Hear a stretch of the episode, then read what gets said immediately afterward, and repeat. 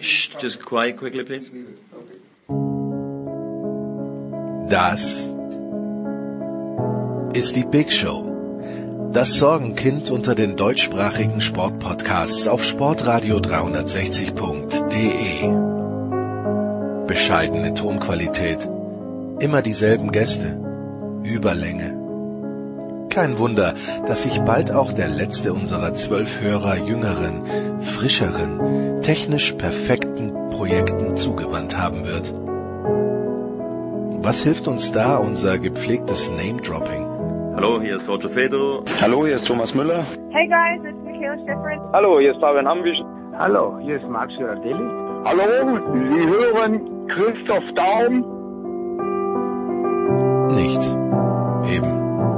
Trotzdem, die Big Show. Fast live aus den David Alaba Studios. Jetzt. Ihr hört Sportradio 360. Hilft ja nichts.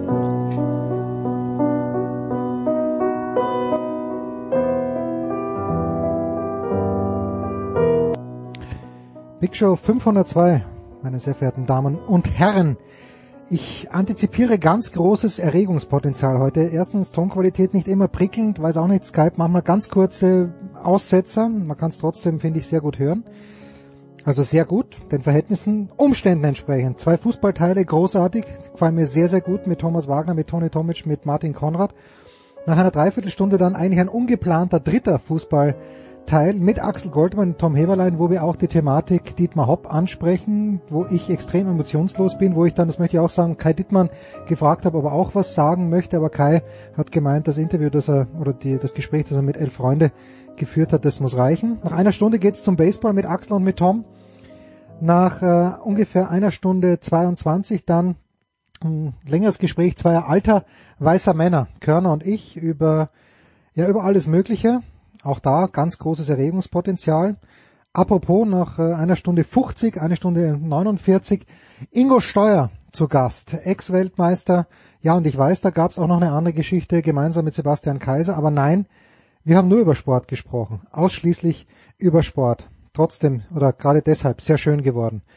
Nach zwei Stunden 13 in etwa dann geht's weiter mit Motorsport. Zuerst Formel 1, Philipp Schneider, Stefan Heinrich, Stefan Ehlen. Dann die anderen Klassen wie MotoGP, wie Extreme E mit Eddie Milke und The Voice. Nach 2.53 sind wir dann beim Rugby angelangt. Nicolas Martin, Jan Lüdecke und Simon Jung. Nach drei Stunden zehn noch ein Abstecher in die NBA mit Trey Vogt.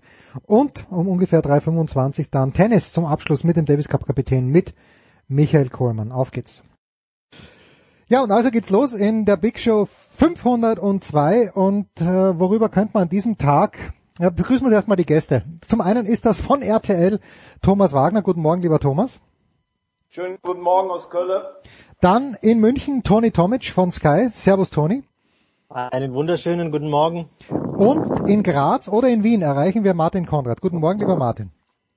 Hallo aus der schönen Steiermark. Herrlich, herrlich. Also worüber könnte man an einem solchen Donnerstag anderes sprechen als über Francesco Totti? Ich möchte ganz kurz sagen, wie es bei Wagner und bei mir abläuft eigentlich. Montag gibt's ein kleines Briefing. Was machst du gerade? Was mache ich gerade? Und Wagner brüllt mir zu, er liest gerade die Biografie von Francesco Totti, woraufhin ich sage, äh, Totti didn't do much for me.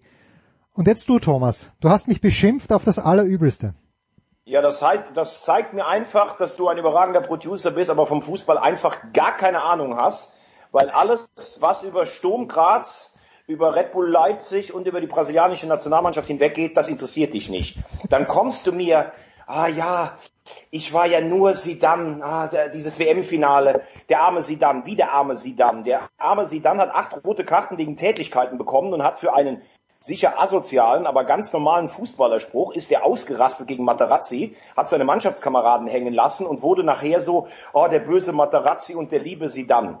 Also kann ich gar nichts mit anfangen. Zu Totti selbst, ich find's Wahnsinn, wenn du in der heutigen Zeit tatsächlich von der Jugend bis äh, 40 Jahre bei deinem Verein bleibst, wo du weißt, du wirst lange nicht so viele Titel gewinnen. Du lässt zweimal Real Madrid abblitzen mit ganz konkreten, äh, konkreten Offerten Und was man auch sagen muss, was viele glaube ich gar nicht wissen, vor der WM 2.6 bricht er sich im Februar das Wadenbein. Und wie er dann beschreibt, wie Lippi zu ihm in die Klinik kommt, wie er sagt, ich baue auf dich, wie er die Eier hat, im ähm, Spiel gegen Australien den Elber zu schießen, wie er sich zurückkämpft, wie er zum Beispiel auch 2000 gegen die Holländer im Halbfinale das Löffelchen macht beim Elfmeterschießen, weil er es vorher angekündigt hat. Und wie er seine Frau erobert mit dem Ding, sie ist das erste Mal im Stadion, Montella hat vier Tore im Derby geschossen und er denkt, okay, ein fünftes braucht er nicht und aus 30 Meter dieses Ding rein luft. Wer den Fußball liebt, der liebt Totti. Umkehrschluss, du liebst ihn nicht. So, jetzt hat mir Toni Tomic gesagt, für Francesco Totti steht er auch um 10 auf. Warum, Toni? Ich weiß gar nicht mehr, was ich dazu noch äh, erwähnen soll. Ich meine, es ist wirklich alles gesagt, was Thomas gesagt hat. Ich stehe natürlich für äh, Francesco Totti auch um 7 Uhr morgens auf.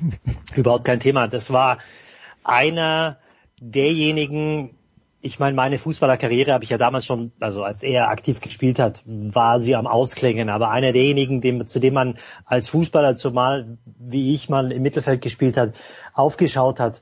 Einer mit so einem feinen Füßchen und wie Thomas äh, es gesagt hat, es gab ja glaube ich, an einer Hand kannst du die Spieler abzählen, die bei ihrem Heimatclub geblieben sind über lange Jahre hinweg. Äh, dazu gehören zwei äh, bei den Reds und, und eben äh, Francesco Totti, der ähm, also diese Geschichte zum, zum WM äh, oder zur WM, wie sich jemand da so abarbeitet und die Zeit war so dermaßen knapp. Ich habe, als ich die Doku geschaut habe, mehrere Male Gänsehaut gehabt. Und wenn man dieses letzte Spiel sieht, als er seinen Abschied äh, sozusagen ja, mehr oder minder gefeiert hat oder er musste ihn feiern. Ich glaube, es gibt Momente im, im, ähm, im Fußball, da weiß man immer, wo man war, als sie geschehen waren. Dazu gehört zum Beispiel dieses Tor von Sergio Aguero, das zur Meisterschaft zum Beispiel führte. Dazu gehört auch dieser Moment, als Totti seinen Abschied nehmen musste im Olympico. Und ich kann mich ganz genau daran erinnern, wo ich war und in welcher Verfassung ich war. Und es war ein ganz, ganz trauriger Moment für mich. Martin, du bist Steirer wie ich. Kannst du nachvollziehen, dass ich ein italienisches Trauma habe seit 1982, als Paolo Rossi drei Tore gegen die Seleção geschossen hat und ich seitdem wirklich ein ganz großes Problem mit den Italienern habe? Zunächst einmal gratuliere, dass du noch in der Leitung bist nach dieser Standpauke von Thomas. Zum, zum Zweiten ähm, habe ich gejubelt 1982, auch dank meines älteren Bruders, weil wir zu den größten Fans der Squadra Azzurra gehören. Aber warum? Enzo Beazzot damals, warum? die haben doch weil, nur gemauert, weil Martin. Italien, weil Italien äh, jedes Jahr mehrfach mein Urlaubsland ist. Ich darf vielleicht auch noch erwähnen, äh, dass äh, von Graz man in etwa zwei Stunden 30 Minuten mit dem Auto in Udine ist und deshalb ich schon in den 80er Jahren Diego Maradona live gesehen habe, Nein. unter anderem auch in der Saison, als er Meister geworden Geil, ist mit Napoli. Überragend. Und in den 90er Jahren natürlich dann, ähm, übrigens, äh, da hat es begonnen, das waren ja viele Spieler, die in Italien Eindruck äh, sozusagen erweckt haben. Bei der Roma war ein gewisser Giuseppe Giannini und ich kann mich nur erinnern, Mitte der 90er Jahre sehr oft in Udine gewesen, auch weil Oliver Bierhoff dort großartig gespielt hat mit einigen anderen und dann auch den Weg nach, äh, nach Mailand gefunden hat. Also und Udine war damals auch schon sehr gut. Ähm, aber bei der AS Roma ist eingewechselt worden dann auch unter anderem ein gewisser äh, Francesco Totti, und alle haben gesagt, das ist der Nachfolger von Giannini. Ähm, und ich glaube, der Rest ist ohnehin bekannt. Was mich am meisten bei ihm beeindruckt hat, das ist ja schon alles fast gesagt worden, ist auch, dass er ähm, eigentlich ein, ein insgesamt ein sehr zurückhaltender Typ ist. Und ich finde auch bei ihm sehr positiv, dass er einen Humor hat, nämlich äh, er kann über sich selbst lachen. Nicht äh, umsonst gibt es ja auch das ein oder andere Buch, wo er auch, ähm, glaube ich einmal, sage ich, den Rest der Welt belächelt, die ja sehr oft über ihn gelacht haben, so quasi er ist nicht ganz der hellste Kopf. Und in Wirklichkeit finde ich, macht er das sehr geschickt. So, jetzt aber Martin. Also wenn Giuseppe Giannini il Principe war, da war dann war äh, Francesco Totti il Re in Rom. Okay. Genau. Esattamente. So, jetzt, jetzt passt mal Äh, auf, ganz kurz. Super, äh, Martin, was du erzählst. Beneide dich fast darum, dass du all diese Spieler äh, gesehen hast. Ein kleiner Einschub noch für den Producer. Die Italiener haben nur gemauert. Die haben sich in der ähm, Dreiergruppe gegen den amtierenden Mit einem geschossenen Tor, mit einem geschossenen Tor in der gegen Vorrunde. Polen und gegen Deutschland verdient. In der Vorrunde waren sie wie immer schlecht. Und in diesem Spiel, das gehört auch zur Wahrheit, wo sie 3-2 gewinnen, spielen die Italiener auch richtig gut. Deine völlige Verklärung, du schläfst ja immer noch in Brasilien Bettwäsche von Das ist richtig. 85, wird dem Ganzen einfach nicht gerecht. Und weil Martin gerade sagt, wie lustig der ist. Es gibt eine Folge von Verstehen Sie Spaß auf Italienisch, da ist er noch Single, also vor seiner Hochzeit und geht mit zwei Teamkollegen essen und die Bedienung macht ihn total an. Und äh, er macht richtig mit der rum da in dem Lokal und dann sind die Kameras plötzlich da und Totti sagt dann, ja gut, das ist eine scharfe Alte, können Sie gerne auch ausstrahlen. Also nicht mit Anwälten und was weiß ich nicht alles. Und ähm, zum Schluss vielleicht noch, wenn du die letzten Minuten seines Filmes siehst, die Dokumentation, und siehst diese letzten sieben Minuten bei seinem letzten Spiel im Stadion und du siehst, dass die schönsten Frauen, die zahnlosesten Fußballfans, die härtesten Ultras, und auch die ganzen Normalos 70.000 Rotz und Wasser heulen. Wenn du dann nicht weißt, was Francesco Totti äh, bedeutet, dann hast du den Fußball nie geliebt. Das sagt mir schon zum zweiten Mal. Wahrscheinlich habe ich ihn nie geliebt. Zwei Dinge, zwei Dinge möchte ich zu Martin Konrads Ausführungen anführen. Nicht jeder schafft die Strecke von Graz nach Udine in zweieinhalb Stunden. Da muss man schon den Rallyegang einlegen. Das, das nur nebenbei. Das stimmt allerdings. Und, und, und Martin, wie in Gottes Namen hat nicht der große Sicko bei Udine gespielt. Wie konntest du nicht der, der Selesau verfallen? Weil, aber Siko ist, glaube ich, erst 83 nach Udine gekommen, oder nicht? Ja, es war Anfang der 80er. Korrigiere mich jetzt, ob es 81 oder 83 war. Damals muss man sagen, war Udine eine Fahrstuhlmannschaft oder Udinese Calcio. Und das war eigentlich in den 80er Jahren so. Erst in den 90ern äh, durch das Imperium Pozzo, ne, haben wir auch gesehen, die haben ja Granada und und und ähm, na, noch eine Mannschaft haben sie ja Watford, Watford, genau, ähm, äh, ist das eigentlich erst entstanden damals. Und die haben das Ganze zu einem Unternehmen gemacht, war so ziemlich die erste Familie oder Unternehmen, die gewinnbringend gearbeitet hat, weil die einfach äh, jedes Jahr die besten Spieler verkauft haben in der Serie A in den 90er Jahren. Und ähm, deswegen war es in den 80er Jahren noch anders. Sico war gut, brauchen wir gar nicht reden. Die brasilianische Mannschaft war sehr gut, aber das Schöne am Fußball ist ja, dass sie nicht die technisch beste Mannschaft möglicherweise dann am Ende eben auch tatsächlich das Turnier gewinnt, sondern es gehören eben auch andere Facetten dazu. Und Italien hat einen alten Torhüter, Dino Zoff, hat einen großartigen Verteidiger namens Gentile, äh, Nein, sein der leider viel zu früh verstorbene, der leider viel zu früh verstorbene Gaetano Scirea, ich könnte auch noch aufzählen Cabrini, Oriali Tartelli, Rossi Altobelli, was wüssten noch, Jan Conti. Das war die Weltmeistermannschaft. Okay. Stark. Statement. Gut, gut, ja. Martin, super. Gentile hat äh, Maradona zusammengetreten in der Zwischenrunde. Äh, also das ja auch. War allerdings, das war allerdings richtig scheiße. Der hat ihm das Trikot kaputt gerissen und hat dann immer noch diesen Blick aufgelegt. Ich habe doch gar nichts gemacht. Das war Wahnsinn. Ja, so. Ähm, jetzt weiß ich gar nicht technisch bessere Mannschaft. Äh, das, das spielt Martin natürlich direkt auf Österreich gegen Dänemark an, aber soweit, soweit möchte ich noch nicht gehen. Denn der Name ist schon gefallen. Ein zweiter wird sich verabschieden aus, aus der Premier League, mit dem ich auch nie richtig warm geworden bin. Mein Sohn, Toni, das darf ich dir sagen, mein Sohn hofft, dass er sich mit seinem alten Kumpel wieder vereinen wird, und zwar in Barcelona mit Lionel Messi. Und die Rede ist natürlich von Sergio Aguero. Du sagst, du ver vergisst dieses Tor nie, wo der Manchester City zum Meistertitel geschossen hat. Ah, warum verstehe ich, ich, ich liebe den Fußball wirklich nicht, warum verstehe ich auch Sergio Aguero nicht? Was müsste man bei ihm verstehen? Ähm, also die Geschichte fängt ja schon ein bisschen früher an. Ich, als ich damals gehört habe, dass die Bayern angeblich interessiert seien an äh, Sergio Aguero, muss man äh, im Nachhinein sagen, dass die Bayern einen der größten, kapitalsten Fehler gemacht haben in ihrer Fußballgeschichte. Ähm, dann ging er zu Atletico Madrid und es war, glaube ich, relativ früh sichtbar, was dieser junge Mann kann. Am Ball und vor dem Tor. Der weiß ganz genau, wo das Tor steht. Und man kann über Manchester City sagen, was man möchte. Natürlich ist das eine Ära eingeläutet mit sehr viel Geld und ähm, mit sehr viel Wohlwollen von, von den Scheichs. Aber letztendlich haben die für ihre Verhältnisse natürlich versucht, eine Ära aufzubauen oder einen Club aufzubauen und vielleicht sogar dadurch auch eine Ära zu prägen.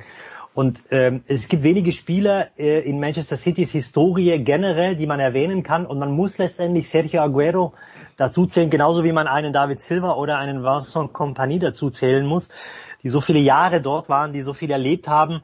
Und vor allem, ich glaube, dieses Tor damals ist äh, so etwas wie der Wendepunkt gewesen von diesem äh, Loser-Image in Manchester loszukommen, mhm. weil Manchester United war ja der direkte Gegenspieler und führte ja in, äh, ich glaube in Sunderland war es, äh, mit 2 zu 1. Ich war damals übrigens im Stadion, als äh, dieses Spiel, als dieses letzte Spiel von Starten ging gegen die Queens Park Rangers und konnte mich selbst davon überzeugen, wie großartig und wenn wir schon dabei sind, wie äh, Thomas Wagner beschreibt, ähm, wie man den Fußball lieben kann oder wie man den Fußball lieben muss, dann muss ich echt sagen, also dieses eine Spiel war neben vielen anderen Liverpool-Spielen zum Beispiel, die auch unfassbar waren, weil sie gedreht wurden äh, aus irgendeinem Grund, äh, ein, ein, ein Zeichen oder ein Signal dafür, wie großartig Fußball sein kann. Denn wenn du irgendwie drei oder vier Minuten vor Ende der Partie mit 1 zu 2 gegen einen Abstiegskandidaten zurücklegst und hast über, über ganze Teile der Saison letztendlich die Tabelle angeführt und wenn du mit quasi mit dem letzten Schuss die Meisterschaft nach 44 Jahren für dich entscheidest, dann bist du natürlich A, also eher in Persona logisch schon Legende und alles das, was danach folgte, ob Tore, Spiele, Titel, letztendlich nach zehn Jahren kannst du ihm nicht sagen. Also du kannst ihm nichts vorwerfen. Das ist einer, der den Weltfußball geprägt hat, einer der größten Stürmer in der Premier League überhaupt. Wir reden dann wirklich von einem Shearer, von einem ähm, Thierry Henry und also man kann natürlich streiten darüber, ob er jetzt noch hätte verlängern können oder nicht, aber ich denke, nach zehn Jahren ist es wirklich gut und äh, ein Hut ab vor diesem Spieler. Thomas, das ist jetzt auch, auch eine schöne, eine schöne Lobrede gewesen. Stimmst du dabei Aguero auch mit ein? Oder hast du da, meldest du leichte Zweifel an? Nicht Weltmeister geworden, Nein, nicht die Champions nicht. League gewonnen? Es ist, es ist fast alles gesagt. Ähm, mir ist das auch immer so nicht die Champions League gewonnen. Ja, das kann man bei Manchester City wirklich kritisieren. Ähm, aber wir haben ja noch diese Saison. Und das Zweite ist, er ist immerhin Vize-Weltmeister in einem Finale, ich kann es gar nicht oft genug sagen, wo Argentinien die bessere Mannschaft war und einen Elfmeter hätte kriegen müssen. Wir Deutschen sagen ja immer, Ballack ist keiner, weil er keinen Titel gewonnen hat. Das finde ich das lachhafteste, was es gibt, also keinen großen Titel. Und bei Aguero, Toni hat es gesagt, der hat dieses Verlierer-Image bei City weggeschossen. Der ist vier oder fünfmal englischer Meister geworden, Pokalsieger, Vize-Weltmeister. Ich hoffe ihm, dass er dieses Jahr vielleicht mit der Nationalmannschaft die Copa gewinnt oder bei der WM, da habe ich meine Zweifel. Und er gehört für mich in die Dekade der ganz großen argentinischen Stürmer wie Kempes, wie Batistuta. Äh, Messi ist für mich eher so ein offensiver Freigeist. Und ähm, auch da muss ich ganz ehrlich sagen, absolute, absolute Weltklasse. Schön. Dann lasset uns dieses... Totti hat auch nie die Champions League gewonnen übrigens, ja, und ich glaube, ist trotzdem ein ganz guter. Naja, ja. das der, ging der war wenigstens Weltmeister, lieber Martin. wenigstens. Ja, nein, ich, ich, ich bestätige das genau, was du sagst. Das ist ja nicht das alleinige Kriterium, ja. Es ist eben ein Mannschaftssport, ja. Beim Tennis ist es relativ einfach, wer die Grand Slams gewinnt. Aber, aber beim Fußball brauchst du eben verschiedene Typen und nicht jeder passt in jede Mannschaft, die vielleicht gerade im Moment die erfolgreichste ist. Also insofern äh, ist das sehr mit Vorsicht zu genießen, nur nach Titel zu gehen und dann das gleichzusetzen, das ist ein ausgezeichneter Bravo. oder eben Wenigstens ein Österreicher hier in der Runde, der Ahnung vom Fußball hat. Ja, deswegen habe ich Martin eingeladen. Und jetzt muss ich aber die, dieses Segment zum Ende bringen. Martin, du hast ja vorhin erwähnt, ähm, es gab ja mal einen Italiener, der zu Sturm gekommen ist. Und die Legende ist ja so, dass eben Hannes Kartnick damals eben nicht die Gruben gezeigt hat, wo er dann spielen musste. Äh, es war der schönste Mann, der jemals in der österreichischen Bundesliga gespielt hat, aber mir ist leider der Name entfallen. Wer war das nochmal schnell? Hieß der nicht auch Gian, Giannessi, Giannini? Giuseppe, il Principe Giannini. Schon, der hat ja? die Gurm schon gezeigt. Also. Hat ihm die Gurm schon gezeigt, aber hat gesagt, das ist die Trainingsstätte. Ach so, gut. Und das äh, Stadion wird gerade gebaut, was ja auch gestimmt hat. Das Stadion wurde ja auch gebaut, was er nicht dazu gesagt hat, dass in dieser sogenannten Trainingsstätte in den letzten zehn Jahren alle Meisterschaftsspiele stattgefunden haben. Aber das nur, das nur am Rande. Ähm, ähm, und, und er hätte ja dann auch, wenn er länger als ein Jahr geblieben wäre, tatsächlich im neuen Stadion Graz-Liebenau gespielt aber er hat nach einem Jahr die Geschichte beendet, auch weil damals die Mannschaft gerade im Umbruch war. Die Mannschaft, die ja dann zweimal Meister wurde, die auch in die Champions League dreimal gekommen ist in Folge Ende der 90er. Aber, aber er war, er war, er hat dort nicht so richtig hineingepasst. Die, die Jungs, die sich dort gefunden haben, haben ihn zwar akzeptiert natürlich, aber irgendwie das Spiel an sich konnte er nicht so bestimmen und auch nicht so gestalten, wie er es wahrscheinlich wollte. Aber ist jemals ein fescherer Fußballer nachgekommen? Ich glaube nicht. In Österreich zumindest, Martin. Ja, du, du, diese Umfrage müsstest du unter anderen Teilnehmerinnen machen. Also, also, Was ist denn mit Ivica Vastic?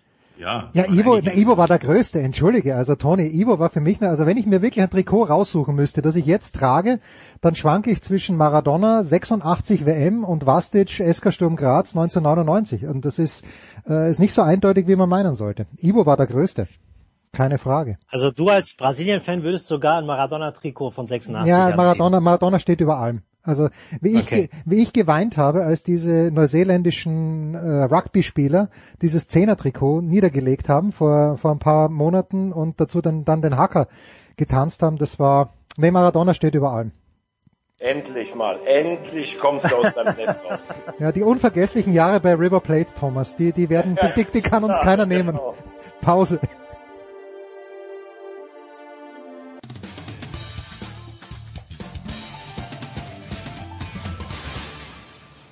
Hallo, hier spricht Thorsten Leidenhardt, Headcoach von Ratio Ulm und Sie hören Sportradio 360.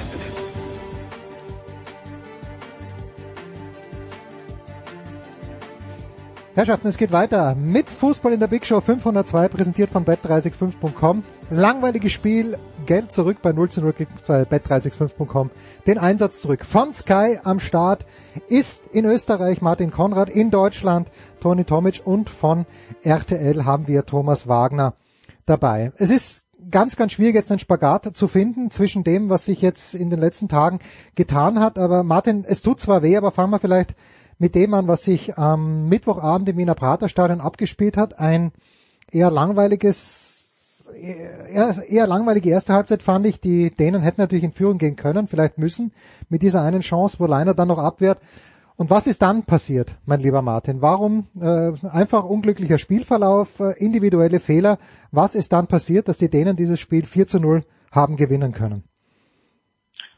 Im Praterstadion, das äh, seit mittlerweile fast 30 Ernst Jahren Happel Stadion, ja, ja, ja, ja, ja. Danke, Martin. war, der sich möglicherweise auch hier im Grab umgedreht hat. Also erste Hälfte finde ich war noch ausgeglichen, ähm, mit Vorteilen schon für Dänemark, aber mit relativ ähm, wenigen bis gar keinen Torchancen. Äh, In der zweiten Hälfte war innerhalb weniger Minuten eigentlich alles vorbei. Wir können uns auch kurz zusammenfassen mit jedem Gegentor. Damit dem hat Österreich versucht natürlich aktiver zu sein und hat dann eigentlich den Dänen absolut in die Karten gespielt. Im Spielaufbau Ballverlust und das machen die Dänen sehr gut. Ich finde übrigens, Dänemark gehört zu jenen Mannschaften, die man auf dem Zettel haben sollte. Das ist, äh, braucht ja nur die Mannschaft durchgehen, mit Spielern, die auch in ihren Vereinen alle auch eine sehr wichtige Rolle spielen. Egal, ob es in der Serie A ist, ob es in der deutschen Bundesliga ist oder äh, man kann über den Braithwaite, der wird immer kritisiert, ja, der passt vielleicht nicht zu Barcelona oder so irgendetwas, aber, aber man kann es äh, zwar so sehen, aber ich finde trotzdem, der hat auch seine Qualitäten und ähm, man sieht eben, dass diese Mannschaft ähm, mit Sicherheit der Favorit dieser Gruppe ist. Und um es kurz zu machen, genau das ist der Unterschied. Ich höre ja immer von vielen, die sagen, das ist der beste Kader. Nein, den nein, nein, Österreich nein, nein, seit nein, nein. Jahrzehnten zur Verfügung. Ah, das lese ich auch immer in Österreich und alle, die sehr kritisch dem Trainer und dem Nationalteam gegenüberstehen, sagen ja immer, da muss man mindestens äh, Erster werden und man muss sich für Katar qualifizieren. Also Fakt ist, wenn es so sein sollte, dann sind die alle außer Form. Und gerade jene Spieler, ich will jetzt gar nicht bei Stefan Leiner beginnen und vorne bis Marcel Sabitzer, aber das ist insgesamt äh, sehr durchschnittlich, was die Jungs zeigen. Teilweise zeigen sie es ja auch in der Bundesliga nicht immer nur überragend. Und ganz extrem ist es bei David Alaba. Also diese Spiele, die er heute oder gestern und dann auch gegen Schottland gezeigt hat, das ist absoluter Durchschnitt. Und damit ist er kein Unterschiedsspieler, so wie ihn auch viele sehen. Möglicherweise ist der Unterschied bei Bayern München, dass es dort eben auch noch andere gibt. Was heißt möglicherweise? Mit Sicherheit. Und zum anderen kann es auch sein, dass er vielleicht auf verschiedenen Positionen immer eingesetzt wird. Einmal linker Verteidiger, einmal links im Mittelfeld, auch in Österreich. Gestern eher links im Mittelfeld, äh, gegen Schottland eher zentral. Es ist nicht alles, oder gegen, gegen Färöer eher zentral, es ist nicht alles so einfach, aber mit Sicherheit kann man festhalten, dass diese Mannschaft äh, überschätzt ist und dass viele Spieler aktuell auch vielleicht nicht die Form haben, aber jedenfalls jene Spieler, die den Unterschied machen sollten, absolut nicht im Moment diese Leistung bringen. Und zu Alaba noch ein Satz, für mich ist irgendwie dieser Messi von der österreichischen Nationalmannschaft, denn das funktioniert, finde ich, schon seit Jahren nicht. Auch nicht in der Blüte und der Koller war er bei den wichtigen Spielen in der Qualifikation zu Euro 16 übrigens gar nicht dabei, weil er verletzt war. Ähm, und, und bei Messi ist es ja mit Argentinien ähnlich. Ne? Da läuft ja auch eher nicht alles so rund. Also insgesamt Problem, Martin, pure Enttäuschung. Martin, ich gucke ja auch sehr viele Spiele von der österreichischen Nationalmannschaft, weil du, ja, wie, wie du weißt, ein rot-weißes Herz in mir schlägt. Ich bin vollkommen bei dir. Die größte Enttäuschung in Österreich ist seit Jahren schon Alaba. Und das liegt meiner Meinung nach daran, dass er in einer funktionierenden Mannschaft einen Weltklasse linken Verteidiger spielen kann und einen Weltklasse Innenverteidiger. In Österreich wird aber von ihm erwartet, dass er diese Weltklasse als dominierender Mann im Mittelfeld einbringt. Und im Mittelfeld ist er ein absoluter Durchschnittsspieler auf internationalem Niveau. Andere Spieler, wie du gesagt hast, wie Leiner, der wirkt auf mich völlig überspielt. Ich finde, Österreich hat eine gute Mannschaft, aber du hast es richtig gesagt, Dänemark hat übrigens auch eine gute Mannschaft und das sind Spieler, die teilweise schon etwas gefestigter sind. Und klar ist nach dem Spiel gestern für mich, Dänemark ist Erster, du musst versuchen, in deiner Gruppe Zweiter zu werden und der Weg, wo dann zwölf Mannschaften drei Plätze noch ausspielen, der ist schwer genug. Ich glaube, das Positivste gestern aus eurer Sicht war, ihr habt gesehen, dass Nordmazedonien auch kein Selbstgänger wird bei der Euro. Das so ist ja. es. Alle zustimmen. Ich wollte nur einen Satz sagen. Äh, ob wir Zweiter werden, ist ja auch nicht gesagt. Aber wir haben das Glück, dass wir in der Nations League gewonnen haben. Und vier Teams davor, wie Italien, wie Frankreich, wie Spanien, die qualifizieren sich ohnehin. Und dann ist noch Österreich und Wales. Wir ja mit Sicherheit dabei sein. Aber wie du schon gesagt hast, aus zwölf Teams drei Vertreter für die WM noch herauszufinden, das ist dann ein K.O.-Duell zweimal hintereinander. Das ist mit dieser Mannschaft und mit dieser Leistung wohl auch nicht wirklich machbar. Aber es kann ja viel noch passieren in zwölf Monaten. Jetzt sind ist der Name Sabitzer gefallen, Toni? Äh, du, Sabitzer wird ja immer in Verbindung gebracht oder gerne, ich weiß nicht von wem, aber man hört halt öfter mit den englischen Vereinen, vielleicht auch mit Tottenham. Und der Eriksen hat dort schon gespielt. Ich war nie, nie ein großer Eriksen-Fan, aber für mich also wenn man sieht, wie der Eriksen, was das für ein Chef in der Mannschaft ist, und wenn ich mir dann einen Sabitzer anschaue, auch die letzten Wochen in Leipzig schon, äh, dann ist da immer noch ein Qualitätsunterschied und ich glaube nicht, dass jemand wie Sabitzer sich in der Premier League durchsetzen kann bei einer Spitzenmannschaft. Jo, das ist jetzt natürlich spekulativ, ehrlich gesagt. Ich glaube, dass Sabitzer sehr gut funktioniert in einer Mannschaft, die natürlich auch auf so einen Fußball spielt, äh, wie er ihn gerne hat und warum er natürlich auch äh, sozusagen auf eine gewisse Klasse, ob das jetzt äh, eine internationale Klasse ist, mag darüber, man mag darüber streiten, äh, dass man ihn hochgespült hat, so dass er hochgespült wurde.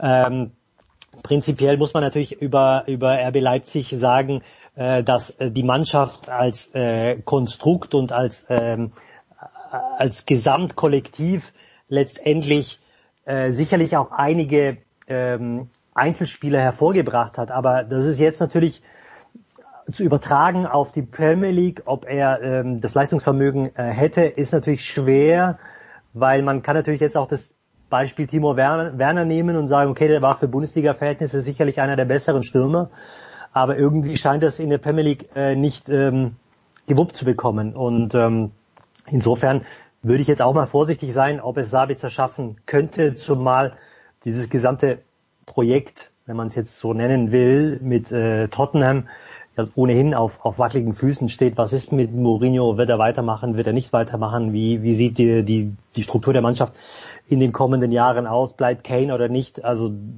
Tottenham ist eine ganz große Unbekannte für mich, ehrlich gesagt, und genauso dann auch Sabitzer. Hm. Werner ist gefallen, Nordmazedonien ist gefallen. Thomas, bitte. Was, was, was ist da am Mittwochabend in Duisburg of all places passiert? Ja, wenn ich jetzt Christian Sprenger wäre, dann würde ich wieder erzählen, dass ja die Ansätze unter Jogi Löw richtig gut am Anfang waren und dass mit Stefan Kunz sicher schon jemand warm läuft. Nüchterne Bestandsaufnahme, der deutsche Fußball in der Nationalmannschaft liegt komplett am Boden. Ähm, wir haben das Glück, dass es in Europa keine überragende Mannschaft gibt. Du kannst vielleicht sogar in einem Turnier noch in den Flow reinkommen und kannst äh, sogar relativ weit kommen. Das würde ich noch nicht mal, äh, das würde ich noch nicht mal ausschließen. Du musst einfach nur mal faktisch festhalten. Wir haben 82 Millionen Einwohner und Nordmazedonien hat zwei Millionen. Und ich kann äh, nicht mal sagen, dass der Sieg der Nordmazedonier gestern unverdient war. Die hätten einen klaren Elfmeter kriegen müssen. Die haben sich, finde ich, technisch gut befreit. Wenn ich sehe, was der Pandev gespielt hat, super. Und, Mit 37. Ja, genau. Und man muss ganz klar sagen, weil wir gerade über Alaba geredet haben, es wird immer erzählt, Kimmich ist der neue Chef der Nationalmannschaft, Goretzka ist so super, Günduan holt seine Form aus England mit rüber. Aus irgendeinem Grund funktionieren die in der Nationalmannschaft irgendwie alle nicht zusammen. Die Abwehr, ich höre, Rüdiger ist der Abwehrchef. Der hat sich in den vergangenen drei Abwehrspielen hatte sich dreimal so vernaschen lassen.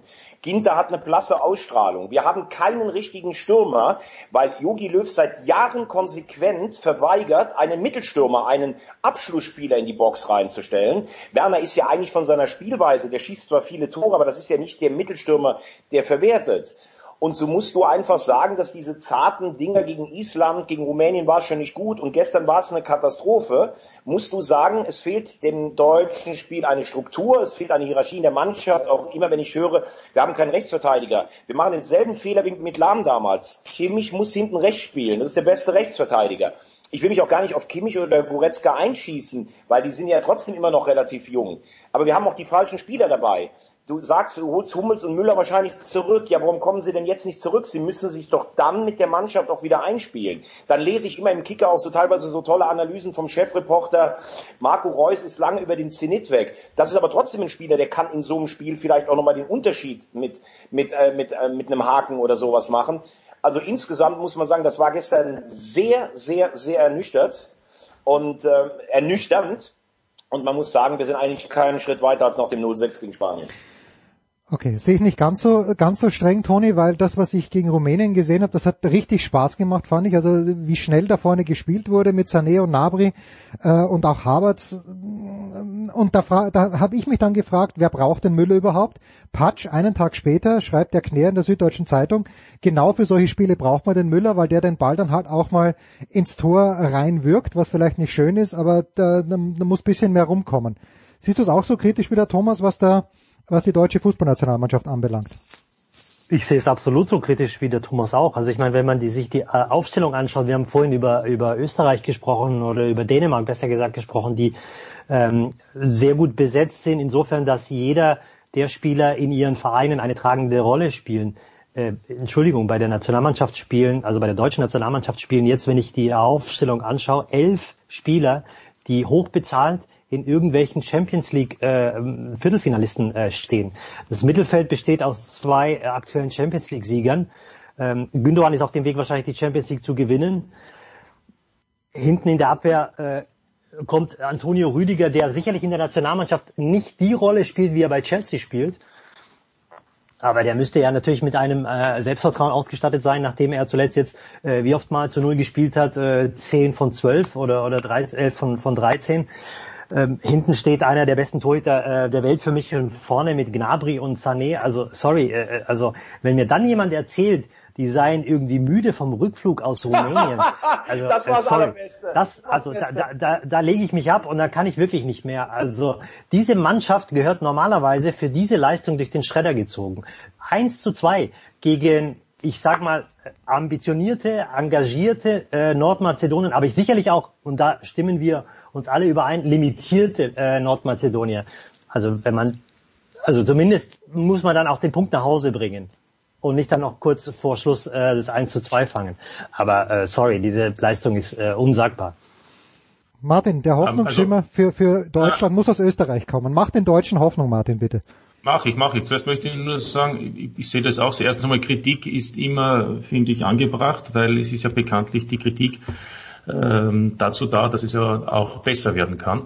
Ähm, und zum Zweiten, ich finde trotzdem, dass Nordmazedonien technisch, ich habe dann die zweite Hälfte mir nur mehr dieses Spiel, also parallel zwar gesehen, aber ich finde, dass die technisch am Ball sehr stark waren und das war auch mit ein Grund, die haben sich auch nicht, haben, natürlich sind sie defensiv gestanden, aber die haben immer wieder versucht, auch äh, Nadelstiche zu setzen und ich finde, das war eigentlich sehr mutig. Ähm, dann habe ich noch gewundert, dass der Toni nichts gesagt hat, als der Einwohnervergleich von Thomas gekommen ist. Denn, denn Kroatien hat vier Millionen Einwohner und, und sorgt praktisch in allen Sportarten dieser Welt immer wieder für Highlights. Also möglicherweise liegt es an der, an der Grundeinstellung vieler Menschen. Ähm, aber zu guter Letzt habe ich schon noch was Positives. Ich habe mir das heute zufällig, habe ich das gelesen, ich weiß nicht, ob das die Kollegen alle wissen. Deutschland hat erst zum dritten Mal mhm, in einer mhm. WM-Qualifikation verloren. Ja. Und das erste Mal 85 und das zweite Mal nur gegen Portugal, glaube ich, oder? Ich weiß nicht, und 2001 mhm, mhm, gegen England. Ja. Und jetzt die beiden Herrschaften und auch der Jens, möglicherweise weiß ich habe es gelesen, ich habe die Geschichte. Auf alle Fälle. Ja, ja genau. Na, dann brauche ich nicht sagen. Was kam danach? Ja. Ist die Vizeweltmeisterschaft? Na bitte. Also aus Zeiten, äh, wo ich sage, wenn Deutschland nächstes Jahr Vizeweltmeister wird, ich glaube, da muss man einen Haken drunter machen, oder? Sehr, sehr gut. Äh, Nordirland war übrigens in der EM-Quali, mein Fehler. Ja, Martin, absolut. Ich sag ja auch, wenn diese Mannschaft irgendwo ins Rollen kommt, weil es für mich nicht diesen Überfavoriten gibt. Es Frankreich, gibt fünf, sechs Frankreich, Mannschaften. Frankreich, Thomas, Frankreich. Was? Frankreich ist so stabil. Ja, ist klar, Frankreich. Frankreich steht über allem klar. Die haben Einsatz gegen die Ukraine gespielt. Eigentor, und, äh, unglückliches Eigentor das musst du im Kopf erstmal verarbeiten. Also wenn du tippst, dass Frankreich Europameister wird, dann weiß ich, wo ich mein Geld nicht drauf setze. Das ist schon mal klar. Es gibt ein paar Mannschaften, die Spanier tun sich schwer, die Belgier sind seit Jahren ein Versprechen, die Engländer haben Probleme und auch die Deutschen können richtig weit kommen in dem Turnier.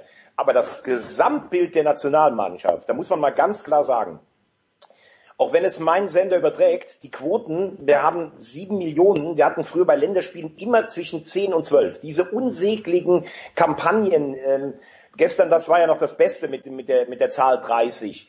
Ähm, dann Yogi Löw, der jetzt gemeint hat mit seinem Befreiungsschlag, das habe ich eigentlich auch so gedacht, ähm, mit seinem Rücktritt, er würde einen Befreiungsschlag aus, ähm, auslösen. Dann Spieler, die einfach unerklärlicherweise wie Werner in der Nationalmannschaft nie an ihre Leistungsgrenze drankommen. Die ewigen Diskussionen, ja, machen wir einen Aufbau über Jahre oder spielen die Besten. Es ist einfach so, dass du sagen musst, das Interesse der Leute an der Nationalmannschaft zum Beispiel, das ist so am Boden, wie ich mich überhaupt nicht dran erinnern kann. Das war vielleicht mal, als sie zweimal bei der M in der Vorrunde ausgeschieden sind. Und ähm, ich glaube, wir haben die falschen Spieler da, wir haben sie teilweise also falschen und es ist letztlich auch kein, man kann doch nicht gegen Nordmazedonien verlieren, auch wenn ich voll bei Martin bin, die haben es technisch gut gespielt, die haben mutig Nadelstiche gesetzt, die waren leidenschaftlich, alles gut. Aber wenn ich nachher höre, die Mannschaft war müde vom Rückflug. Mazedonien hat auch drei Spiele in den ja, klar. Was ist ja, denn klar. das für ein Was sind das für Ausreden? Da kommt mir die Galle hoch, wirklich. Tja. Ich habe mir auch gedacht, erstaunlich. Ich habe mir dann auch gedacht, erstaunlich, dass Uli Hoeneß äh, darüber befindet, wer denn mit zur EM fahren soll und wer nicht äh, auf dieser bei deinem übertragenden Sender, Thomas. Aber das ist, das werde ich mit dem Anchorman. Aber das, ganz ehrlich, das, äh, ich bin ja nun wirklich nicht bekannt, äh, Uli Hoeneß Freund zu sein.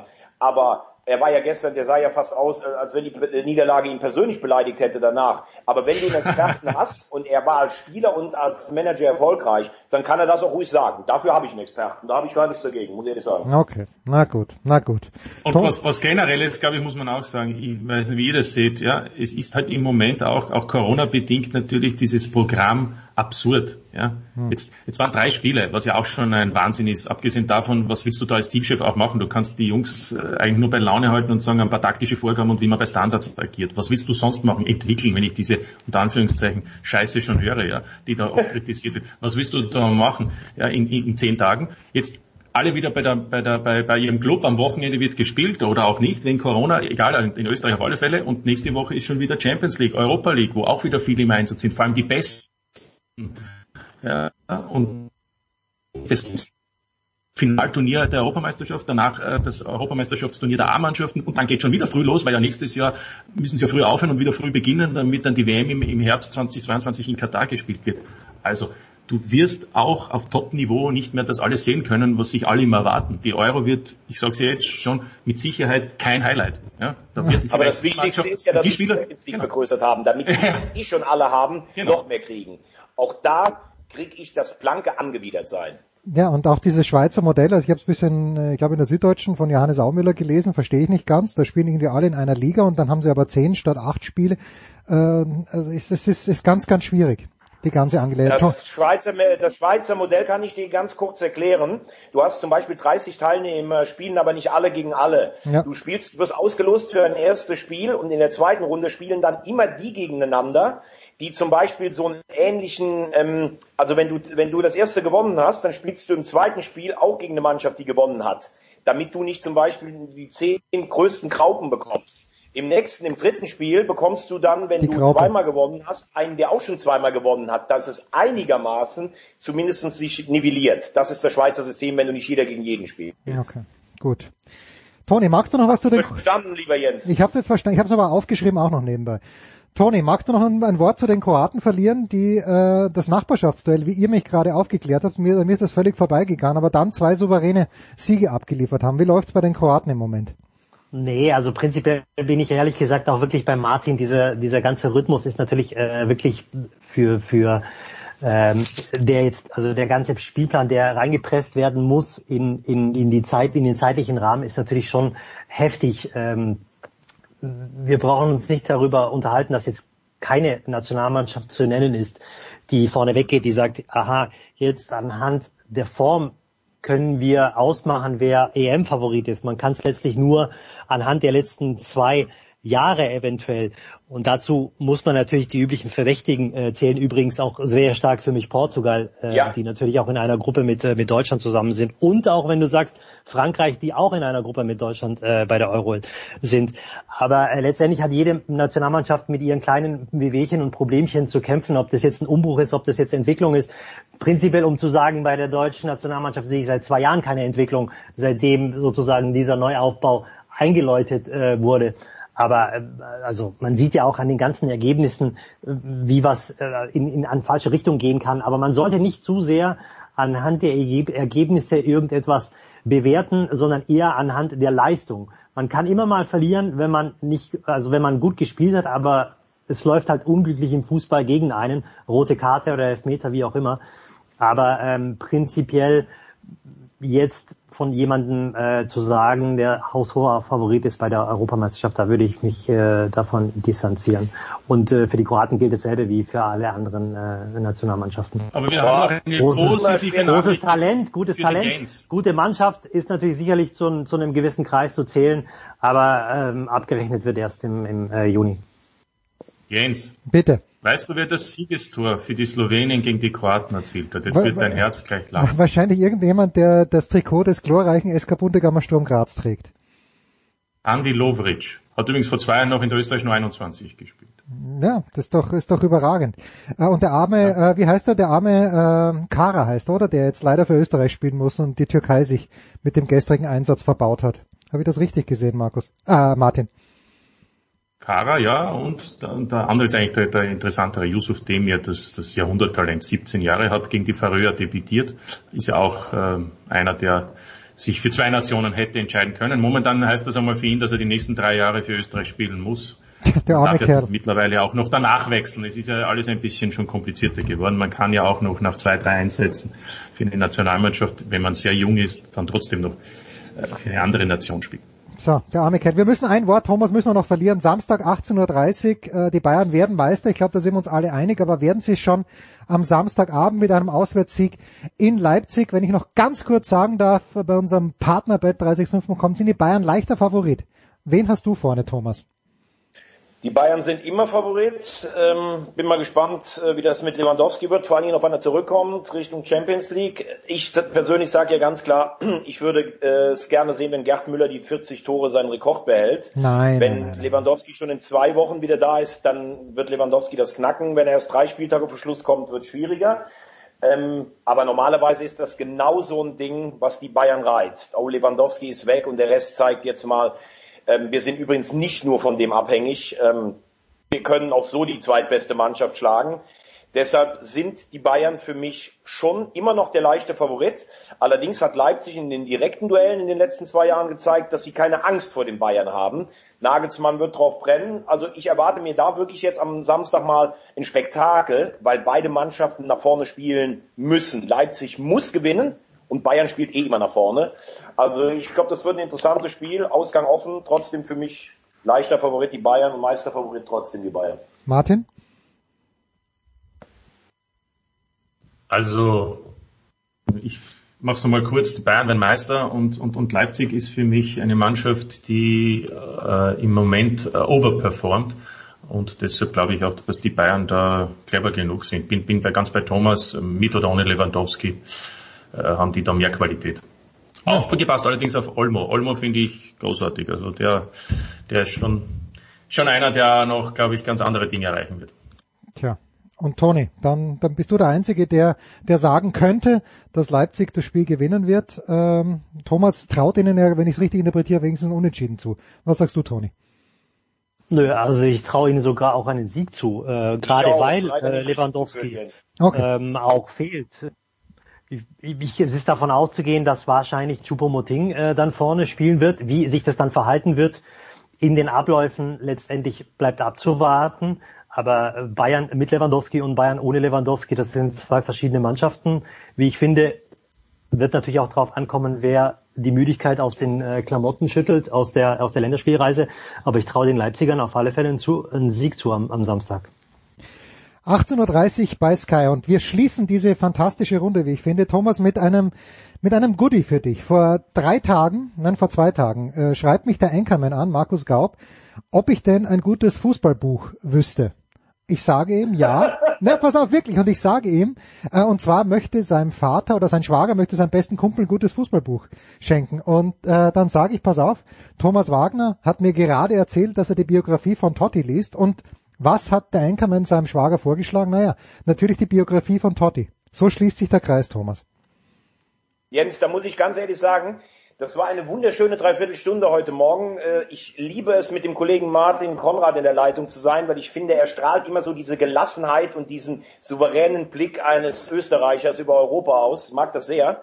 Toni Je, einer meiner absoluten Lieblingskollegen bei Sky. Und ich muss sagen, auch wenn du keine du Ahnung. begrenzt Ahnung vom Spiel an sich hast, bist du der beste Producer, der beste Podcaster und der geilste Typ, den es gibt. Das war ein schöner Donnerstagmorgen. You made my day. Herrlich. Pause.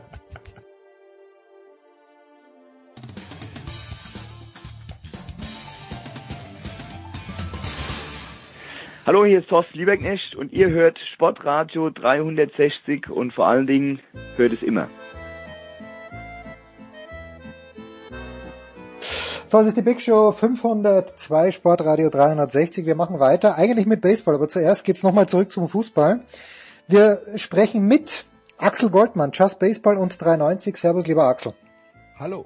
Der vierte Offizielle heißt er natürlich auch, at Lost in Nippes auf Twitter. Und Tom Heberlein vom SID. Servus, Tom. Grüß euch. Axel, pass auf. Ich setze mich also auf Hinweis mehrerer Leute äh, vor meinen Laptop, die Sonne scheint und schaue mir diese Dokumentation an, der Prozess. Äh, ich habe im Daily auch schon mit Markus Gaub drüber gesprochen, ganz kurz. Es geht also um diese ganze Geschichte Hoffenheim gegen Bayern, Dietmar Hopp und ich war wirklich, ich war ready, ich war ready, mich aufzuregen über irgendwas. Und äh, total mh, heiß, wer es denn sein könnte, über wen ich mich aufrege.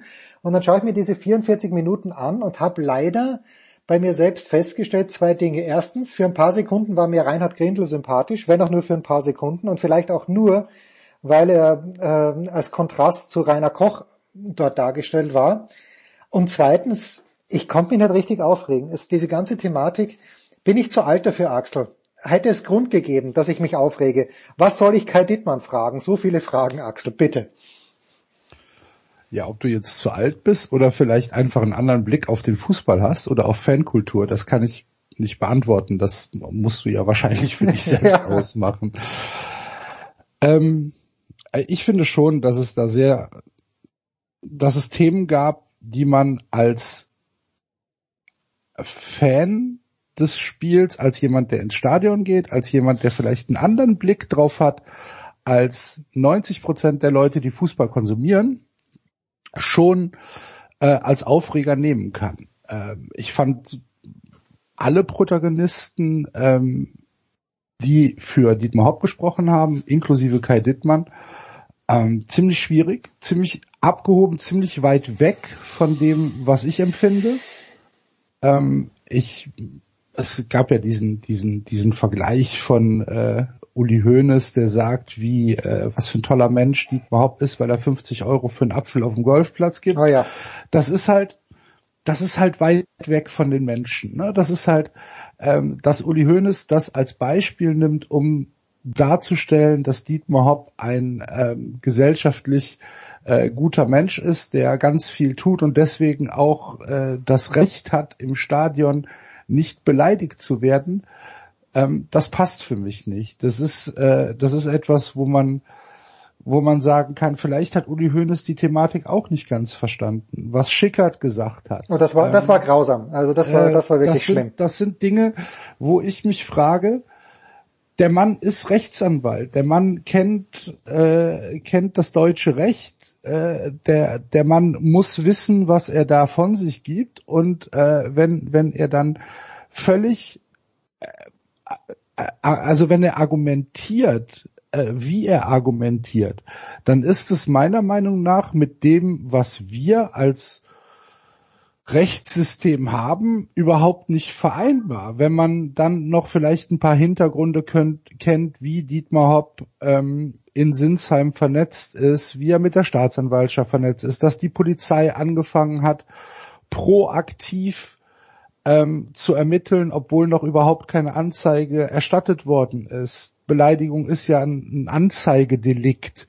Ähm, das hat die Polizei nicht interessiert, sondern sie hat einfach ähm, ohne Anzeige schon mal vorab ermittelt und äh, Dietmar Haupt dann gesagt, wir könnten jetzt hier äh, eine Anzeige für Sie aufnehmen, Herr Haupt. Das ist alles sehr, sehr schwierig. Und ähm, dass dann rausgekommen ist, dass Uli Hoeneß sich verplappert hat äh, und, und gesagt hat, er hat mit der Schikaria gesprochen und die Schikaria hat ihm schon zwei Tage vorher gesagt, Uli, da wird was passieren er dann den DFB informiert hat, der DFB Hoffenheim und die Schiedsrichter informiert hat, dass Hoffenheim dann auf Kai Dittmann zugegangen ist und gesagt hat, pass mal auf, äh, hier wird eventuell was passieren, wir geben dir jetzt hier mal ein paar Talking Points zu Dietmar Hopp an die Hand. Das finde ich sehr, sehr schwierig. Und wenn man sich dann diesen sechs Minuten Meltdown von Kai Dittmann äh, nochmal anhört, unter der Prämisse, dass er gebrieft worden ist,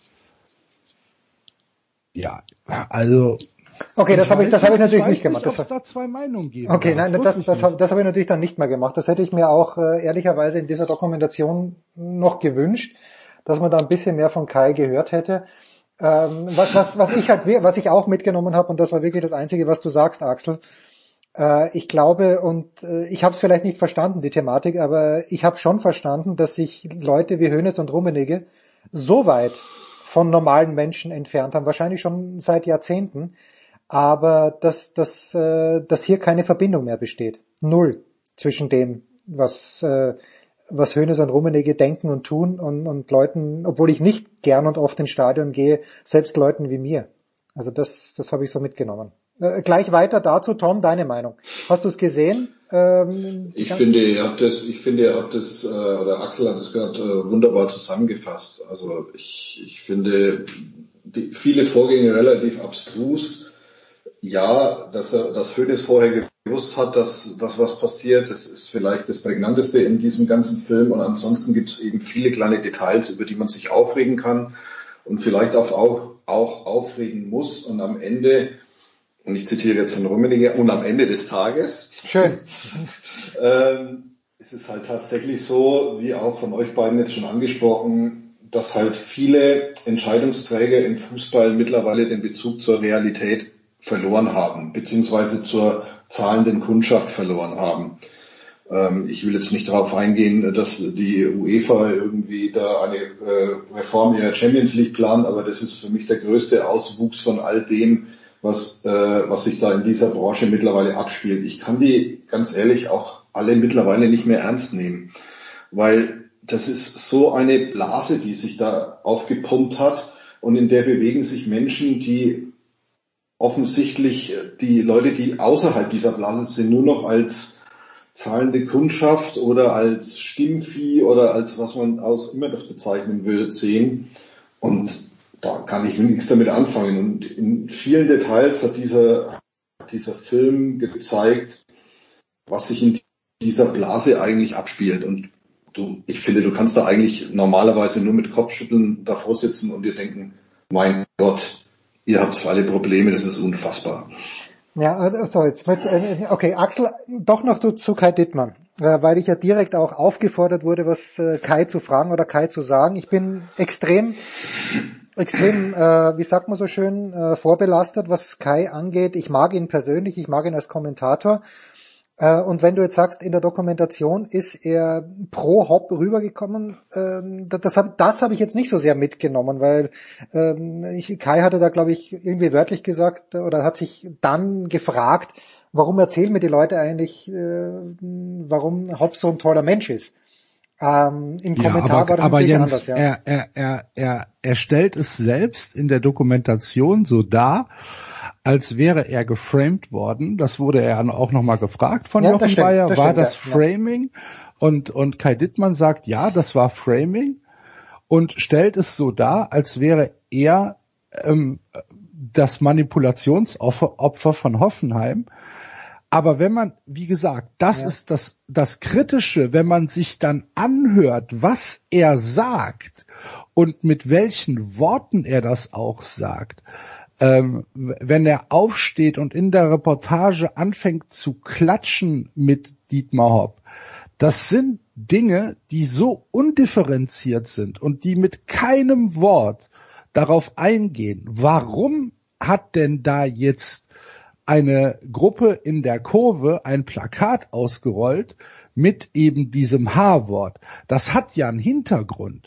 Das ist ja nicht so, dass die einfach gesagt haben, so, wir machen jetzt heute nochmal einen Protest gegen Dietmar Hopp, weil wir halt heute hier spielen. Nee, das hat den Hintergrund, dass die Kollektivstrafe gegen den BVB äh, eine Woche vorher verkündet worden ist. Es hat den Hintergrund, dass vorher ein Spiel in Mönchengladbach war äh, von, von der TSG Hoffenheim, wo es schon zu annähernden äh, Szenen gekommen ist. Und dann hat die Schickeria als Ultravereinigung halt die, die Bühne in Hoffenheim genutzt, um auf diesen Missstand der Kollektivstrafen hinzuweisen, die ausgelöst worden sind von Dietmar Hopp, weil Dietmar Hopp seit 13 Jahren nicht verstehen kann, warum er in der Bundesliga nicht hofiert wird, wie er das in seinem ganzen Leben getan, äh, hofiert wird. Überall, wo Dietmar Hopp hinkommt, gehen die Leute auf den Boden und danken ihm, weil er einen neuen Kindergarten gebaut hat. Jetzt kommt er in die Bundesliga und denkt, die Leute, die Leute müssten ihm froh und dankbar sein, dass Hoffenheim in der Bundesliga spielt. Aber niemand will Hoffenheim in der Bundesliga haben, außer 25.000 Leuten in Sinsheim vielleicht. Niemand, kein Mensch interessiert sich für Hoffenheim. So, und das versteht Dietmar Hopp nicht. Und dann fängt Dietmar Hopp seit 2007 an, deutsche Gerichte zu ähm, zu belasten, den DFB zu belasten. Er möchte, dass äh, dass Beleidigungen ihn, gegen ihn gleich mit Rassismus gesetzt werden. Wo sind wir Ja, denn? das ist ja komplett Hanebüchen, also das ist so, natürlich und, Wahnsinn. und das ist das, was ich Kai Dittmann vorwerfe, dass hier keine Differenzierung ähm, stattgefunden hat, dass hier rein auf ein Ereignis, auf ein singuläres Ereignis äh, reagiert wurde mit einer Empörung, die ich ich, ich bin fassungslos, wenn man sich das Transkript durchliest, wenn man sich anhört, wie er das sagt, auch mit welchen Worten er das sagt und mit welchen Unterstellungen, wenn er zum Beispiel den Ultras unterstellt, dass sie alle dumm sind mit dem Satz, äh, man muss Toleranz nicht schreiben können oder buchstabieren können, aber man muss wissen, was es heißt. Ja, was ist das denn? Okay, Entschuldige bitte, aber Nein, nein, das ist- ich, ich meine, du, du hast mich jetzt, du hast mich jetzt hier In Rage gebracht, gefragt, ja. Dann muss ich es halt auch so sagen. Na, es ist auch völlig legitim, weil ich, äh, ich, ich sitze hier äh, waffenlos, weil ich unbewaffnet vielmehr, weil ich das Transkript nicht gelesen habe und weil ich ich habe das Spiel damals gesehen und ganz ehrlich, ich habe glaube ich nebenbei Karten gespielt und äh, ich habe mich äh, ja, ich habe da ein bisschen zugehört und ähm, habe hab die die Thematik ja so nicht verstanden. Die habe ich jetzt erst, äh, ich habe es dann zwar nachgelesen, aber jetzt durch diese Dokumentation mit der Kollektivstrafe erst wieder ist es mir richtig äh, eingeschossen, was eigentlich der Grund für die ganze Geschichte war. Okay, Darf ich noch zwei, ich würde noch zwei Sachen gerne dazu sagen. bitte. Ähm, ohne jetzt da irgendwie das letzte Wort haben zu wollen. Ich finde, was Aklo gesagt hat, also kann ich nur unterstreichen. Ähm, ich finde übrigens bei Dietmar Hopp ist nicht nur das Problem, dass er erwartet, dass die Leute, äh, dass die Leute von ihm in den Staub sich werfen, sondern es gibt auch noch genügend Leute, die das tun, die sich absichtlich in den Staub werfen, um von seinem Glanze etwas abzubekommen. Das finde ich ja mindestens genauso schlimm. Und noch was zu Dietmar Hopp und äh, Hoffenheim seit 13 Jahren im Dings. Es gibt einen schönen Spruch in, in, in, äh, im Amerikanischen, den übersetze ich jetzt mal ins Deutsche, wenn es dir in der Küche zu heiß wird, dann werde eben kein Koch.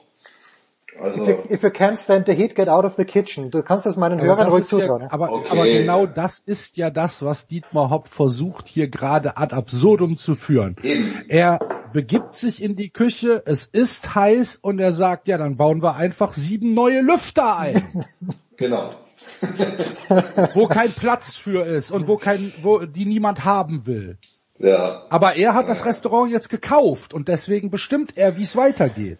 Tja. So kommt's mir vor. Ja. Axel, unterschreibst du die Theorie, das wirklich abschließend, jetzt bevor wir zu einem Sport kommen, wo Kommerz keine Rolle spielt, aber unterschreib, und, unterschreibst du die Theorie, dass äh, nachdem jetzt mit Leipzig ein völlig anderes Hassobjekt in der Bundesliga herumläuft, dass, äh, die, dass Dietmar Hopp ein bisschen aus der Schusslinie geraten sein wird? Nein, weil Dietmar Hopp gar nicht aus der Schusslinie gehen will. Das ist es doch. Leipzig ist gekommen und eigentlich war Hoffenheim, pff, ja, ist halt Hoffenheim, dann spielt ihr halt euren Blödsinn da weiter und singt halt dreimal am Samstagabend, was wollen wir trinken? Ist doch in Ordnung. Macht, macht ihr euren Scheiß, niemand interessiert sich für euch. Leipzig war tatsächlich nochmal ein Dealbreaker. Und dann kommt Dietmar Hopp und macht alles nochmal neu heiß.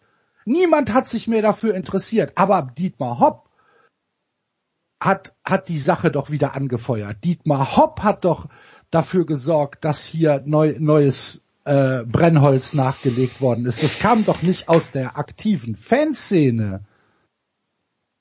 Okay. Okay. Er will's doch gar nicht. Er will's Lass- doch gar nicht. Tom, Er du will hast doch, noch was. Er, er will doch gar nicht, dass es, dass es vorbeigeht. Er will doch, er will doch weiter als das, als derjenige dastehen, der hier zu Unrecht von Leuten kritisiert wird, weil er doch nur Gutes tut. Und das will er auch kundtun. Und er bekommt, er bekommt ja auch den Platz dafür, es kundzutun. Okay. Gut. Äh, Tom, du hast noch was zu diesem Thema? Nee, jetzt ist gut. Gut, jetzt ist gut, okay. Also ich, Lass, nee, lass, nee. uns, über, lass uns über den Warensport. Ja, ja, komm, äh, gut, dann machen wir davor eine kurze Pause. Ja, ich werde ich werd Kai mal anfunken, werde Kai mal fragen, ob er, ja, ob er was sagen möchte zur Thematik. Äh, er ist immer einmal pro Halbserie bei mir. Ich, ich hoffe, ich habe mein Recht nicht dadurch verwirkt, dass er bei der Big Show live war. Wir schauen mal. Aber danke dir, Axel, weil, ähm, ja, ähm, ich, ich habe die Thematik, wie gesagt, ich, ich wusste nicht so recht, über wen ich mich jetzt echauffieren soll. Also ich habe, äh, naja, ich, ich, äh, ich, mich hat's auch ehrlicherweise ein bisschen kalt gelassen, aber diese Abgehobenheit von Hönes und Rummenigge, die man hier in München halt besonders auch mitbekommt, äh, das ist mit der Zeit ein bisschen anstrengend. Pause.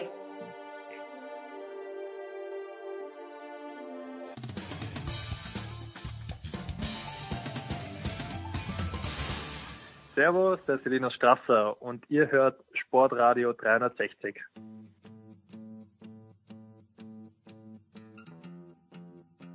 Ja, jetzt aber, jetzt aber mit Axel Goldmann und mit Tom Heberlein zum Thema du jour. 1. April, es geht los in der Major League Baseball Opening Day. Endlich mal wieder im April, möchte ich meinen, weil äh, die letzten Jahre, ich weiß gar nicht, wann es das letzte Mal wirklich der 1. April war, dass es losgegangen ist. Aber fangen wir mal ganz oben an. Tom, die Los Angeles Dodgers, wir erinnern uns noch an die ausgelassenen Szenen, als Justin Turner, obwohl er eigentlich positiv getestet wurde, einfach runter aufs Feld gegangen ist und gedacht hat, mir doch wurscht, ich feiere jetzt den World Series Titel der Dodgers. Es ist, es kommt gar nicht so oft vor, dass der World Series Titel verteidigt wird, aber jetzt ins Blaue hineingesagt, führt ein Weg an den Los Angeles Dodgers vorbei in der Baseball-Saison 2021.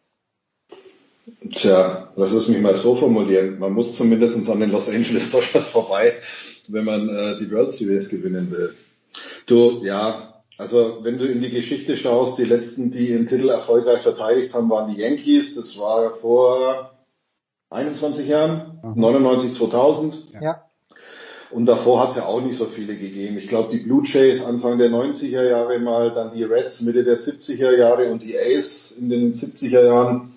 Und das war's dann aber auch schon fast. Äh, nee, war's nicht. Also die Yankees haben das auch häufiger geschafft. Ähm, ja, also wer jetzt von dieser Statistik mal absieht, haben die Dodgers natürlich auf dem Papier nach wie vor eine sehr starke Mannschaft, wenn nicht sogar die stärkste. Ähm, was halt, wie ich finde, schon extrem äh, entscheidend ist, dass sie A, die Mannschaft äh, zusammengehalten haben, dass sie sie B noch nicht unwesentlich verstärkt haben, durch einen gewissen Herrn Bauer. Und dass sie halt, ja, wie immer, wenn es ums Baseballspielen geht, wenn du eine gute Rotation hast, wenn du gute Pitcher hast, dann ist das schon extrem wichtig. Und ähm, ich glaube, wenn, wenn du dir anschaust, sie müssen David Price weglassen, der, der ist nicht in der Starting Rotation. ähm, wenn du solche Leute außen vor lassen kannst, dann hast du schon mal fünf richtig gute Leute und ich glaube, dass die, also es muss schon viel zusammenkommen, um die in diesem Jahr aufzuhalten. Ich traue es am ehesten vielleicht noch, vielleicht noch den Yankees zu, aber die sind ja irgendwie immer dauerverletzt.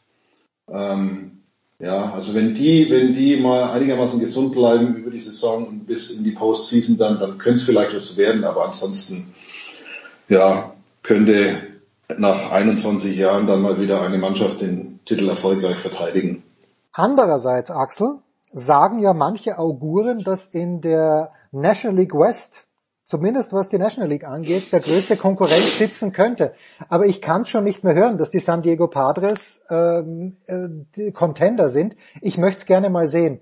Weil da sind wir wieder bei den Yankees. Damals habe ich in New York gewohnt. 1999 war es, glaube ich. Oder war es 2000 oder war es 98? Ich muss mal ganz kurz nachschauen. Es war natürlich 98, als die Padres damals mit Kevin Brown, wer sich erinnern kann, in, äh, die, in die World Series gekommen sind. Da haben sie verloren. Seitdem habe ich nichts mehr von den Padres gehört, außer dass das nächste Jahr besser wird. Glaubst du, glaubst du dran, dass die Padres äh, wirklich ein, ein ernstzunehmender Konkurrent sein können für die Dodgers? Ja. Ich sitze ganz vorne auf dem Padres Hype Train und lege Kohlen nach. Nein. Äh, ja doch, du hast es ja letztes Jahr schon gesehen. Also die Padres haben ja letztes Jahr auch die Playoffs geschafft, haben dann natürlich mit einer äh, mit einer äh, reduzierten äh, Rotation äh, in den in den Playoffs gegen die Dodgers verloren und ich sage auch ganz klar, dass die Dodgers auf dem Papier das bessere Team sind. Äh, Tom hat es schon gesagt, die Rotation ist äh, über alle Fragen erhaben. Dazu haben sie halt auch noch ein fantastisches Line-up. Das ist wahrscheinlich die beste Mannschaft im Baseball. Aber was die San Diego Padres machen oder was sie was sie sind aktuell. Die San Diego Padres sind ganz ohne Zweifel das aufregendste Team im Baseball. Ähm, sie haben ein sehr sehr guten Winter gehabt, äh, sicherlich mit Judavish als äh, Neuakquise ein, ein Ace geholt, den man ähm, den man nicht unterschätzen darf. Dann haben sie noch ihren Bullpen aufgepimpt und dann haben sie mit ähm, äh, mit mit äh, Manny Machado und Fernando Tatis äh, Jr. einen fantastischen 2-3-Punch im Line-Up, äh, dazu äh, Osinola als Catcher, der im Moment noch verletzt ist, aber wenn er dann gesund ist, sicherlich einer der Premier Catcher in der Liga ist. Eric Hosmer steht auf der ersten Base, Tommy Farm ist ein fantastischer Outfielder. Ähm, das ist eine hoch aufregende Mannschaft, die einen offensiven Baseball spielt. Man sagt ja nicht umsonst Slam Diego äh, zu den, den Padres. Ähm, das wird ein, das wird ein unfassbar interessantes Rennen in der National League äh, West und ich traue es ihnen zu, dass sie ähm, 100 Siege bekommen oder über 100 Siege in diesem Jahr und vielleicht trotzdem nur Zweiter werden in der National League West. Ähm, ich ich glaube, dass das, äh, dass das die beiden besten Mannschaften im Moment in der National League sind. Okay. Oh, oh, oh, oh, ja, ja, komm, hm. Tom, bitte komm nicht mit den Cups, aber nur damit wir das jetzt hier mal nee, die, die, die Ground, mit den Cups. damit wir die Ground Rules festlegen, die, die Ground Rules mal festlegen. Nein, ähm, es gibt es wieder 162 Spiele, Tom, weil im letzten Jahr hatten wir eine kürzere Saison. Also nur mal, weil Axel sagt 100 Siege, wenn es noch 124 Spiele gäbe, wären 100 Siege kaum machbar. Gut. Sehr gut. Tom, wie schauen wir aus? Sind wir wieder bei 162 Spielen? Ja, ich denke schon, dass es hinbekommen. Also ähm, in Amerika wird ja mittlerweile getestet wie, wie, wie blöd. Und es? Wird, es wird geimpft wie blöd. Also ich denke schon, dass das, äh, dass sie, dass sie damit durchkommen werden. Also es wird vielleicht mal ein, zwei Fälle geben, äh, wo halt irgendwie da einer nicht aufpasst oder so. Das könnte natürlich zu Schwierigkeiten führen, das ist schon klar. Aber ich denke, dass sie, dass sie das schon rumbekommen, zumal sich ja in der dieser verkürzten Saison letztes Jahr erwiesen hat, dass du mit Doubleheadern, die du auf sieben Innings beschränkst, einigermaßen gut über die Runden kommst, wenn es drauf ankommt und wenn es eng wird. Also ja, ich glaube, wir sehen 162 Spiele und nein, ich werde nicht für die Cups äh, votieren. Ich hätte noch Atlanta eingeworfen als eine Mannschaft, die man nicht unterschätzen darf und die möglicherweise in diesem Trubel um die Dodgers und die Padres ein bisschen untergeht. Ich sage auch hier nur noch mal Starting Rotation und Atlanta hat eine richtig geile Starting Rotation. Hatten sie im letzten Jahr schon und jetzt haben sie noch Charlie Morton dazu gekriegt und Drew Smiley dazu bekommen. Also die würde ich mal nicht unterschätzen. Aber ist das Tue ich nicht, auch nicht. Sind Stimmt die Braves, schon. Axel, sind die Braves nicht genau das Gegenteil? Wenn du sagst, äh, die Padres sind ein geiles offensives Team, dann sind die Braves doch ein geiles defensives Team. Ach, das würde ich jetzt tatsächlich so gar nicht, äh, so gar nicht sagen. Die haben im letzten Jahr, glaube ich, auch relativ gute äh, Run-Statistiken gehabt. Ähm, nein, die Braves sind auch ein äh, sind auch ein, äh, ähm, ein super Team, gar keine Frage. Ähm, haben mit äh, Travis Dano und Ozzy Albis und Marcel Ozuna natürlich und Ronald Acuna Jr. Äh, Leute dabei, die auch in diese in diese Richtung aufregend und interessant und allein de deswegen lohnt sich schon das Eintrittsgeld ähm, in, in ihren Reihen, keine Frage.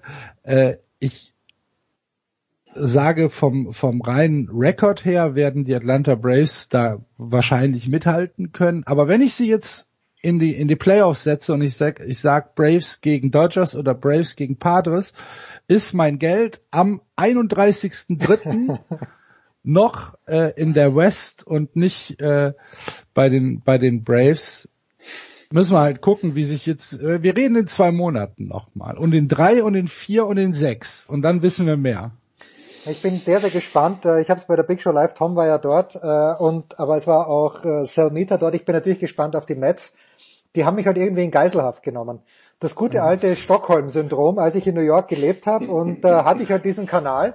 Und wenn du jeden Tag die Mets anschaust, und ich habe es eh damals schon gesagt, wenn du John Franco jeden Tag siehst, wie er sich einen abbricht, aber irgendwie das, das Match dann trotzdem, den Save trotzdem über die Bühne kriegt, das waren noch glorreiche Zeiten. Und in, im Power Ranking von Major League Baseball selbst sind die Mets auf Platz 7. Aber wenn die jetzt mit 4 und 15 starten in der Saison, wovon, ich absolut ausgehe, dann ist dort gleich wieder Feuer am Dach. Aber sie haben ja jetzt einen neuen Owner, von daher Steve Cohen, ja, der will, der Ja. will äh, bisschen Geld ausgeben. Schön, schön. hat er ja schon gemacht. Weil die Wilpons, die hatten kein Geld mehr. Und ich bin mal gespannt, Nee, wie es... Äh, Es war, war nichts mehr da. da geht nichts mehr. Apropos kein Geld ausgeben, Axel. In der, Nash äh, in der American League äh, ist ja frisches Geld dazugekommen durch LeBron James oder auch nicht. In Boston und die Boston Red Sox starten mit Nathan Iovaldi als Opening Day Starter. Das ist für mich kein gutes Zeichen, weil es sagt mir zumindest eines, dass Chris Sale, dass Chris Sale nicht, nicht, nicht am Start ist. Also der, der optimistische Ausblick von Axel Goldmann auf die Boston Red Sox ist welcher? Naja, also wenn man sich das Pitching vom letzten Jahr angeschaut hat, dann kann es eigentlich nur besser werden. Okay, dann ist ja gut. Was, was in Boston auf den Mount geht. Nathan Iovaldi oder äh, äh, Eduardo Rodriguez als als eins. Rodriguez ist halt im Moment auf der auf der auf der Injury List. Ähm, ja, Chris Sale, hast du schon gesagt. Danach äh, wird's ein bisschen, wird's schon ein bisschen dünn. äh, Nick Pivetta, Martin Perez, Garrett Richards. Die Rotation ist im Moment noch nicht so, dass du sagst, das ist Playoff-Material. Ist ganz einfach so, aber ähm, was die, was die Red Sox jetzt zeigen müssen dieses Jahr ist, dass es halt nicht mehr das Trainwreck vom letzten Jahr ist, dass sie halt äh, tatsächlich auch wieder ein paar mehr Spiele gewinnen können, äh, auch übers Pitching.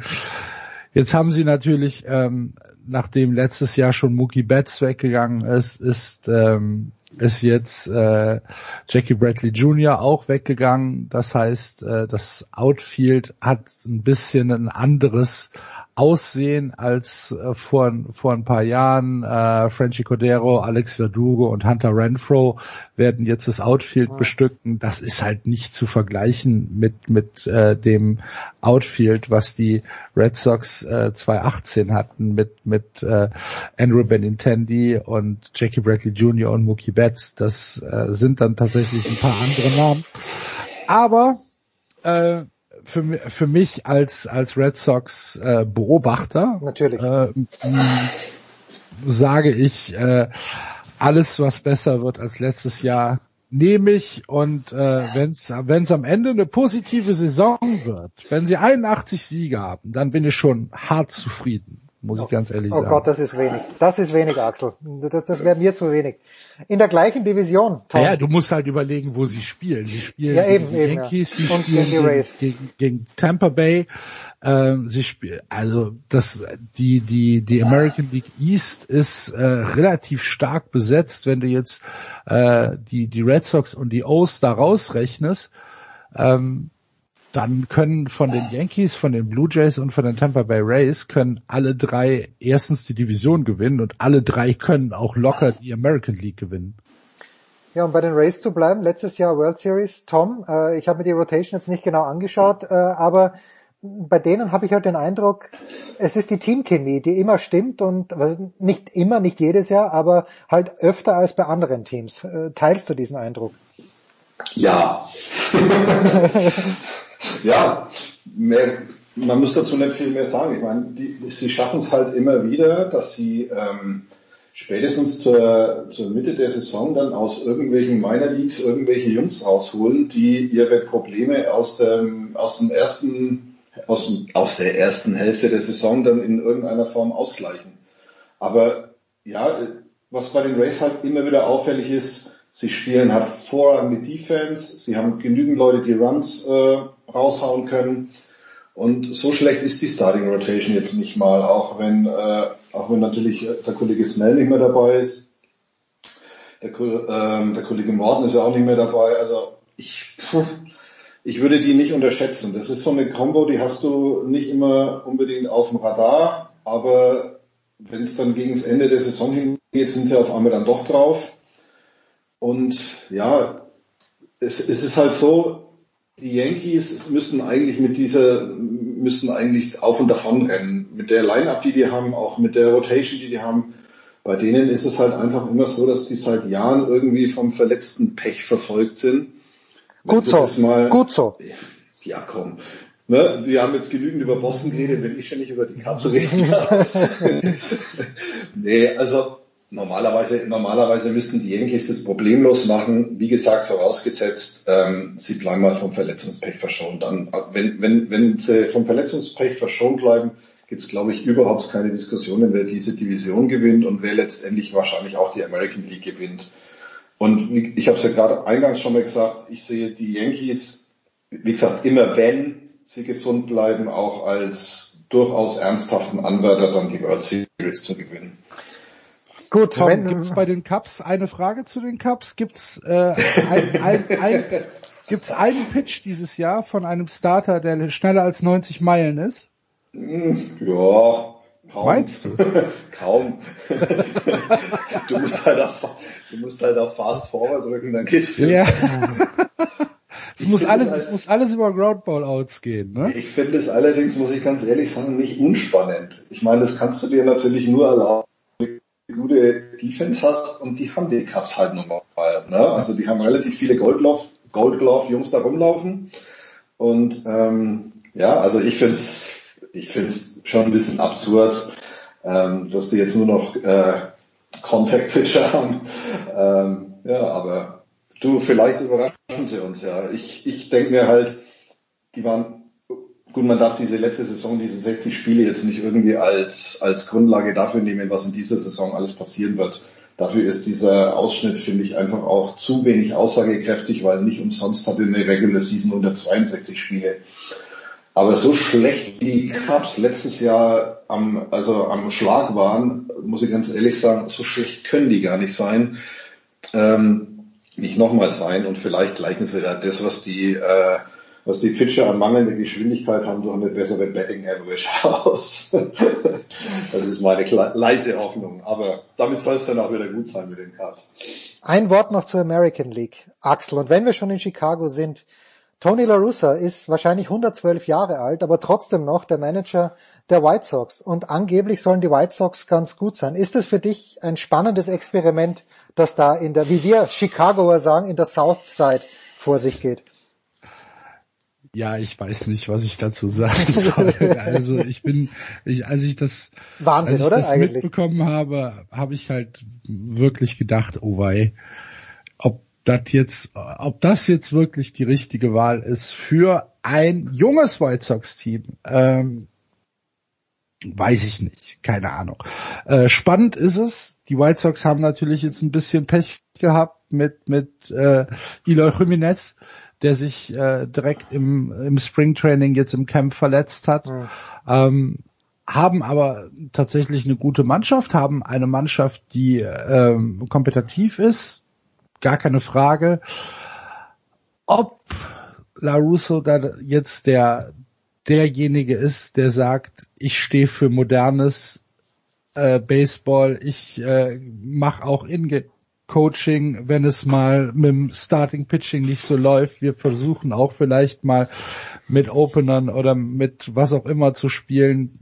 Ah, bin ich mir ein bisschen unsicher. Ich weiß es nicht. Er war halt jetzt schon relativ lange raus aus dem Spiel. Ne? Ja, ich freue mich. Bei ihm ist halt die Gefahr, dass er halt, bei ihm ist halt die Gefahr, dass es halt mit Gewalt will, gell? So, mhm. Wie Axel schon sagte, er war jetzt lange raus und jetzt kommt er daher und äh, vielleicht läuft er Gefahr zu sagen, so, ich zeige jetzt mal diesen ganzen jungen, modernen äh, Coaches, wie es eigentlich abgeht, gell?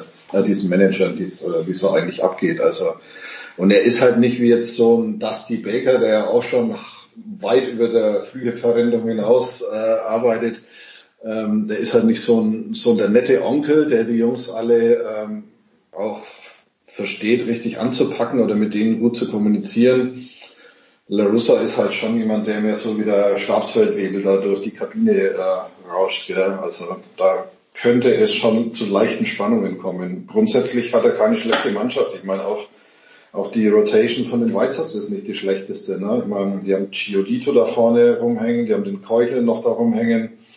Also das ist schon nicht so schlecht. Also das ist so schade, dass du das jetzt gesagt hast, weil ich dieses Dallas Keikel, ich nenne ihn ja Keikel, ich weiß noch, ob ihn Keuchel Ich nenne ihn Keuchel. Keuchel. Großartig. Für mich, für mich also wirklich mindestens Top 10, wahrscheinlich sogar Top 5 Name in der, in der Major League Baseball.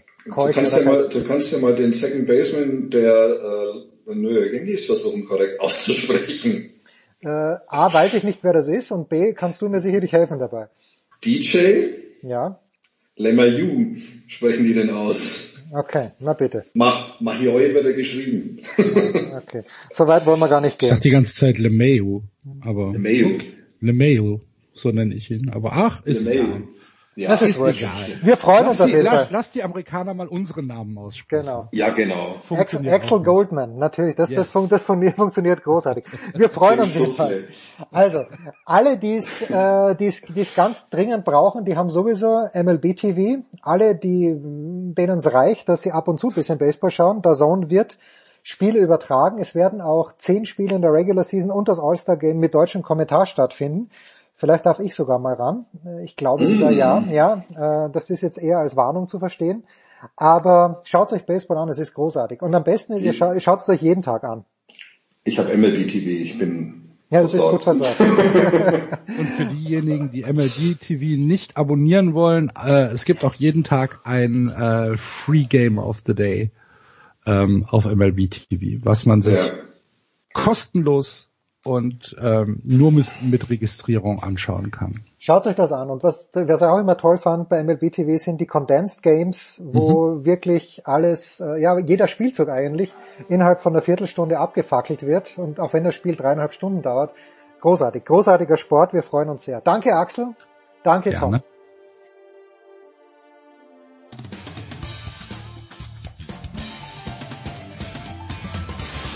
Ja, grüß euch, servus, das ist Dominik Landerdinger und ihr hört Sportradio 360.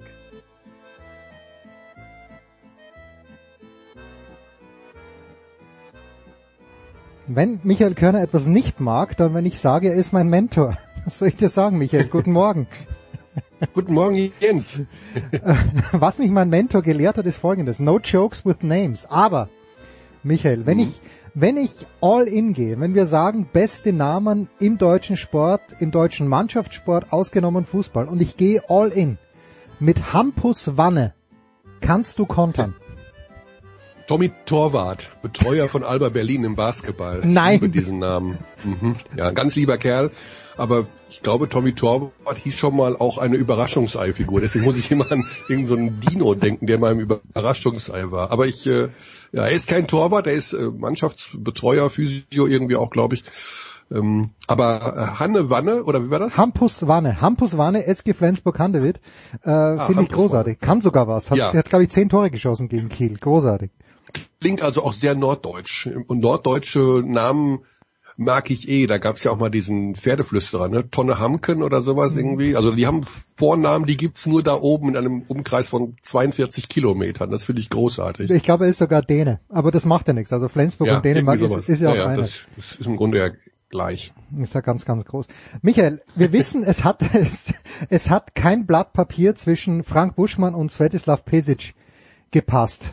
Wie war das bei dir mit Sveti? Und wir kommen natürlich gleich äh, drauf, dass er in die Hall of Fame der FIBA aufgenommen werden soll oder beziehungsweise eh schon feststeht, dass er aufgenommen wird. Wie war das Verhältnis zwischen Körner und Pesic? Oha. Ähm, da, also du, du überrascht mich immer wieder mit Fragen, äh, mit denen ich wirklich überhaupt gar nicht gerechnet habe. Ähm, ja, das ist, ähm, also ich glaube, das ist, es gibt Menschen, mit denen man, man braucht eine Zeit, um sie zu verstehen oder die dich dann auch verstehen. Und ich denke, dass Svetislav Pesic jemand ist, der nicht sofort am allerersten Abend dich in dein Herz schließt und umgekehrt genauso. Also ähm, ich möchte ungern in Klischees verfallen und in irgendwelche ähm, Rollen, die falsch interpretiert werden können. Aber ja, ich glaube, dass Svetislav Pesic auch ein gewisses, äh, einen gewissen Schutzschild um sich herum hat und erst einmal sagt, äh, alles das, was von außen an mich herankommt, ist erstmal, mh, ich will nicht sagen eine Gefahr oder eine Bedrohung, aber das muss ich erstmal überprüfen. Bevor Immer noch, Ich, es, immer noch, auch im hohen Alter. Also ich glaube, dass mittlerweile, also natürlich, wenn wir jetzt sprechen, ist es sehr herzlich und es macht auch viel Spaß. Hm. Ähm, aber ja, ich habe natürlich auch Situationen im Kopf, äh, wo ich äh, auf einem Parkplatz in Oldenburg äh, von ihm angeschrien wurde, dass ich ja wohl meinen Willen bekommen hätte, weil sie jetzt ein Spiel verloren haben. Äh, das sind alles Dinge, die müssen halt irgendwann an einem abprallen und sagen, okay, es ist halt ein emotionaler Mensch. Ähm, ich bin halt äh, äh, komplett anders, aber das man kann es drehen und wenden, wie man will. Auch zwei völlig unterschiedliche Menschen können zusammenfinden, zusammenbleiben. Wie oft haben wir das auch bei Partnerschaften oder wie auch immer. Ähm, also es hat sich, ich sag mal so, man sieht sich auch nicht so oft. Man darf ja auch nicht vergessen, äh, dass man, als er noch in der Liga war, also in der BBL war, das war ja auch nur für seine Verhältnisse ein kurzer Zeitraum. Der war ja viel länger vorher in Spanien oder äh, für Nationalmannschaft unterwegs. Man sieht sich ja eigentlich auch nur wenn er in der BBL war, zwei, drei Mal im Monat. Oder wenn er be- ohne BBL nur Nationalmannschaft, zweimal im Jahr. Und dann sind natürlich solche Entwicklungen, äh, brauchen eine Zeit. Aber klar, äh, äh, ich habe neulich mit ihm länger telefoniert, weil ich äh, seine Expertise haben wollte zu Barcelona und, und Madrid und das ist, äh, macht wahnsinnig Spaß und er erzählt, also es ist toll. Also es ist, ich glaube, wenn er jemand in sein Herz, es gibt ja Menschen, ne, die, da denkst du, ja, das ist bestimmt, das ist ein schwieriger Typ, aber Mhm. wenn der dich in dein Herz mal geschlossen hat, dann, dann, dann bist du da auch drin. So würde ich das mal bezeichnen. Also Aber nur das, äh, dieses vor allem, wenn man, wenn man selber auch, wenn man selber auch Interesse oder eben auch eine gewisse Kompetenz, sage ich mal, oder wenn man eben über einen längeren Zeitraum dem äh, jeweils anderen mitteilt, dass man nichts Böses will. Hm. Ne? Also vielleicht, äh, ich denke mal schon, dass man als Trainer oder als Profisportler an sich eine gewisse Skepsis um sich herum immer aufbaut. Ich denke mal, dass es im Tennis, das wirst du vielleicht noch besser wissen, vielleicht sogar noch verbreiteter ist, dass äh, an einem Einzelsport ähm, viele sich auch ein bisschen abschotten, weil sie denken, der will nur ähm, mit mir befreundet sein, weil ich bekannt bin, weil ich Kohle habe oder weil er ähm, zu meiner Entourage gehören will oder kann ja auch sein in irgendeiner Form. Ne? Also ich glaube, egal, wenn du als Sportler oder Trainer, wie auch immer, erfolgreich sein willst, brauchst du ja sowieso ein gesundes Ego. Du musst dich durchsetzen. Das heißt, du musst eventuell hier und da mal auch negative Dinge tun, negative Charaktereigenschaften aus deiner Kiste hervorholen und dich irgendwo. Ne? Also Angela Merkel ist, glaube ich, auch ein hervorragender Mensch. Ich glaube, dass es eine ganz, ganz tolle Person ist, eine ganz menschliche Person ist. Ja, aber sie hat natürlich sein. in ihrem, in ihrem beruflichen Leben hat sie natürlich auch schon zwei Handvoll Männer einfach mal weggebissen. Also und die einfach mal äh, aussortiert. Also damals mit Merz oder äh, mit Koch oder sowas, diese ganze Männerriege, die da ihr ans Leder wollten, die hat sie einfach auch beruflich ähm, weggetrickst, würde ich es mal nennen. Wo man auch sagen könnte, das war vielleicht nicht ganz sauber, aber das gehört eben auch dazu, um sich da oben zu etablieren. Und das kann ich zum Beispiel gar nicht beurteilen. Hm. Weißt du, ich bin kein, nicht einer der erfolgreichsten Basketballtrainer Europas, ich bin auch kein Spitzensportler, ich transportiere Emotionen und Ereignisse und ähm, bin im Wesentlichen darauf angewiesen, etwas zu besprechen und zu kommentieren, was ich sehe. Und meine eigene Geschichte steht da ja total im Hintergrund. Hm.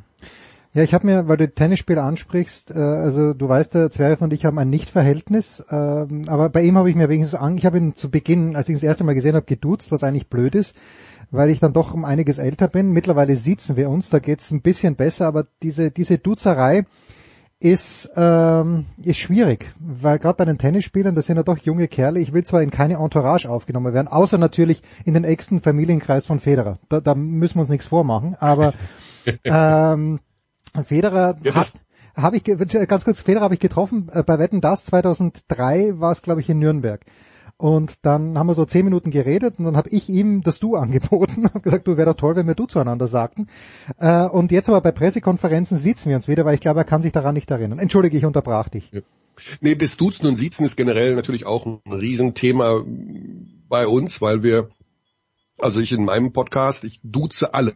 Hm und gehe da auch ganz offensiv mit um. Wir sollen aber in Interviews, die wir jetzt für, für TV machen, unsere Gesprächsgäste siezen. Mhm. Also ich siez, äh, ich soll siezen, ich, mir, mir rutscht das Du oft raus, aber ich sieze dort auch Menschen, die ich seit 30 Jahren kenne. Ja, ja. Was ich, um einfach diese, also wir sagen Vorname Sie, ähm, was ich teilweise schwierig finde, weil ich habe jetzt einen 19-Jährigen am Wochenende interviewt gehabt, äh, ja. Julius Böhmer aus Würzburg, also der Kerl ist äh, zwölf Jahre jünger als mein Sohn.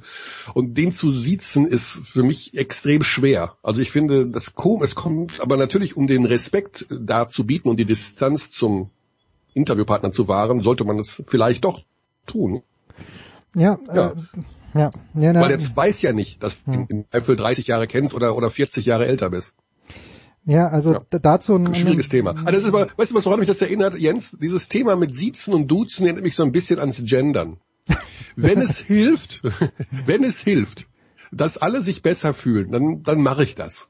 das so, dann sieht sich jeden und dann, dann war, wenn, wenn das so ist, dann, dann sage ich auch HörerInnen und äh, Pilotinnen und mach das auch alles. Wenn das wirklich hilft zur Gleichstellung, zur wie auch immer, dann mache ich das. Ich habe nur meine Zweifel, dass es so ist. Und so ist es beim Siezen und Duzen auch. Herrlich.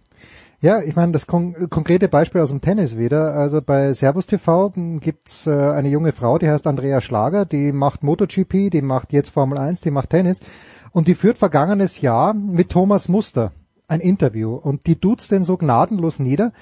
Und es machte leider einen unprof nicht, nicht, dass das Interview an sich unprofessionell war, aber wenn du wenn du jemanden duzt im Interview im echten Fernsehen, finde ich dann ich fand auch, dass Sebastian Hellmann Jürgen Klopp so gnadenlos niederduzt vor diesem und die mögen sich, die mögen gemeinsam in ja. Urlaub fahren, aber wenn du nicht, wenn du nicht wenn du ein Interview führst, wenn du natürlich mit, wenn Erik Meyer und Michael Leopold nebeneinander sitzen, ist ja klar, dass die sich duzen. Aber wenn ich als, als Moderator ein Interview mit Jürgen Klopp führe, selbst wenn ich mit dem schon 74 Mal mhm. im Urlaub war, dann finde ich, dass das professioneller ist, wenn man ihn sieht.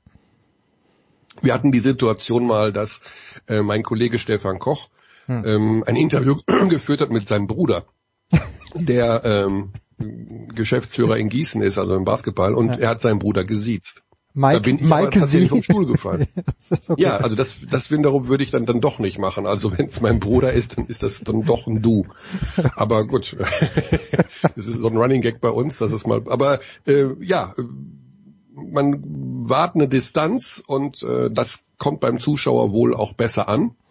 Und viele regen sich über diese Duzerei und diese Kumpelei auf, weil sie auch da glauben, die stecken eh alle unter einer Decke, diese JournalistInnen und der Rest der, der Sportbranche. Habe hab ich das Sternchen also, gesehen, Michael? Ich habe das Sternchen nicht gesehen.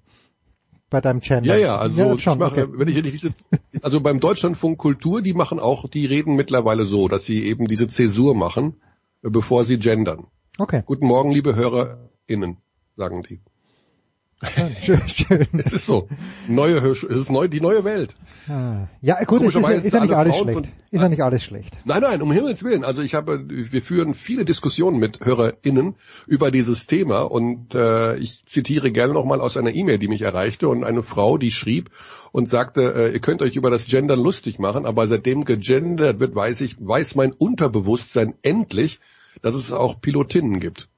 Weil sie ist damit groß geworden, dass es immer hieß, ja, Piloten, Piloten fliegen Flugzeuge und im, natürlich weißt du irgendwann mit 17, 18, okay, das scheint auch ein Beruf zu sein, den Frauen ergreifen können, aber das Unterbewusstsein teilt es dir nie mit, weil du, sag ich mal, bis zur Volljährigkeit oder was weiß ich, wann man das erfährt, 16, 15, ich habe ja keine Ahnung, äh, immer nur denkt, ja, das sind ja nur Piloten, das sind ja nur Männer.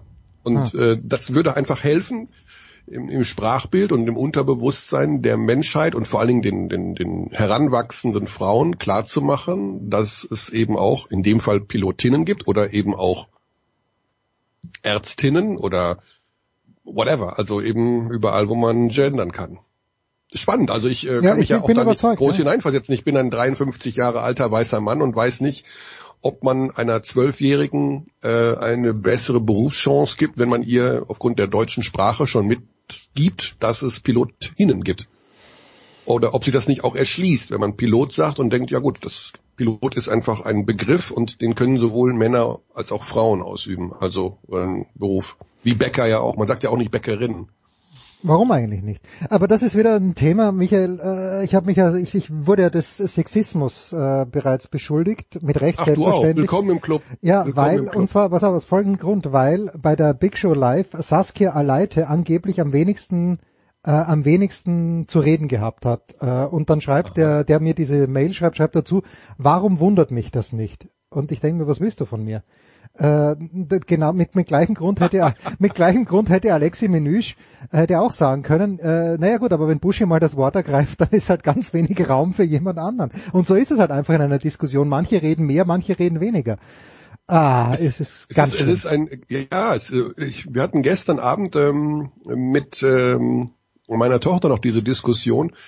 Ähm, zum Beispiel wurde ich auch angemahnt von einem Hörer in dem Fall, oder war es eine Hörerin? Nee, es war ein Hörer tatsächlich, äh, weil ich in meinem Podcast einen sehr plumpen That's What She Said Joke gemacht habe. Also ich weiß nicht, ob du das kennst. Nee. Äh, Das ist so eine Geschichte aus, äh, ist bekannt geworden mal durch The Office. Das ist das Ja, ja, Original das Original, vom ja. Stromberg. Ja, ne? ja. Also und der Chef dort, der ähm, wenn also irgendeiner eine schlüpfrige Metapher bringt, äh, oh, das ist aber ein Riesengerät. Wenn er zum Beispiel ein großes Auto sieht, dann sagt Ja, ja. er, ah, that's what she said. Also das ist so dieser Running Gag, der sich dort durchgezogen hat und den, den bringe ich ganz oft im privaten Bereich, wenn wir unter mit meinem Schwiegersohn zum Beispiel oder irgendwie sowas. Das habe ich aber on air auch mal im Podcast gemacht, weil mein Co-Host Xandi irgendeinen Spruch gebracht hat, den man eben auch schlüpfrig interpretieren kann. Und ich habe That's what she said gesagt und wurde daraufhin in einer Mail äh, übelst, also sehr deutlich äh, beschimpft. Äh, ja, was mir denn einfallen würde, ähm, als alter weißer Mann so ungefähr, was wäre denn daran lustig, That's what she said Witze on air zu bringen? Äh, das, die Zeiten werden ja wohl vorbei. Wie, allein wie man sich daran ergötzen könnte, dass etwas lustig ist, wenn Frauen irgendwas reingeschoben bekommen und so weiter und so fort. Und die Diskussion, die ich momentan halt mit mehreren Leuten führe, weil mein Beruf ja auch über die Sprache geht und ich mir mittlerweile sehr genau überlegen muss, wann ich zu welchem Zeitpunkt was sage, ob wir nicht auch Gefahr laufen, irgendwann zum Lachen äh, in den ganz, ganz tiefen Keller gehen zu müssen. Also wenn alles schon rassistisch ist, alles äh, sexistisch ist, wenn alles irgendeinen ähm, beleidigt, war, wir stehen gar nicht mehr so über den Dingen. Wir können ja gar nicht mehr frei groß sprechen oder ich traue mich ja auch schon wirklich gar nicht mehr äh, mit Frauen ein normales Gespräch zu führen, insbesondere wenn ich sie nicht so gut kenne, ob eventuell da was bei sein könnte, dass ich was sage, was sie ja wirklich, so denke ich wirklich, äh, beleidigen könnte oder äh, was sie als sexistisch auffasst, wenn ich irgendwas über ihre Klamotte sage, das sagt man wahrscheinlich heute gar nicht mehr, oder über ihre neue Brille, weil das ja nur auf das Äußere reduziert. Das ist eine ganz schwierige Situation, wie ich gerade finde. Wir, wir machen unsere Sprache ähm, wir nehmen unsere Sprache so ein bisschen in Geiselhaft und glauben darüber viele Dinge regulieren zu können, die aus meiner Sicht ja eigentlich völlig selbstverständlich sind. Allerdings bekomme ich auch zu hören, Sprache entwickelt sich. Und man sagt eben nicht mehr wie bei Mark Twain, Huckleberry Finn, dass da Neger kommt oder man sagt auch nicht mehr Indianer, habe ich gelernt, Indianer ist auch verboten, wird man aus der Grünen Partei ausgeschlossen, wenn man das sagt. Ich finde das irgendwie nachvollziehbar, dass es eine Entwicklung gibt in der Sprache, die uns alle irgendwo gleicher macht. Andererseits muss ich leider hier feststellen, wir sind nicht gleich. Männer und Frauen sind unterschiedlich. Vom Temperament her gibt es zwischen den Nationen, zwischen den Kulturen Unterschiede. Es gibt äh, Physiognomo, Phys, wie nennt man das? Physiognomische. Physiognomische. Physiognomische Unterschiede. Was weiß ich, Asiaten sind meistens kleiner als äh, Mitteleuropäer. Äh, andere sind stämmiger, andere sind schmaler, whatever. Wir sind eben nicht 7,5 Milliarden exakt gleiche Menschen. Ich finde nur es falsch, immer wieder aus allen Unterschieden, die man sprachlich hervorbringt, ein rassistisches Thema zu machen oder ein sexistisches Thema. Wir stehen uns da selbst im Weg, glaube ich. Wir machen uns das Leben viel schwerer, als es eigentlich ist. So reden halt zwei alte weiße Männer, Michael. Was ja, das ist, ich weiß, ich, äh, wenn ich in einer Diskussion bin, gestern Abend wieder, wie gesagt, also mein, mein Schwiegersohn ist ja gerade hier, der sagt, total nachvollziehbar, was ich sage, aber es ist eben so, wenn wir doch in der Sprache was verändern können und dann eben nicht mehr Zigeunersoße sagen, dann lass es uns doch tun. Ja. Also äh, wir schaden niemandem damit, dass es jetzt dann nur noch scharfe Paprikasauce heißt oder wie auch immer, sondern wir sollten einfach da, und das stimmt auch, also das sehe ich auch so. Ich bin ja nicht der jemand, der sagt, wir, es muss auf jeden Fall Zigeunersoße heißen oder es muss auf jeden Fall Indianer heißen. Nein, ich sage ja, wenn es hilft, mache ich das ja mit.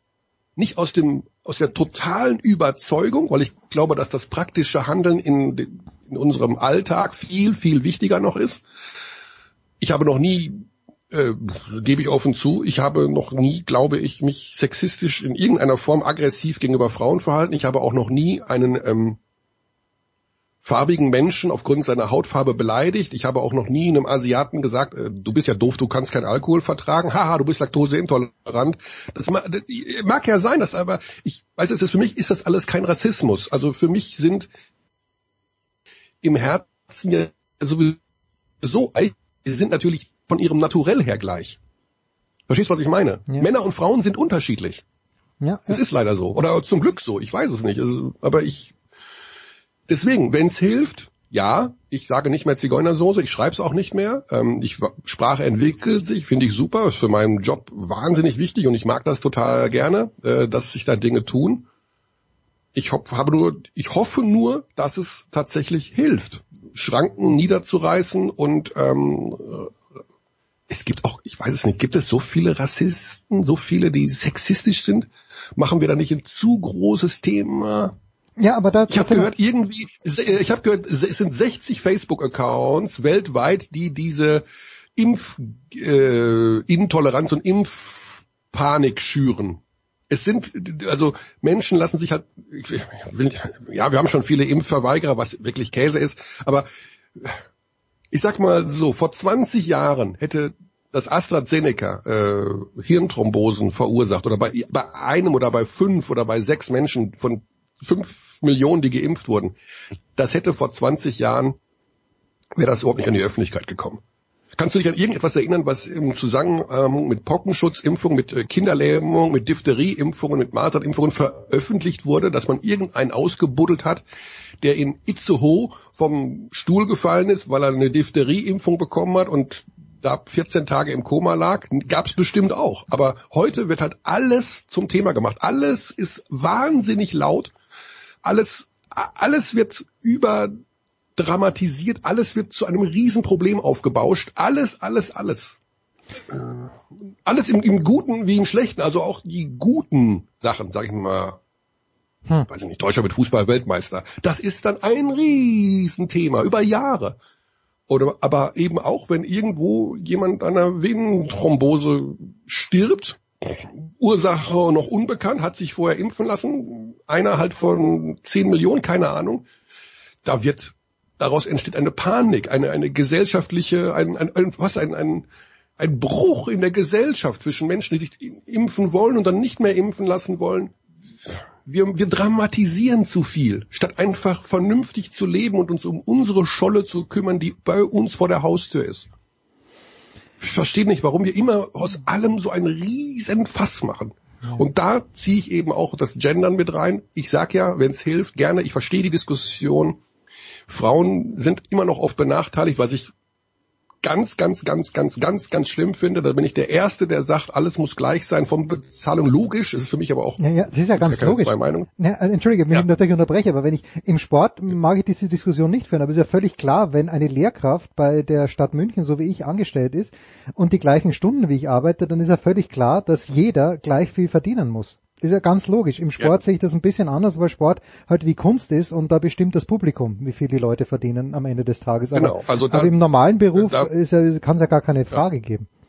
Nee, natürlich nicht. Also das ist, das ist für mich, und da sage ich auch, wenn es hilft, ich, ich ja, ich hab, mach mich ab und zu über diese leichte Sprachverballhornung lustig, weil ich eben auch nicht anders kann. Also ich ähm, bin halt so, ich bin halt relativ flapsig oft in meiner Art. Das ist auch nicht gesund, aber das ist mein persönliches Problem. Aber ähm, wie gesagt, es, vielleicht machen wir auch zu oft aus einer Mücke einen Elefanten. Also in vielerlei Hinsicht.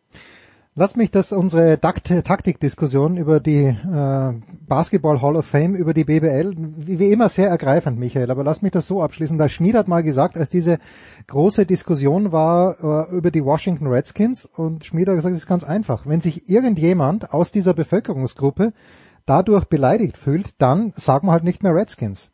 So einfach, ja, dann ist es halt das, das Footballteam in Washington. Ja, also ich, ähm, ich muss dazu sagen, es gibt einen, mein Lieblingscomedian ist Louis C.K. und der hat ein hervorragendes Bit über äh, die Tatsache, warum Indianer Indianer genannt werden. Also das ist total lustig. Ähm, und der sagt zum Beispiel, naja, wir, wir sind da hingegangen vor ähm, 1500 irgendwas und standen da vor den, äh, ich nenne sie jetzt mal Eingeborenen, ich hoffe, das ist jetzt nicht beleidigend. Von den Und, Ureinwohnern, ähm, die Ureinwohner bitte, Von den Michael. Ureinwohnern, genau, Ja. von den Ureinwohnern und ähm, haben gefragt, äh, das ist Indien, oder? Und dann haben die gesagt, nee, nee, das ist nicht Indien, das ist woanders. Und dann haben die gesagt, ja, come on, you're Indians. Also whatever, we call you Indians. Und äh, no, wir, wir sind nicht Indien, ja, whatever. Und wir bis zum heutigen Tag nennen wir die halt einfach Indianer, also obwohl das weder Indien war damals noch heute und wir uns auch geweigert haben, äh, jemals denen anderen Namen zu geben. Wie gesagt, ähm, das verstehe ich alles, dass man das eventuell heute nicht mehr sagen sollte, beziehungsweise dieser ganze ähm, sprachhistorische Zusammenhang, den vergisst man ja irgendwo. Nur wie wir dann damit umgehen, dass man eben auch im Karneval sich eigentlich nicht mehr als Indianer verkleiden sollte oder als Cowboy, dann darfst du auch nicht mehr in den Zoo gehen, übrigens. Also dann darfst du den Kindern auch nicht zeigen, das ist übrigens ein Löwe, denn der, der wurde ja auch mal, also der, der darf da ja auch nicht in Hellerbrunn oder in, in, in, im Tierpark, whatever, liegen, der soll ja eigentlich in die Savanne oder in, in den Dschungel, wo auch immer hin. Aber Kinder lernen die Tierwelt ja oftmals über den Zoo kennen. Weißt du, was ich meine? Also vielleicht ist es, ne, also vielleicht ist es doch hilfreich, sich mal als Indianer verkleiden zu dürfen, um später mitzubekommen oder auch früh mitzubekommen, dass das eine stolze eigene Geschichte ist, dass das besondere Menschen sind, die denen ganz übel zugespielt wurde. Ähm, und dann irgendwann mit 53 äh, du weißt schon, dass das Quatsch ist, warum die Indianer heißen. Ja, okay, ich weiß, das ist nicht, vielleicht nicht ganz sauber formuliert gewesen vor 600 Jahren, aber auf meinem, Spra auf meinem Nachttisch liegt ein Buch über die allerersten Indianer. Ich liebe Indianer, ich liebe diese Kultur. Und wenn wir jetzt, wenn ich denen helfen kann und soll sie nicht mehr Indianer nennen, sondern amerikanische Ureinwohner, dann mache ich das in drei Herrgottsnamen. Aber ich glaube nicht, dass es dem Grundproblem hilft, wie wir generell als Menschen miteinander umgehen. Word.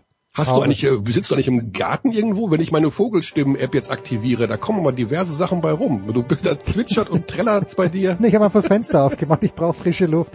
Pause. Ist das schön.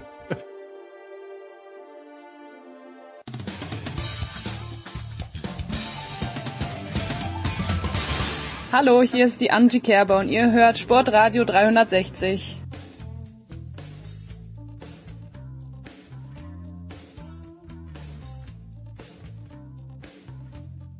Die Big Show 502 und ähm, es gibt ja manche Sportarten, die wir hier noch nicht besprochen haben bei Sportradio 360. Das war zum Beispiel der Wasserball.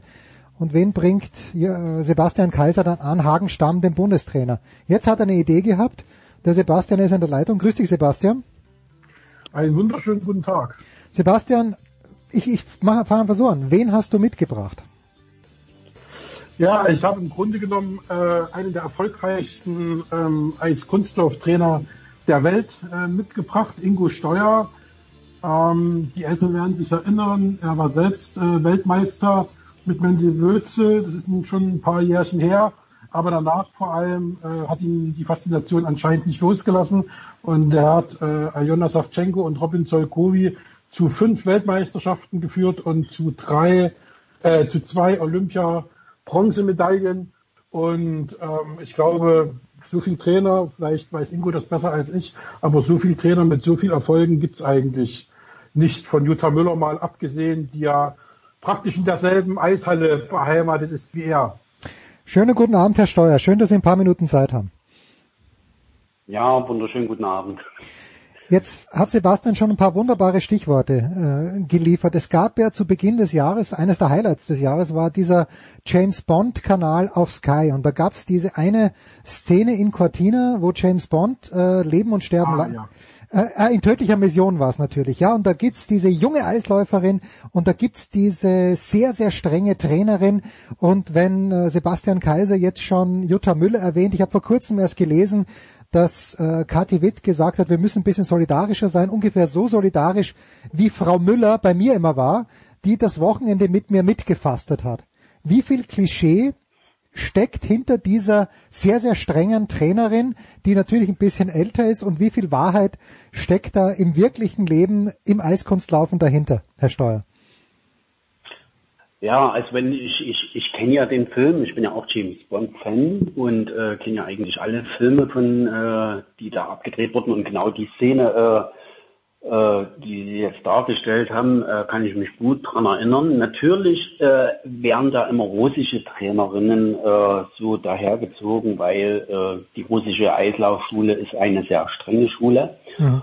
Und wir in der DDR oder quasi die Jutta Müller hat im Prinzip diese Schule auch äh, durchgeführt. Ich habe sie ja selber äh, erlebt, diese Schule, und äh, natürlich waren die Trainer streng, aber hier geht's ja äh, nicht um Volkssport, hier geht's ja um Leistungssport, hier äh, soll ja Leistung gebracht werden und äh, da muss der Trainer dann schon auch an seine Grenzen gehen und den Sportler an seine Grenzen bringen. Denn wenn er, der Trainer den Sportler nicht an seine Grenzen bringt, dann kommt er ja nicht weiter. Und äh, das hat die Katharina Witt äh, wirklich gut im Prinzip auch gesagt, dass dann der Trainer ist natürlich äh, mit Butterbrot und Peitsche, aber er ist auch 100 Prozent für den Sportler da. Und äh, wenn der Sportler das über sich ergehen lässt, äh, was der Trainer äh, von ihm fordert, dann kann er auch ganz sehr erfolgreich werden. Wie viel Rolle spielt da die Erfahrung eines Trainers, dass man eben weiß, jetzt ist die Grenze erreicht, die ich nicht überschreiten darf?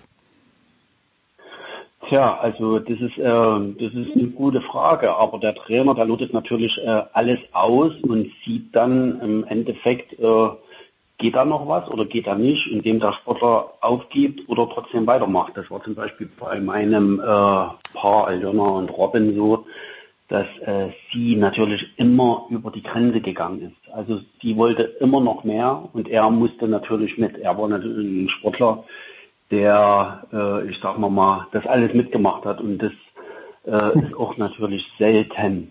Hm. Sebastian, äh, du hast mir ja davor etwas äh, sehr, sehr Nettes erzählt über Aljona Savchenko. Magst du das auch on-air sagen oder äh, wollen wir das eher für uns behalten? Die Arbeit mit Ingo Steuer ist auf vielen Ebenen nicht ohne Folgen geblieben für Aljona Savchenko. Ja, ich fand es immer, ähm, als wir uns irgendwann mal kennenlernten, äh, fand ich das immer ganz, ganz äh, äh, süß, ähm, dass Aljona immer praktisch äh, mit ihrem ukrainischen oder russischen Slang in dem Dialekt Deutsch gesprochen hat und das gemacht hat, was Inko und, und, und ich, wir kommen ja beide aus Sachsen, ähm, auch ab und zu mal machen, nämlich immer noch so ein No an die Sätze ranhängen. und das Und das hatte dann auch Aljona gemacht und da hat sich dann immer fast weggehauen, weil ich das so niedlich fand, ähm, dass sie dann äh, äh, sehr gut, die ja schon sehr gut Deutsch sprach dann im Laufe der Jahre, aber dann immer noch dieses nach hinten dran setzte, so wie, wie wir Sachsen das gewohnt sind, Ingo, stimmt's? Ja, nee, da gibt's viele ähm, schöne Situationen und äh, sie hat ja auch äh, damals gesagt, sie fühlt sich hier zu Hause und wenn sie sich wie zu Hause fühlt, dann kann man auch das hinten noch anhängen. Ne? Selbstverständlich.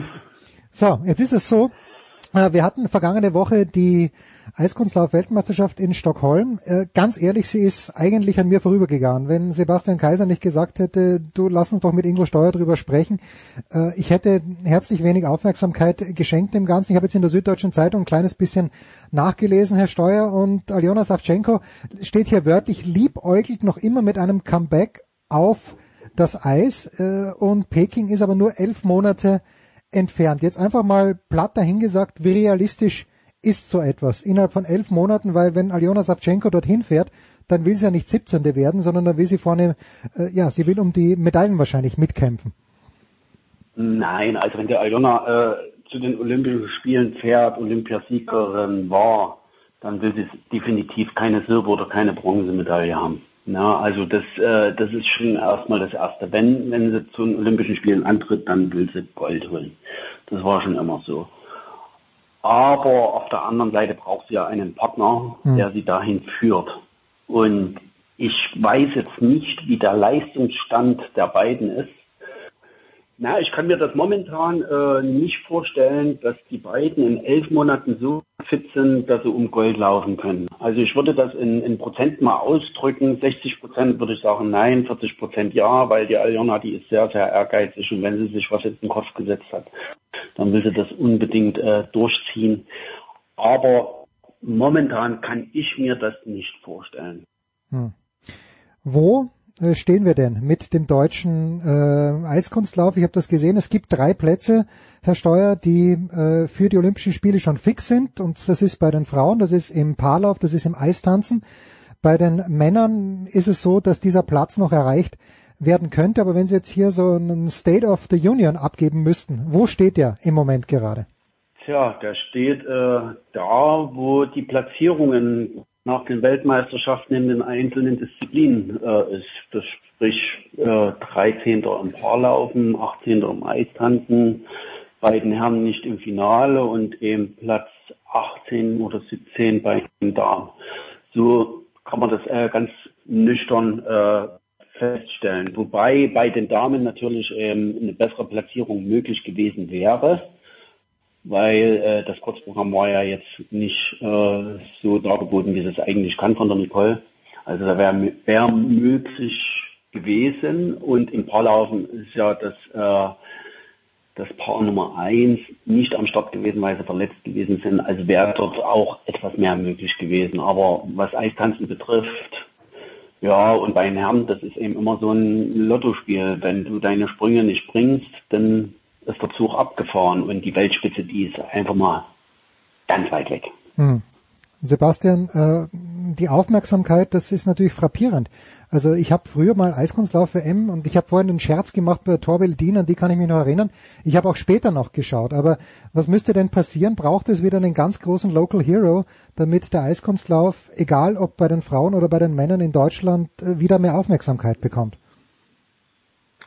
Ach, ich glaube, dass wir den, äh, die Aufmerksamkeit schon hatten, äh, auch bis vor ja, drei Jahren, als äh, Aljona und Bruno Massot ähm, Olympiagold gewonnen haben. Ich glaube, dass in den Tagen von Südkorea da eine ganz große Menge an Aufmerksamkeit auf dem äh, Eiskunstlauf lag und das war natürlich auch in Sochi 2014 so und um Sochi herum mit den ganzen WM-Titeln, für die ja dann auch Ingo mitgesorgt hat. Äh, da war das auch immer zweimal im Jahr bei EM, Mhm. bei WM, manchmal sogar noch dann bei Olympia logischerweise auch. Äh, ganz großes Thema, allerdings natürlich nur auf die äh, Paare bezogen. Äh, die Frauen, da haben wir die letzte WM-Medaille 1994 gehabt durch Tanja Shevchenko. Zu der Zeit, da ist äh, Kathi Witt noch gelaufen, kann man sich halt gar nicht mehr vorstellen. Die ist 94 nochmal bei Olympia gewesen. Und so lange ist es her, dass wir die letzte äh, WM-Medaille bei den Frauen hatten. Und äh, die Männer und die Eistänzer, das ist auch schon wieder, äh, keine Ahnung, 17 Jahre her, 2004, das war eine Heim-WM in Dortmund auch noch. Ähm, also da ist schon ein großes Loch und Ingo hat es jetzt mal die letzten Tage so schön gesagt. Ähm, zwischen den Erfolgen vergehen immer so um die zehn Jahre. Jetzt ist es hier schon mal äh, bei den Frauen sind es jetzt fast 30 Jahre. Also ähm, wir können nur hoffen, dass es jetzt nach den letzten Erfolgen von Aljona und Bruno nicht wieder zehn Jahre dauert, aber ich fürchte, das kann Ingo besser beurteilen als ich, ich fürchte, dass äh, das wahrscheinlich eintreten wird, dass es länger als zehn Jahre dauert. Es sei denn, Ingos Projekt, was er in Chemnitz hat, äh, fruchtet so schnell, ähm, dass wir da schon in fünf oder sechs Jahren uns über Medaillen freuen können. Erzählen Sie uns von diesem Projekt, Herr Steuer. ja, das, äh, das Projekt, es ist, es ist einfach, ich äh, helfe meiner Trainerin oder meiner Ex-Trainerin, die uns zum Weltmeisterschaftstitel äh, geführt hat, die Mandy und mich damals, also die Monika Scheibe. Wir arbeiten gemeinsam, äh, äh, ich sag mal, an dem Projekt Paarlaufen, was wir hier in Chemnitz ha haben. Das ist ein, ein sehr fleißiges, engagiertes äh, Juniorenpaar. Es macht unwahrscheinlich Spaß mit denen. Und ich denke mal, da ist auch ein bisschen Perspektive da drin, weil ähm, sie sehen erstmal gut aus, sie sind groß, äh, sie haben jetzt auch schon viel gelernt, aber natürlich, äh, wenn man das zur Weltspitze oder äh, gerne sagt, wo, wo stehe ich, ist da noch ganz, ganz viel Arbeit aber es macht Spaß und das ist erstmal das Wichtigste und das, das Wichtigste ist, äh, dass es den Sportlern Spaß macht. Und äh, das habe ich von der Tamara Masquina gelernt. Äh, das hat sie mir gelehrt und gesagt. Die Tamara Masquina ist im Prinzip die Trainerin wie die Jutta Müller hier in Deutschland. Äh, wobei die Tamara Masquina noch aktiv ist und jetzt gerade das aktuelle Weltmeisterpaar wieder äh, hm. äh, rausgebracht hat. Äh, sie hat mir gesagt, Ingo, äh, die Sportler müssen den Trainer motivieren, damit der Trainer motiviert ist, alles herauszuholen aus den Sportlern. Und das ist ein wunderbarer Satz. Ja, also wenn Jutta, die nehme ich mir so als Leitfaden. Okay, wenn Jutta Müller jetzt noch trainieren müsste, das würden wir nicht zumuten wollen. Sie ist 92 Jahre alt, wenn ich das richtig recherchiert habe. Mhm. Das heißt aber, also dies, diese Idee, dass es hier ganz, ganz viele Jugendliche gibt und dann trainieren sie oder wird an den Stützpunkten äh, ein, ein äh, werden Männer trainiert, es werden Frauen trainiert, es werden Eistänzer trainiert und es werden Paarläufer trainiert. In der Wirklichkeit ist es so, wenn man an die Weltspitze möchte, habe ich das jetzt richtig verstanden, dann muss man, man muss man sich auf ein Paar zum Beispiel konzentrieren. Und das ist dann wirklich die ganze Aufgabe. Oder gab es damals neben Katharina Witt noch äh, vier gleichwertig gute Eiskunstläuferinnen in der DDR? Ja, das ist, äh, das ist im Grunde genommen ist das richtig. Äh, in Berlin wird natürlich ein Parlafzentrum gemacht. Das ist immer gut, wenn Konkurrenz da ist. Aber wenn man nicht mehr hat, dann muss man sich auf das konzentrieren, was man hat. Und dann sage ich jetzt mal, wir haben immer aus, äh, ich weiß mal, ich kann heute sagen, aus Scheiße Gold gemacht, aber es, äh, wir mussten aus dem was machen, was wir hatten. Und äh, das haben wir natürlich hier in Chemnitz äh, wahnsinnig erfolgreich gemacht. Und wir haben jetzt nicht die Möglichkeiten, auch die finanziellen Mittel, die sind überhaupt nicht mehr gegeben oder, oder waren auch noch nie da, dass wir äh, ein großes Parlafzentrum hier einrichten können. Ich habe früher noch, äh, wo ich mit Aljona Robin gearbeitet habe, äh, noch mit äh, vier, äh, mit drei anderen Paaren. Mhm. Das eine kam aus Kanada, das andere aus Ukraine, die anderen aus der Schweiz noch äh, nebenbei gearbeitet. Das war schon so ein kleines internationales äh, Lager. Und da war auch ein gewisser Konkurrenzkampf äh, untereinander, der sehr, sehr wichtig ist. Aber äh, wie, wie schon richtig gesagt, man muss sich dann wirklich auf die äh, wesentliche Aufgabe konzentrieren, um was rauszuholen. Und da brauchen wir natürlich dann eben auch die Sportler, die das über sich ergehen lassen. Ich habe noch eine, weil Sie es vorhin gesagt haben, Sebastian, unterbrich mich bitte, wenn ich Blödsinn rede, aber weil Sie es gesagt haben, die sind beide äh, schön groß, das Paar, das Sie jetzt trainieren. Was ist, wie schaut der ideale Paarläufer aus? Wie schaut die ideale Paarläuferin aus? Jetzt einfach nur von der Physiognomie her. Also die Welt, die Weltmeisterschaft hat gezeigt, dass im Prinzip äh, die großen, wie zum Beispiel die russischen Paare, die großen Jungs mit den äh, ästhetischen, schlanken Frauen, also mir persönlich auch besser gefallen, äh, im Gegensatz zu den chinesischen äh, Ex-Weltmeistern, die sehr, sehr klein sind und wo das alles also für mich jetzt nicht so rüberkommt. Und wie gesagt, also wichtig ist, dass der Mann groß ist, dass er stark ist, dass die Frau dazu passt, nicht, dass sie genauso groß ist wie der Mann, sondern äh, etwas kleiner. Aber ganz, ganz wichtig ist, dass die Symbiose stimmt, dass die ästhetisch auf dem Eis rüberkommen. Und das ist eigentlich das A und O. Ich habe noch eine Abschlussfrage, Sebastian. Du hast mir gesagt, äh, wir verschieben den Telefontermin mit Ingo Steuer um eine Stunde, weil er muss noch Eislaufschuhe schleifen, die, Ka die Kanten, die Kufen schleifen. Ist das, muss man sich das so vorstellen, äh, Herr Steuer? Früher hat es immer geheißen, äh, wenn, wenn man möchte, dass sein Schlitten schnell wird, dann fährt man zum Hacklischorsch und der macht da ganz große Magie mit diesem Schlitten. Haben Sie auch magische Hände, was das Schleifen von Eiskunstlaufschuhen anbelangt? Nein, das, das ist richtig. Also das Schleifen, das haben wir schon über Jahre lang, also schon zu DDR-Zeiten habe ich mir das angeeignet, habe mir dann äh, später in Amerika eine Schleifmaschine geholt.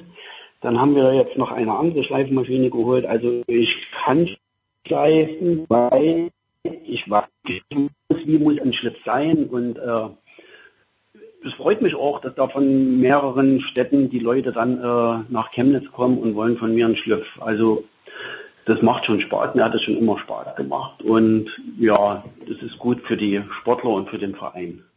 Mit einem handelsüblichen Eislaufschuh, äh, wie viel hat das noch gemein? Weil ich weiß ja, dass ein Rennski im alpinen Skiweltcup mit dem Ski, den ich im Geschäft kaufe, selbst wenn er teuer ist, nichts zu tun hat. Ja, das ist richtig. Also ein, ein so richtiger Profi-Eislauf-Schlittschuh kann man überhaupt nicht vergleichen mit dem, den es äh, im Laden zu kaufen gibt. Also es sind dann auch so spezielle Spezialanfertigungen. Äh, manche haben sogar Maßschuhe. Ich selber habe auch Maßschuhe gehabt, die habe ich mir in Amerika machen lassen. Die habe ich jetzt noch. Ich habe sie zwar selber nicht an, die stehen nur da. Vielleicht ziehe ich sie ja nochmal an. Aber man braucht äh, wirklich Spezialschuhe und die sind relativ teuer. Sebastian. Was gibt es noch zu sagen? Jens.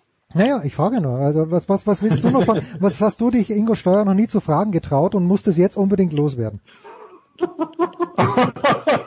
da müsste er irgendwo selber machen. Also wir haben, glaube ich, über, über alles Mögliche schon gesprochen. Also es gibt ja auch immer als Kunstlauf sensationell äh, viele schöne Geschichten so am Rande der Bande. Also, boah, welche können wir denn da jetzt erzählen? Da fällt mir jetzt gar keine so richtig ein. Also da, da fällt ähm, ja gar nichts mehr ein, ne?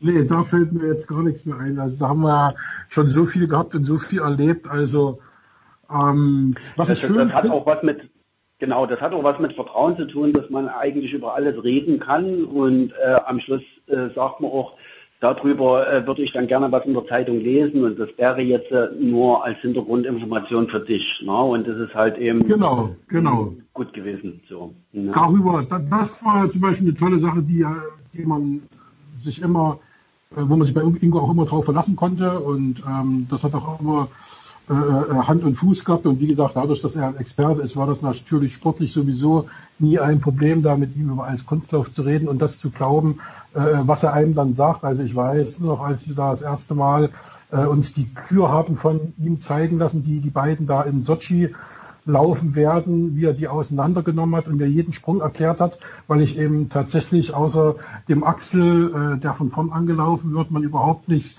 als Laie unterscheiden kann, ist das jetzt ein Tulip, ist das jetzt ein Salche oder was weiß ich nicht alles. Ähm, das fand ich schon sehr spannend und vor allem, was ich als Künstler faszinierend finde, was Ingo wunderschön ausschmücken kann, immer ist diese ganze Detailarbeit, ja, die man, äh, wenn man als Kunstlauf anguckt, überhaupt nicht mitbekommt, dass es dafür Wertungen gibt, dass das jetzt wichtig ist. Da geht es um Fingerhaltungen, da geht es um Armhaltungen, da geht es darum, wie äh, Paare zum Beispiel nach Sprüngen aufkommen. Also alle solche Sachen, das ist ungeheuer faszinierend. Und das ist schade, dass sowas dem äh, Medial halt selten mal rübergebracht wird, weil da gibt es unheimlich viel zu erzählen und unheimlich, unheimlich viel zu entdecken. Also ähm, deswegen, wie gesagt, ich liebe Eiskunstlauf über alles. Ich finde das eine ganz, ganz, ganz, ganz tolle Sportart. Und äh, der Jens wird es mir kaum glauben, aber es ist eine Sport, ein, Art, eine Sportart, die einem auch nicht aus Trainingsgründen, sondern auch als Zuschauer die Tränen in die Augen treiben kann. Also eines der äh, faszinierendsten Erlebnisse, die ich in 28 Jahren Sportjournalismus jetzt hinter mir habe, war zum Beispiel im Teamwettbewerb bei Olympia 2014 in Sochi.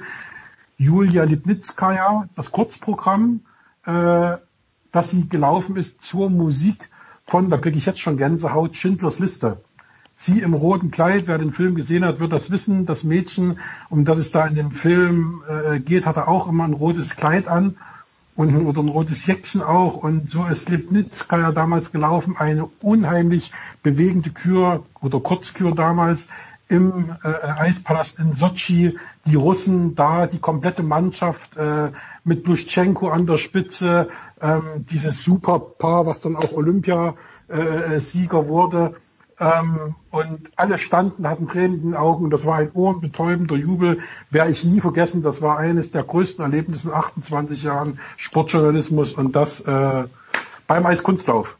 Vielleicht hat sich Ingo, kann sich Ingo an diese Kür auch erinnern, an diese Kurzkür. Ja, na klar, an, an so wunderbare Küren kann ich mich erinnern, aber gerade eben jetzt zur Weltmeisterschaft zurückliegende Kür von dem Amerikaner von Chen, das war einfach so sensationell, was er da aufs Eis gebracht hat und hat auch verdient gewonnen. Und ich glaube, der ist den anderen äh, fünf bis zehn Jahre voraus. Also wenn da nichts passiert, wird er auch Olympiasieger. Und das war für mich einer der beeindruckendsten äh, Küren, die ich je gesehen habe.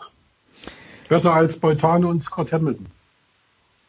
Ja, kann man überhaupt nicht vergleichen. Kann man überhaupt nicht vergleichen. Er hat sechs äh, Vierfache gemacht wie Dreifache. Ne? Oder wie manche hier doppelt springen. Ne? Und das ist einfach mal so sensationell. Und ja, das ist eben, das sind so Momente im Eiskunstlaufen, wo man Gänsehaut bekommt und äh, das ist einfach schön. Aber eine Frage fällt mir jetzt doch noch ein, die ich noch nie gestellt habe, die ich jetzt stellen werde. Bitte. Aha. Und zwar ähm, ist mir jetzt auch aufgefallen bei den Übertragungen, äh, ich glaube, dass das ja genau, das war bei den Paaren oder war es bei den Frauen, das weiß ich jetzt nicht mehr. Da sind in der Kurzkür, es gibt ja immer Kurzkür und dann die Kür, ähm, das sind in der Kurzkür keine Vierfachsprünge erlaubt. Ich darf also mein Bestes nicht zeigen. Warum nicht? Also bei den Damen, das kann, das kann sein, dass bei den Damen die Regeln so sind, dass äh, vorgeschrieben ist, äh, dreifach zu springen. Es wird ja auch im, im, im Paarlaufen wird ja auch vorgeschrieben, was gesprungen werden muss. Es muss quasi jeder im Kurzprogramm sich an die Regeln halten. Und deshalb kann man bei den Damen, ich weiß es jetzt nicht hundertprozentig, aber wahrscheinlich deshalb nicht vierfach springen, weil dort nur dreifach gesprungen werden darf, laut Regelwerk. In der Kür kannst du ja, das heißt ja dann auch free, kannst du ja dann machen, was du willst. Natürlich auch nur eine Anzahl von Sprüngen. Man darf nur ein, äh, zweimal einen Sprung wiederholen. Aber jetzt mit den Vierfachen, ich weiß es jetzt nicht 100 Prozent, ob das im Regelwerk so, aber ich kann mir so, wie du es jetzt geschildert hast, äh, nur so vorstellen. Ja, das war so. Da habe ich nämlich mächtig gestutzt und Daniel Weiß, der das äh, kommentiert hat, hat auch gesagt, totaler Schwachsinn. Und ich habe mir da auch gedacht, das wäre, als wenn man Robert Harting sagen würde, also äh, die ersten drei Versuche wirfst du bitte nicht weiter als 60 Meter. Ja, das kann man, das kann man so sehen, aber äh, manchmal kann auch ein Dreifachsprung schwieriger sein als ein Vierfachsprung. Und äh, es muss einfach auch die, die Balance zu den anderen vom Kurzprogramm her erstmal gewährleistet sein. Bei Männern ist das schon wieder anders. Die können dort vierfach springen, weil da eben nicht bloß zwei vierfach springen, weil da, was weiß ich, Zehne oder 15 vierfach springen, aber bei den Damen sind es wahrscheinlich einfach noch zu wenig Damen, die Vierfachsprünge beherrschen und deshalb äh, denke ich mal, ist das Regelwerk auch dementsprechend noch so. Und das in der heutigen Gleichstellung. Ja, und, und ich, ich sehe schon, ja. äh, ich sehe schon, also diese ganze Regeldiskussion hatten wir schon in der Formel 1 äh, in, in der Big Show 502, die wird uns nicht äh, verlassen. Herr Steuer, ich bedanke mich ganz, ganz herzlich für Ihre Zeit, Sebastian. Ich bedanke mich bei dir ganz, ganz herzlich, dass du Ingo Steuer mitgebracht hast. Kurze Pause in der Big Show 502.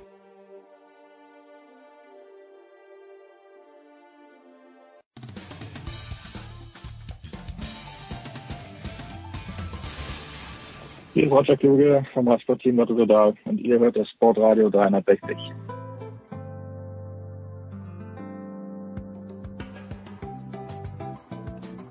Herrschaften, Big Show 502, weiter geht's mit der Formel 1. Endlich ist es losgegangen. Wir haben eine wunderbare Runde. Stefan Ehlen, Stefan Heinig und Philipp Schneider und mit dem Philipp Schneider von der Süddeutschen Zeitung. Grüße euch erstmal alle miteinander. Mit dem Philipp wollen wir gleich anfangen. Denn Philipp, du warst vor Ort, wenn ich es richtig gesehen habe.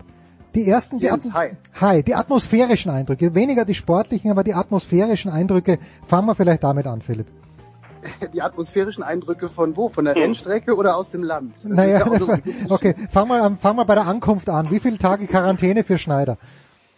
Äh, nee, gar nicht, gar kein ganzer Tag Quarantäne für Schneider, sondern er wurde empfangen ganz, äh, ganz freundlich direkt am Flieger von einem freundlichen Bahraini, äh, der sich auf Smalltalk spezialisiert hatte und einen dann quasi auch direkt nicht mehr aus den Augen gelassen hat und einen quasi erst zum Paketband geleitet hat und dann zur Corona-Teststation, die in so einem großen weißen Zelt untergebracht war, direkt äh, vor dem Flughafen.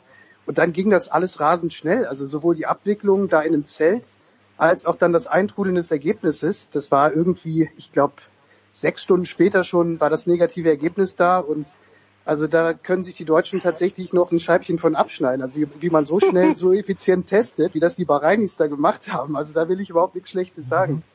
Das Die- war schon gut. Hat, hattest du Zugang zu irgendjemand an der Strecke oder ist das so streng le- reglementiert, äh, dass man mit niemandem reden kann? Naja, das ist tatsächlich wirklich äh, die gute Nachricht. Also das hat sich jetzt geändert im Vergleich zur ersten Pandemiesaison.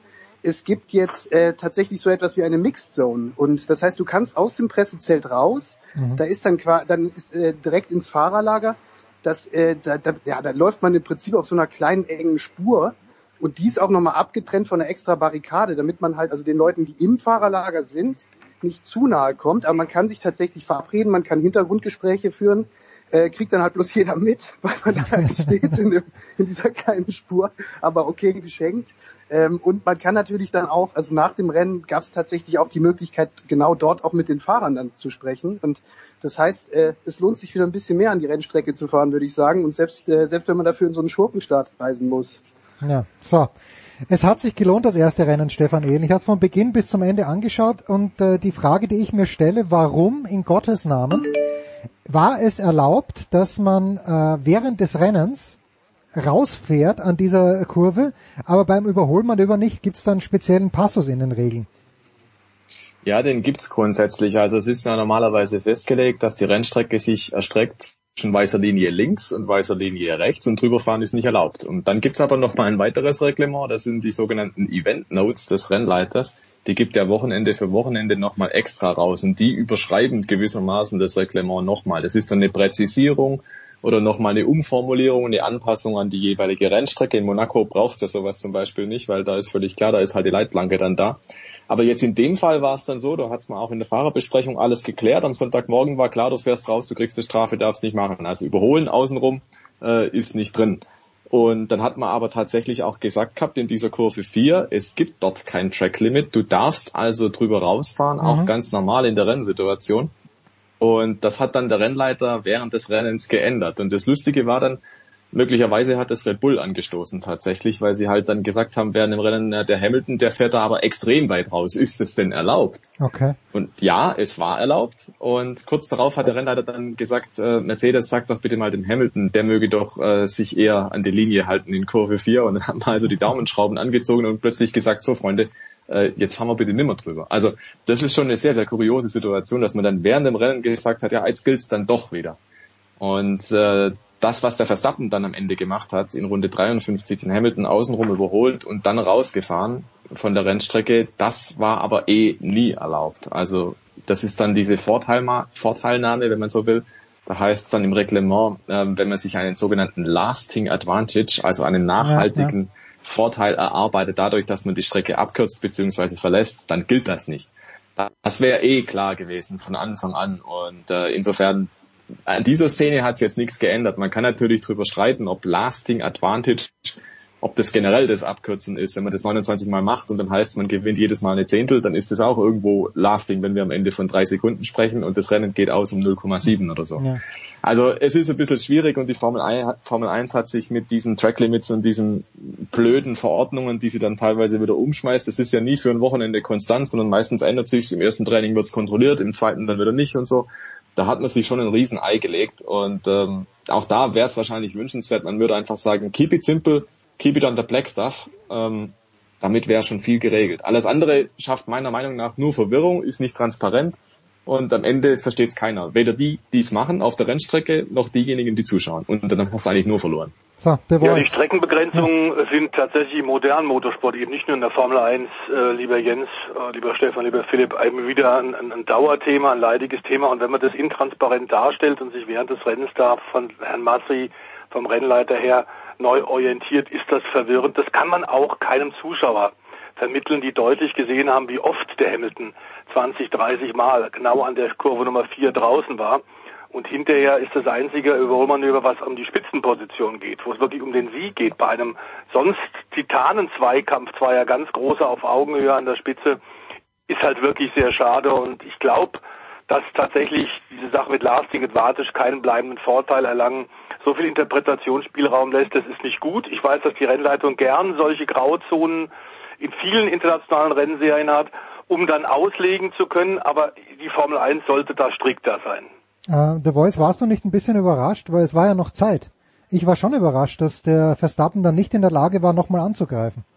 Ich glaube, die haben das sehr, sehr gut gemacht. Ähm, die, ich habe bei den Kollegen äh, von Sky geschaut, die das mhm. nicht gleich mitbekommen haben, aber bei mir war sofort klar, als äh, der Verstappen außenrum ist, dass er den äh, Vorteil zurückgeben muss, dass er den Hamilton vorbeilässt. Da hat ganz offenbar auch Red Bull sehr schnell reagiert. Äh, es war von der Regie nicht so ganz klar, direkt beim Live-Bild zu erkennen, aber klar war, das geht nicht. Das ist einfach äh, ein Fehler, ein unerlaubter Vorteil. Und das haben sie gut gemacht, um eben auch dem dem äh, Jos, äh, dem dem äh, Max sehr viel Zeit noch zu geben, tatsächlich fünf Runden noch zu überholen. Mir war klar, dass auch bei seiner Aufholjagd, die war ja wirklich eindrucksvoll, wie er näher und näher an Hamilton rangekommen ist, er die Reifen gewaltig äh, auch rangenommen hatte. Mhm. Und mir war nicht klar, ob das noch klappen wird. Ich dachte, das wird wirklich eng. Dazu hat er dann noch zwei, drei kleine Rutsche gehabt, zwei, drei kleine Fehler gemacht. Und auch eins muss man sagen, es war ein Rennen, dass äh, Red Bull und, und Max äh, tatsächlich hätten gewinnen müssen und dass Mercedes eigentlich nicht hätte gewinnen können. Und wir haben wieder wie in der Türkei im letzten Jahr im, beim Regenrennen gesehen, was den Hamilton wirklich ausmacht, was für ein Ausnahmerennfahrer der ist. Denn er hat sich fantastisch und absolut legal am Ende defensiv verteidigt und es sehr smart gemacht. Tja. Philipp, da kannst du gleich einsteigen. Äh, wie wie Warte ist denn... mal ganz kurz bitte. Saskia, leise bitte, ich habe ein Interview, sorry. Sorry, das, das ist das ist live bei Sportradio 360. Das ist schon in Ordnung. Bei uns bei uns menschelt's auch, ja. Ähm, äh, Philipp, wie wie ist denn die Präsenz vom Hamilton, wenn man wirklich mal dort ist? Also du weißt ja beim Tennis, wenn Federer oder wenn Djokovic in den Raum reinkommen, die füllen den Raum aus. aus. Hat man bei Hamilton das irgendwie auch diese diesen Eindruck? Ja, da ist jetzt leider wieder die Pandemie, ne? Der Hamilton kommt gerade nicht in einen Raum rein, in dem ich sitze. Also deswegen kann ich das Warum jetzt nicht? Warum nicht? bestätigen. Weil wir uns in, Unterschied, in unterschiedlichen Hygieneblasen aufhalten und das besagt nun mal, dass wir uns auch nicht in, in, in im gleichen Raum aufhalten. Ähm, aber die Präsenz von Hamilton, die definiert sich, glaube ich, auch nicht darüber, äh, was der für eine Wirkung erzielt, wenn er einen Raum betritt. Ich finde sogar, ist bei ihm immer unglaublich bemerkenswert, äh, wie, wie sehr pointiert er ist, wenn er sehr leise spricht. Also der Hamilton ist nun mal kein, kein lauter Mensch. Äh, bemerkenswerterweise ist er auch im Funkverkehr. Also ich mag auch die Funksprüche von Hamilton, weil der immer äh, auch bei den gewaltigsten Geschwindigkeiten äh, dazu in der Lage ist, sehr, sehr ruhig und sachlich immer zu reden. Also das unterscheidet ihn auch von den anderen Rennfahrern. Und genauso ist es bei den Pressekonferenzen, äh, wenn er dann halt äh, Themen setzt. Also man kann ja den, man kann ja den, den, die Person Hamilton schon längst gar nicht mehr nur als den Rennfahrer, also als mhm. denjenigen, der jetzt in diesem Jahr zum, zum achtmaligen Weltmeister aufsteigen kann, äh, sondern er ist ja tatsächlich schon längst eine politische Figur geworden und ähm, ein Stück weit, ich finde, ein großer Teil seiner ganzen, seiner ganzen Erscheinung, die speist sich tatsächlich auch aus diesen wichtigen Debatten, die er halt äh, jenseits der Strecke halt anstößt. Und ähm, es war ja jetzt in Bahrain auch wieder so, dass nur explizit Lewis Hamilton auf die Menschenrechtssituation angesprochen worden ist von den Journalisten äh, in der Pressekonferenz, weil man halt weiß, bei den anderen lohnt es sich überhaupt nicht, das Thema überhaupt anzustoßen, weil die tauchen dann einfach ab. Ja, also die Formel 1 taucht ab, die anderen Fahrer tauchen ab. Mit Hamilton kann man das halt machen und ähm, trotzdem will ich jetzt nicht so ganz politisch werden, sondern es ist natürlich so, dass der auch in diesem Rennen völlig richtig, wie, ähm, wie das die Kollegen auch gerade gesagt haben. Das hätte er gar nicht gewinnen können, wenn nicht ähm, die Strategie von Mercedes halt tatsächlich wieder besser gewesen wäre und er dann halt genau nach seinem frühen Boxenstopp genau in diesem Moment halt auch geliefert hat. Ja, es ist genau der Moment, wo er dann hochkonzentriert fahren muss und fokussiert halt die Rennen, die, um die Distanz zu Verstappen zu reduzieren, um dann nach, de, nach dessen Boxenstopp halt auch wirklich vorbei zu sein. Also die, die berühmte Hammer Time, ja, die ja nach ihm auch benannt ist. Das ist halt bemerkenswert, wie er dann immer auf den Punkt halt liefert und nie wirklich irgendeinen Fehler. Also ich kann mich in den letzten Jahren an keinen einzigen Fehler erinnern, den er wirklich meine entscheidenden Rennsituation begangen hätte. Tja, das zeichnet ihn aus, den siebenmaligen, vielleicht bald achtmaligen was heißt bald? Wir haben nur, nur, nur noch 20 ja, da erinnert er ein bisschen, Ja. in, der, in der ruhigen Sprache erinnert er mich tatsächlich ein bisschen, das wird Philipp und Stefan vielleicht auch bestätigen können, erinnert er mich tatsächlich von seiner Wirkung auch her, mit diesen ruhigen Interviews doch sehr an Ayrton Senna, ähm, der ja auch bei seinen Interviews immer ganz ruhig war und oft musst, hast du tatsächlich dann im, im vor Pandemiezeiten damals tatsächlich die Nadel auf den Boden fallen hören, bevor der angesetzt hat. Oft auch länger nachgedacht hat und nicht sofort wie aus der Pistole geschossen, auf Fragen Antworten geliefert hat. Ähm, da war dermaßen Ruhe da. Und das zeigt natürlich im Grunde ja auch die Ausnahmepersönlichkeit und die Ausnahmeautorität. Ja. So, ähm, mach mal, mach mal mit einem Fahrer weiter, den wir gar nicht erwähnt hatten in unserer Vorschau, Stefan Ehlen, aber von dem Ross Brown sagt, der beste Rookie, der seit Jahren in die Formel 1 gekommen ist. Yuki Tsunoda. Also ich, ganz ehrlich, äh, ich denke mir, wer ist dieser Kerl? Ist auf dem neunten Platz gefahren. Teilst du diese Euphorie, die Ross Brown da jetzt schon verbreitet? Ja, ja und nein. Also es ist der Yuki Tsunoda, das ist gewissermaßen wirklich der Inbegriff des Senkrechtstarters. Der ist 2018 noch in der japanischen Formel 4 gefahren, 2019 dann Formel 3, 2020 Formel 2, 2021 Formel 1. Also schneller geht's nicht. Schneller kommst du nicht durch die Nachwuchsklassen hindurch, wenn du alles mitnimmst, was es da gibt an Stufen. Und dieser Kerl ist letztes Jahr zum ersten Mal in der Formel 2 gefahren. Also da, wo Mick Schumacher Meister geworden ist. Und Tsunoda hatte allerdings viel mehr Rennen drin ohne Punkte, ist aber trotzdem Dritter geworden in der Meisterschaft. Wenn der ein, zweimal mehr ins Ziel gekommen wäre, ja, und Mhm. der ist häufig auf guten Positionen ins Ziel gekommen, wäre der letztes Jahr vielleicht sogar schon Meister geworden. Also das zeigt so ein bisschen, wo andere Anlaufschwierigkeiten haben, steigt der einfach um in ein Auto mit vielleicht doppelt so viel PS teilweise, ne? Oder zumindest ein Drittel mehr PS und findet sich da auf Anhieb zurecht. Und was der in der Formel 1 bisher zeigt, das nötigt also schon sehr großen Respekt ab, weil viel Vorbereitungszeit hat man nicht, historisch wenig. Jeder Fahrer hat eineinhalb Tage Zeit beim Testen, um sich einzustellen. Da hat er dann mal die zweitbeste Zeit gesetzt beim Testen schon hinter Max Verstappen. Das war schon ein kleines Ausrufezeichen. Ja, mit Reifenvorteil, aber du musst auch erst mal fahren.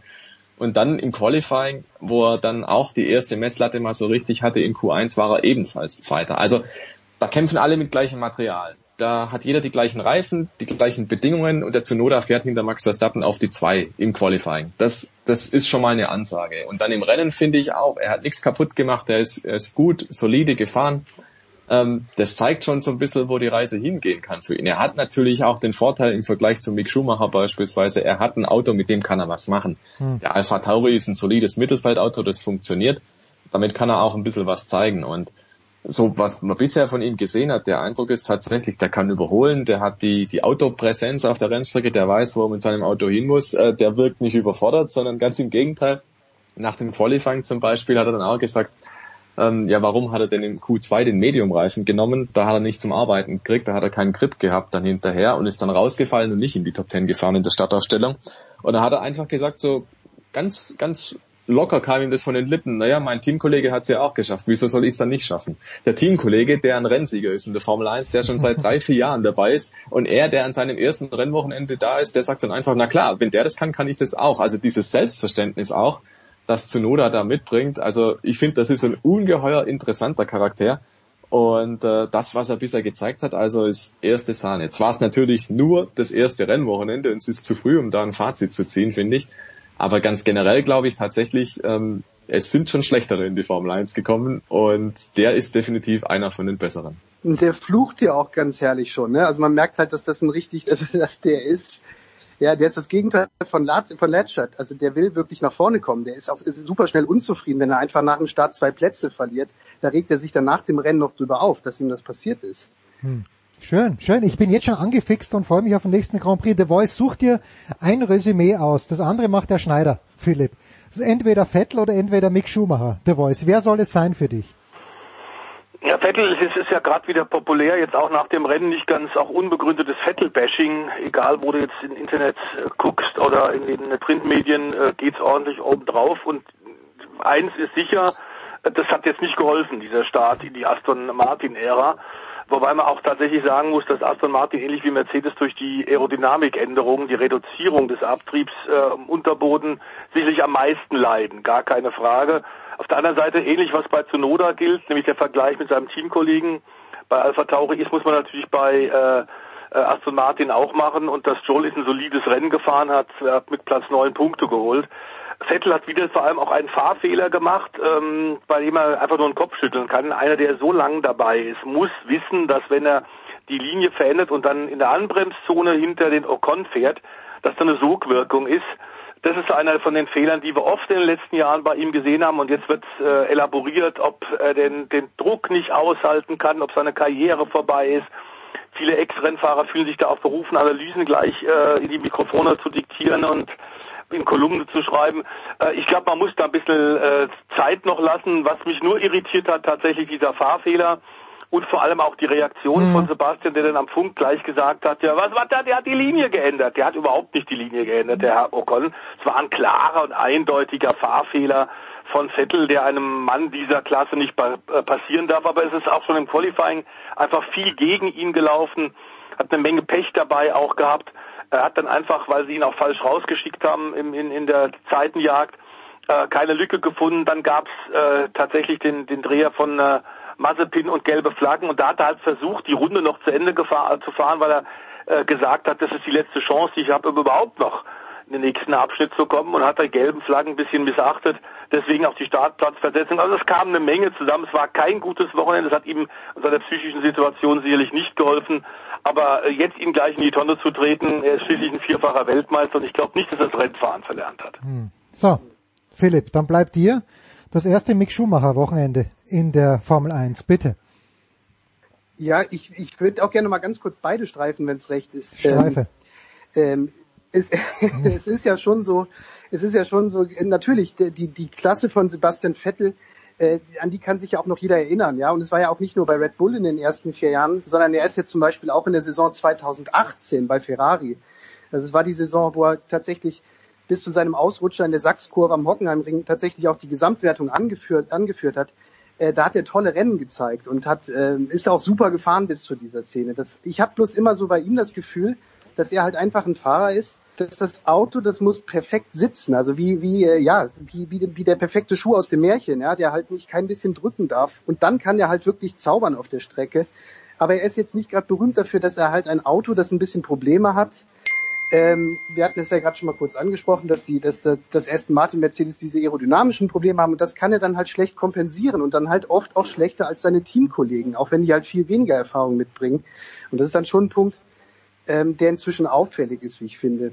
Bei Mick Schumacher, der muss man sagen, der hat ja ähm, im Prinzip kann er sich jetzt überhaupt nichts bemäkeln an was an dem äh, was das Rennen angeht. Also er kann ja zufrieden sein. Er ist er ist ins Ziel gekommen, im Gegensatz zu seinem Teamkollegen äh, Mazepin, der gleich am Anfang sich verabschiedet hat schon.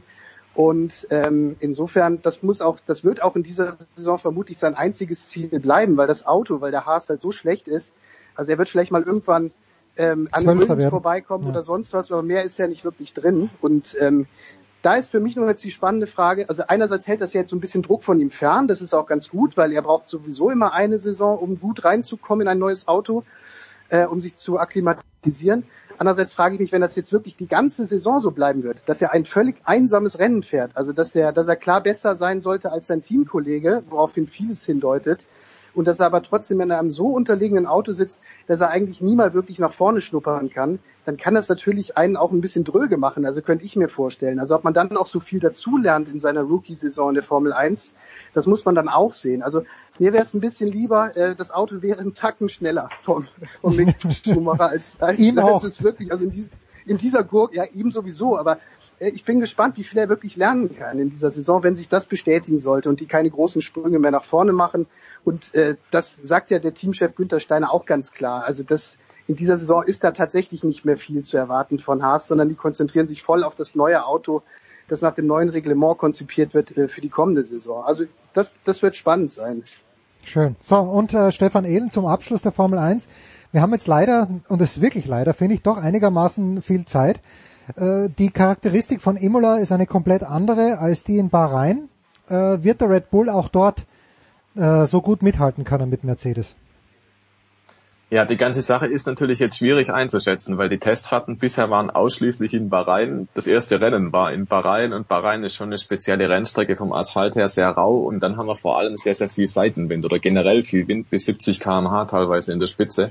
Und das wird in Imola ganz anders sein. Da fährst du ja teilweise durch den Wald, durch den Stadtpark hm. und äh, die Lage ist also eine ganz andere. Imola ist auch eine schnelle Rennstrecke grundsätzlich, aber auch mit langsamen Passagen. Also da ist auch ein kleiner Gegensatz dann drin zu Bahrain.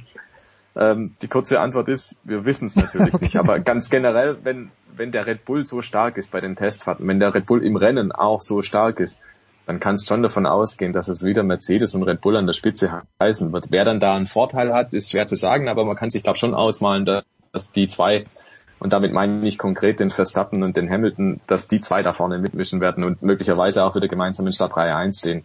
Man hat auch gesehen, die jeweiligen Teamkollegen die fallen einfach wieder ab. Also Sergio Perez, der hat sicherlich noch ein bisschen Weltenschutz bei Red Bull. Das erste Rennwochenende und so lief auch nicht alles glatt. Ist aber ein ähm, tolles Rennen gefahren. Das wollte ich gerade sagen. Aber, Rennen war ja gut, genau, den fünften Platz. Das, das, der ist das Rennen gefahren, und hat das, das Auto Albon selber angeschmissen wieder. Genau, das ist das Rennen gefahren, das Albon nie hatte, ähm, nie hingekriegt hat, so eine Aufholjagd durchs Feld schneiden und so, das hat Perez also wirklich richtig gut gemacht.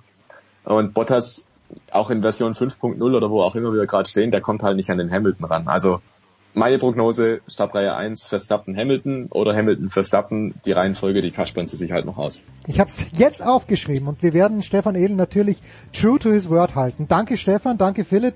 The Voice bleibt noch bei uns, denn wir sprechen jetzt noch über, über andere Motorsportklassen mit Stefan The Voice Heinrich.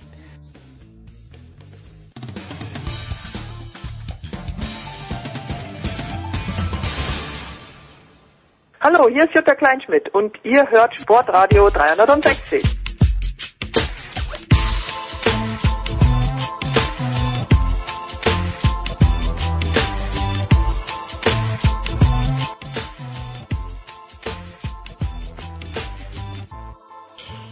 Weiter geht's mit dem Motorsport in der Big Show 502. Stefan der Voice Heinrich dazu, ist dazugekommen und neu in der Runde, ah, ist dabei geblieben. Natürlich neu in der Runde ist Eddie Milke von RAN. Servus Eddie. Ja, schönen guten Tag in die Runde. Also Edgar beschäftigt sich in diesem Jahr hauptsächlich äh, mit der Formel E und auch mit der Extreme E, über die wir gleich sprechen werden, aber eben auch mit der MotoGP wenn und mit der DTM. Und mit der DTM, selbstverständlich, um Gottes Willen, ja, wie genau. konnte ich das vergessen? Aber wir beginnen mal mit der MotoGP. The Voice, ich fange mit dir an und fangen wir mal so an. Ein Debakel für KTM, warum? Das hat sich vorher abgezeichnet. Das ist eine Rennstrecke Losail, wo die auch im letzten Jahr nicht so besonders gut waren. Dazu muss man sagen, ist die Spitze in der äh, MotoGP noch sensationeller geworden als im letzten Jahr. Es ist dermaßen eng, die Top 10 innerhalb von 10 Sekunden. Wenn wir gerade über die Formel 1 gesprochen haben und gesagt haben, Titanenkampf an der Spitze, stimmt, äh, da sind zwei auf Augenhöhe, zwei Überflieger, das die Saison spannend machen könnte muss ich sagen, danach wird es schon schwierig, wenn tatsächlich ein Bottas trotz verpatzten Boxenstopp über 30 Sekunden zurückliegt als Dritter. Dann spricht das Bände. Das ist in der MotoGP äh, völlig äh, unglaublich und nicht, nicht, nicht zu überlegen. Wir müssen sagen, dass man mit Maverick Vinales Top Gun, den der Eddie ja auch sehr gut kennt, eine echte Wundertüte, einen fantastischen Sieger hatten, der eigentlich auch so ein bisschen wie Hamilton Rennen gewonnen hat, was man von der Papierform her gegen Ducati eigentlich hätte nicht gewinnen können. Wie der das gemacht hat, in den Kurven mit seiner Yamaha, sich am Ende ein nach dem anderen der roten Renner aus Bologna zu schnappen, war fantastisch. Das Problem bei ihm ist immer so ein bisschen, er ist wahnsinnig emotional, ein super Rennfahrer, aber es sind Amplituden in der Formkurve, es sind dann auch wieder Rennen, wo er blöde Fehler macht. Und das wollen wir mal sehen, ob er vielleicht in diesem Jahr mit diesem Schub des Selbstbewusstseins des ersten Sieges tatsächlich äh, konstanter werden kann, dann wäre er einer von, äh, ich würde sagen, zehn Titelkandidaten, oder Eddie? Ja, da kann ich dir nur recht geben. Also es ist wirklich brutal eng. Das kann man auch noch äh, ein bisschen ausdehnen. Du hast schon gesagt, die Top 10 innerhalb von zehn Sekunden. Stefan Bradl als Elfter, äh, der hatte auch nur zehn Sekunden Rückstand auf Maverick Vinales und der hat bei uns im Run Racing Podcast am Montagabend dann gesagt, wie brutal das aus Fahrersicht ist, weil er hat den Vinales die ganze Zeit da vorne gesehen mit gerade mal zehn Sekunden Rückstand, also den Spitzenreiter und späteren Gewinner, den konnte er sehen. Und Stefan Bradels Kommentar dazu war nur ganz einfach, äh, ja, vor ein paar Jahren wäre ich mit zehn Sekunden Rückstand auf den Sieger auf dem Podest gestanden und wäre Dritter geworden. Das ist vorbei in der MotoGP und das äh, ist unglaublich spannend und was wir letztes Jahr schon gesehen haben mit zehn verschiedenen Siegern, ich könnte mir vorstellen, dass das dieses Jahr so weitergeht. Und jetzt wollen wir mal gucken. Die MotoGP-Fans haben ja den Vorteil, dass die Saison gleich mal richtig durchstartet. Denn am kommenden Wochenende, also sprich ab morgen, ist schon wieder Action auf dem Lausanne International Circuit und äh, da geht's dann äh, gleich wieder richtig rund. Mal schauen, was die, die nicht so gut performt haben, wie KTM, ähm, was die daraus gelernt haben und was die damit anfangen können fürs kommende Wochenende. Eine Zahl noch nur dazu, wie eng es ist dehnen wir das mal aus auf die ersten 15. 15. war nämlich ein Rookie, auch das ist bemerkenswert, mit Jorge Martin. Äh, der hatte 16 Sekunden Rückstand auf den Absoluter Wahnsinn. Also MotoGP at its best. Ja, der Voice, ein Wort dann noch, äh, Platz 12, Valentino Rossi, der Dottore, muss natürlich, äh, ja, es muss ihm nur noch Spaß machen. Von Beweisen möchte ich gar nicht reden. Ähm, auch nicht weit zurück, ja, ein bisschen hinter Stefan Bradl, nicht mal elf Sekunden Rückstand. Heißt das, dass der Rossi unter guten Umständen auch wieder um einen Sieg mischen kann?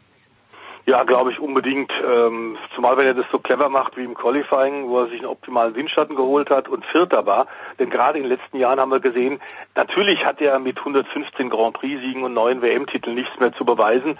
Aber das Qualifying, diese eine Wahnsinnsrunde, wo ganz Junge natürlich ihr Hirn vielleicht auch ein bisschen abstellen und einfach mehr riskieren, wird dann ein 42, 43-Jähriger auch nicht machen, der seit 25 Jahren Weltklasse ist. Die MotoGP braucht den Valentino Rossi sehr viel dringender als er die MotoGP, aber dass er mit Passion dabei ist, hat ja Papa Graziano auch gesagt, der gesagt hat, also wenn er keinen Wettbewerb mehr hat und sich nicht messen kann, dann wird er wirklich im Zeitraffer altern. Ähm, wie gesagt, Vierter im Qualifying, fantastische Leistung. Aber das genau das, was du jetzt, was wir gerade beschrieben haben, äh, zeigt, wie, wie hart das tatsächlich an der Spitze ist. Ähm, und wie unvorhersehbar. Ich glaube, dass da eine Menge Teams jetzt reagieren werden, denn was auffällig war, und das ist ja wirklich ins Auge gestochen hat, haben die Kollegen, die Experten da auch schnell rausgearbeitet, dass tatsächlich dieser Ducati äh, Start Device, also dieses Absenken des Motorrads am Start und dann explosionsartig tatsächlich und ohne Wheelie die Kraft auf den Boden zu kriegen, die gigantische Kraft. Ähm, am Ende in der ersten Kurve vier Ducati äh, an der Spitze. Ja. Das zeigt schon, dass unter anderem auch da, glaube ich, KTM zum Beispiel ist das ein Bereich, wo sie ein bisschen nachlegen werden. Ich glaube, da wird jetzt äh, intensiv geschafft, wobei so viele Tage haben sie nicht. Eddie hat es ja gerade gesagt, es geht morgen schon wieder weiter. Aber ich glaube tatsächlich, dass eine Menge äh, Teams aus den, aus den ersten Rennen gelernt haben und ich vermute, dass tatsächlich das noch enger werden könnte am kommenden Wochenende. Ja, den Weltmeister wollen wir nicht vergessen, Sean Mir auf Platz 4 in seiner, auf seiner Suzuki. So, am kommenden Wochenende aber auch, äh, kurze Vorgeschichte nur, möchte keinen quälen, aber Stefan Ehlen hat ja für unser Jahresmagazin Hashtag 12 Monate mit Matthias Ekström gesprochen. Und Matthias Ekström hat da erwähnt, er möchte Extreme E diese Serie einführen. Äh, ich habe da genau zugehört, ich habe es nicht ganz verstanden, äh, aber jetzt geht's los. Eddie, du wirst es kommentieren für RAN mit Daniel Abt. Was genau erwartet Richtig. uns da? Was erwartet uns da? Ja, uns, uns erwartet was völlig Neues. Also das sind SUVs, Elektro-SUVs, wohlgemerkt, mit äh, ja, 550 PS, Beschleunigung von 0 auf 100, 4,5 Sekunden. Ähm, der dem einen oder anderen bekannte Ken Block ist mit diesem Odyssey 21, wie das Auto offiziell heißt, mal äh, so spaßeshalber bei einer Paris-Dakar-Etappe mitgefahren und ist dann außer der Wertung äh, da Dritter geworden. Also die Dinger sehen nicht nur spektakulär aus und äh, das Besondere an der Serie ist aber, es geht ums Thema Nachhaltigkeit. Man hat sich für die erste Saison fünf Termine ausgesucht, die in dem Rennkalender stehen und das sind alles fünf Gebiete, die ja schwerstens von äh, den einen oder anderen, was in der Umwelt gerade nicht so gut läuft, äh, betroffen sind. An diesem Wochenende ist das dann zum Beispiel das Thema Wüste. Ähm, denn es ist ja so, dass äh, mittlerweile die Wüsten äh, ein bisschen die Erde übernehmen. Das muss man sich mal vorstellen, dass äh, da wirklich ja Wüstenbildung, auch Sahel Syndrom genannt. Äh, Da trocknen jedes Jahr 12 Millionen Hektar auf der Welt aus und da wird fruchtbarer Boden unfruchtbar. Und diesem Problem äh, nimmt sich die Extreme E an mit dem Gründer Alejandro Agag und äh, wir wissen ja aus der Formel E, was der Kollege anpackt, das wird meistens auch dann irgendwie ein Erfolg. Jetzt fürs kommende Wochenende muss man sagen, das ist für alle Neuland. Äh, Wir haben natürlich auch ein deutsches Team mit dabei, zwei deutsche Teams mit dabei, wollen der Nico Rosberg mit seinem äh, Team nicht vergessen. Dazu natürlich die Abt-Mannschaft, die äh, als äh, ja äh, mit der 125 an den Start geht, weil eben der Geburtstag auch gefeiert wird, 125 Jahre Abt. Und da ist man wieder ganz innovativ und weit vorne mit dabei. Ansonsten, ja, man kann es irgendwie so ein bisschen vergleichen mit äh, der Rallye Paris-Dakar durchaus, aber eben mit Einheitsautos. Es werden neun Fahrzeuge am Start sein. Und was eben auch noch besonders ist, man kümmert sich nicht nur um Nachhaltigkeit, sondern man kümmert sich auch um Gleichberechtigung. Denn äh, das hat es so noch nie gegeben. Erstmals werden auf jedem Auto jeweils ein Mann und eine Frau sitzen. Im Mhm. Falle Ab sind das zum Beispiel Matthias Ekström und Claudia Hüttgen, die wir ja aus vielen, vielen Jahren Rennsport aus unterschiedlichen Tourenwagenserien kennen. Ähm, also da wird eine Menge geboten und ich bin wirklich mal ganz gespannt auf äh, sicherlich spektakuläre Bilder. Ich habe Kontakt gehabt zu Timo Scheider, unserem DTN-Experten, der da auch eine Rolle äh, zusammen mit Jutta Kleinschmidt übernimmt. Der ist nämlich äh, in Corona-Zeiten ähm, jetzt äh, von der XTI als äh, sogenannter Joker-Fahrer auserkoren worden. Das heißt, wenn irgendjemand erkrankt, sich verletzt oder nicht kann, dann ist das für den männlichen Part dann Timo Scheider, der das Auto übernimmt. Und für den weiblichen Part ist es Jutta Kleinschmidt, äh, Rallye Paris-Dakar-Legende, die den gleichen Job wie der Timo hat. Aber ganz nebenbei haben die beiden natürlich in den letzten Tagen auch noch an der Strecke gearbeitet, denn erstmals in seinem Rennfahrerleben ist Timo Scheider ja auch noch derjenige, der die Strecke baut, denn er ist der Streckendesigner der Xtreme E und hat mir berichtet am Telefon, dass ihm das unglaublich viel Spaß äh, gemacht hat, zusammen mit der Jutta. Die haben in den letzten Tagen dann wirklich noch äh, jede Menge korrigiert und ein wirklich, ich habe ein paar Aufnahmen gesehen, äh, via Handy hat er mir ein paar WhatsApp-Videos geschickt. Also das wird Spektakel pur, da bin ich mir ziemlich sicher. Hört sich ein bisschen an, der Voice wie Bernhard Russi, der über Jahrzehnte alle Abfahrten im alpinen Skisport gebaut hat. So ist es. So. Das ist natürlich eine tolle Chance auch für Timo, aber insgesamt ist zu sagen, wir wollen wirklich jetzt abwarten, sitzen da vorm Fernseher, äh, wenn der Eddie kommentiert. Ähm, es kann man natürlich aber natürlich die Frage stellen, so ähnlich wie bei der Formel E ja auch, wie ökologisch ist es tatsächlich? Und es gibt natürlich auch eine Menge Stimmen.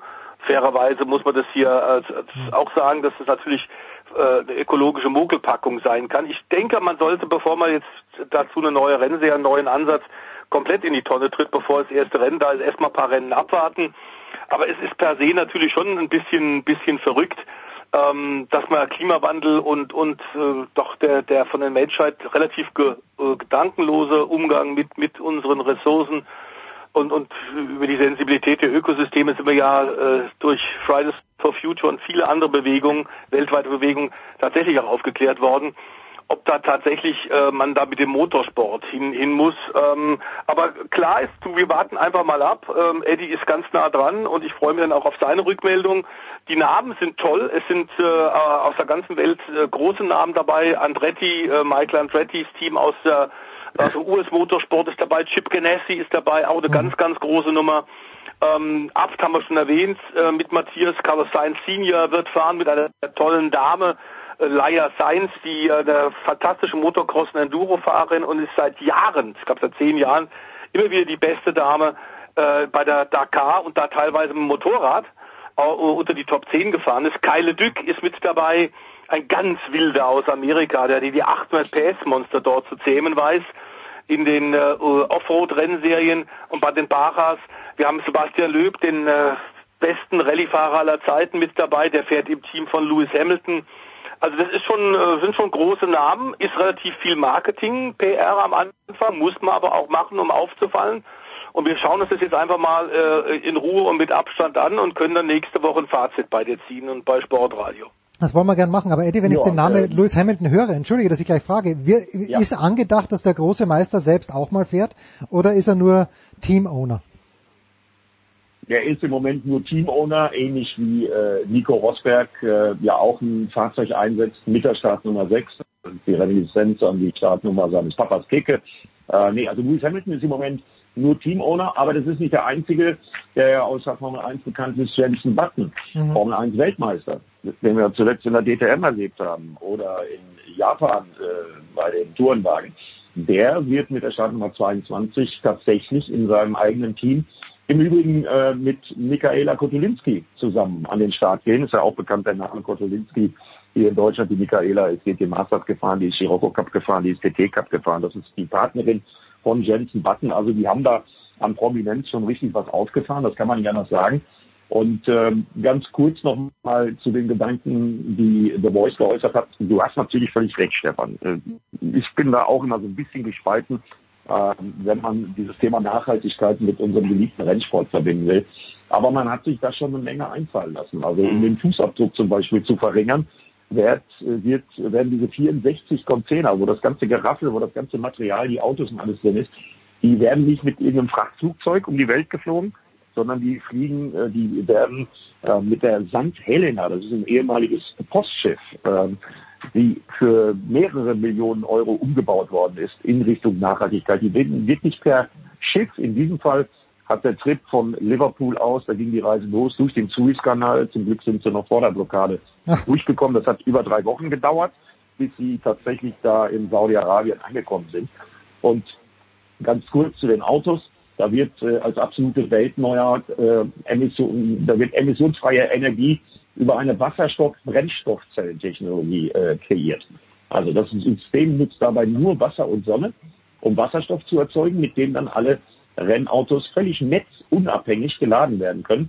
Das einzige Nebenprodukt, was dabei anfällt, ist dann Wasser, das wiederum an anderer Stelle auf dem Gelände genutzt wird. Also die haben sich schon Gedanken gemacht. Bin mir auch relativ sicher, dass am Anfang nicht alles reibungslos funktionieren wird. Aber die Chance ist da, was dafür zu tun. Und auf dieser angesprochenen St. Helena, deswegen erzähle ich das so ausführlich, diesem Schiff, sind auch richtig viele Labore und äh, Wissenschaftler untergebracht, die an dem jeweiligen Standort, der dann im Extreme E-Kalender steht, ja, die äh, werden dann nachhaltige Projekte starten. So hat man sich zum Beispiel in diesem Fall in Saudi-Arabien an der Küste um die Probleme der Schildkröten, der Meeresschildkröten gekümmert und hat äh, dafür gesorgt, dass die an ihren gewohnten Platz, die kommen dann teilweise 30 Jahre später erst wieder äh, dahin, wo sie hinwollen, geht dann aber manchmal nicht, ne, aus Erosionsgründen und ähnlichen Gründen. Also da hat man mit Hilfe von in Oxford und Cambridge ausgebildeten Wissenschaftlern tatsächlich auch diesen Nachhaltigkeitsgedanke auf den Weg gebracht und versucht so an jedem Standort eines Extreme E-Rennens was anderes Gutes für die Natur und für die Umwelt zu tun. Wir sind gespannt. Wir schauen es uns an. Äh, eine traurige Nachricht noch. Äh, und Eddie kannte ihn sicherlich auch. The Voice, du hast mir es geschickt. Äh, Peter Geishecker ist verstorben. Mr. 24 Stunden vom Nürburgring. Vielleicht magst du ein paar Worte zu Peter Geishecker sagen. Ja, eine Ausnahmeerscheinung, wie es heute in der Form nicht mehr gibt. Das hängt natürlich aber damit zusammen auch, dass der Motorsport in den 60er, 70er Jahren ganz anders war und weniger professionell und mehr auf, auf Leute gewartet hat damals, die, die mit, mit der Hand angepackt haben und Dinge nicht nur erzählt und verkündet haben und PR-Releases rausgegeben haben, sondern einfach gemacht haben. Und genau so war einer. Im Übrigen natürlich nicht nur fürs 24-Stunden-Rennen, das er zum größten Rennen der Welt gemacht hat, mit äh, teilweise 850 Rennwagen und 1800 Teilnehmern, sondern auch die DTM, äh, die alte DTM wäre ohne Herrn Geisecker völlig unmöglich gewesen. Äh, Spätberufener, der ist selbst als Hobbyrennfahrer gefahren und hat dann tatsächlich Funktionärslaufbahn eingeschlagen. Ähm, kommt aber aus einer ganz anderen Ecke, nämlich aus dem vom elterlichen Obst- und Gemüsehandel. Aber der Motorsportvirus hat ihn ähnlich gepackt wie Eddie und mich eben auch und äh, hat das Leben verändert. Ähm, hat unglaublich viel getan äh, mit der äh, Sportzeitnahme Wiege, die erste Firma, die gegründet hat, dann eben auch etwas später nicht nur Wiege Data, sondern auch Wiege TV. Hat also auch die Fernsehübertragung mit Onboard-Aufnahmen mit Helikopter auf der Nürburgring Nordschleife dramatisch verändert und verbessert hat für sämtliche großen Sender in Deutschland auch gearbeitet als Dienstleister und war eben lange auch im Vorstand, Jahrzehnte im Vorstand der DTM in der ITR, hat damit auch unglaublich viel Gutes getan für den Motorsport in Deutschland, in Europa und in der Welt. Ähm, und wie sehr die Liebe vor allem zur Eifel äh, zu tragen kam, er war ein gebürtiger Kölner, genau mit dem entsprechenden Humor auch. Ähm, wir haben wir mit dem auch in Abenden äh, im Fahrerlager gelacht, neben der vielen Arbeit, die wir alle hatten. Ähm, aber klar ist auch, dass er die Eifel ins Herz geschlossen hat, den Nürburgring, und da ist er in dem Haus, das er da auch hatte, an dem er seinen Lebensabend äh, verbracht hat, gestorben, friedlich im Schlaf eingeschlafen. Das ist ein schönes Ende einer, einer eines langen, erfolgreichen, äh, großen Lebens, äh, großen Leben. Der hat nicht nur eine Menge Geld damit verdient, das ist auch fair enough, hat auch viel geschafft, sondern er hat tatsächlich für den Motorsport wahnsinnig viel gegeben und äh, wirklich äh, einer, der als Unternehmer und als Mensch herausgeragt hat. Ja, kann ich nur bestätigen von meiner Seite. Ich habe selten einen derartig äh, hilfsbereiten und äh, immer entgegenkommenden äh, Funktionär kennengelernt, wie Peter Geisecker, was der mir alles schon geholfen hat, rund ums 24-Stunden-Rennen, damals auch teilweise als junger Reporter. Also Ruhe im Frieden, lieber Peter. Eddie, dann lass uns doch schließen mit dem Sendehinweis. Wann werden wir die Extreme E auf RAN, also auf Sat 1 sehen? Also man kann sich das allererste Mal am Samstag angucken, 8 bis 9.30 Uhr, 12 bis 13.30 Uhr. Das sind die Qualifying Sessions, die werden dann allerdings auf Englisch kommentiert, also ran.de. Das gleiche ran.de dann mit den ersten Rennen am Sonntagmorgen um 8 bis 9.30 Uhr, da sind dann die Semifinals und da wird dann der Einzug ins Finale festgestellt. Ja, und richtig ins TV gehen wir dann auf Pro 7 Max von okay. 12 bis 14 Uhr am Sonntag. Sonntag 12 bis 14 Uhr Extreme X, Daniel Abt und Eddie Milke äh, über und bei der Extreme E. Danke meine Herren, kurze Pause. Big Show 502. Grüß euch, hier spricht Hans Kranke und ihr hört mir auf Sportradio 360, dem Sportsender.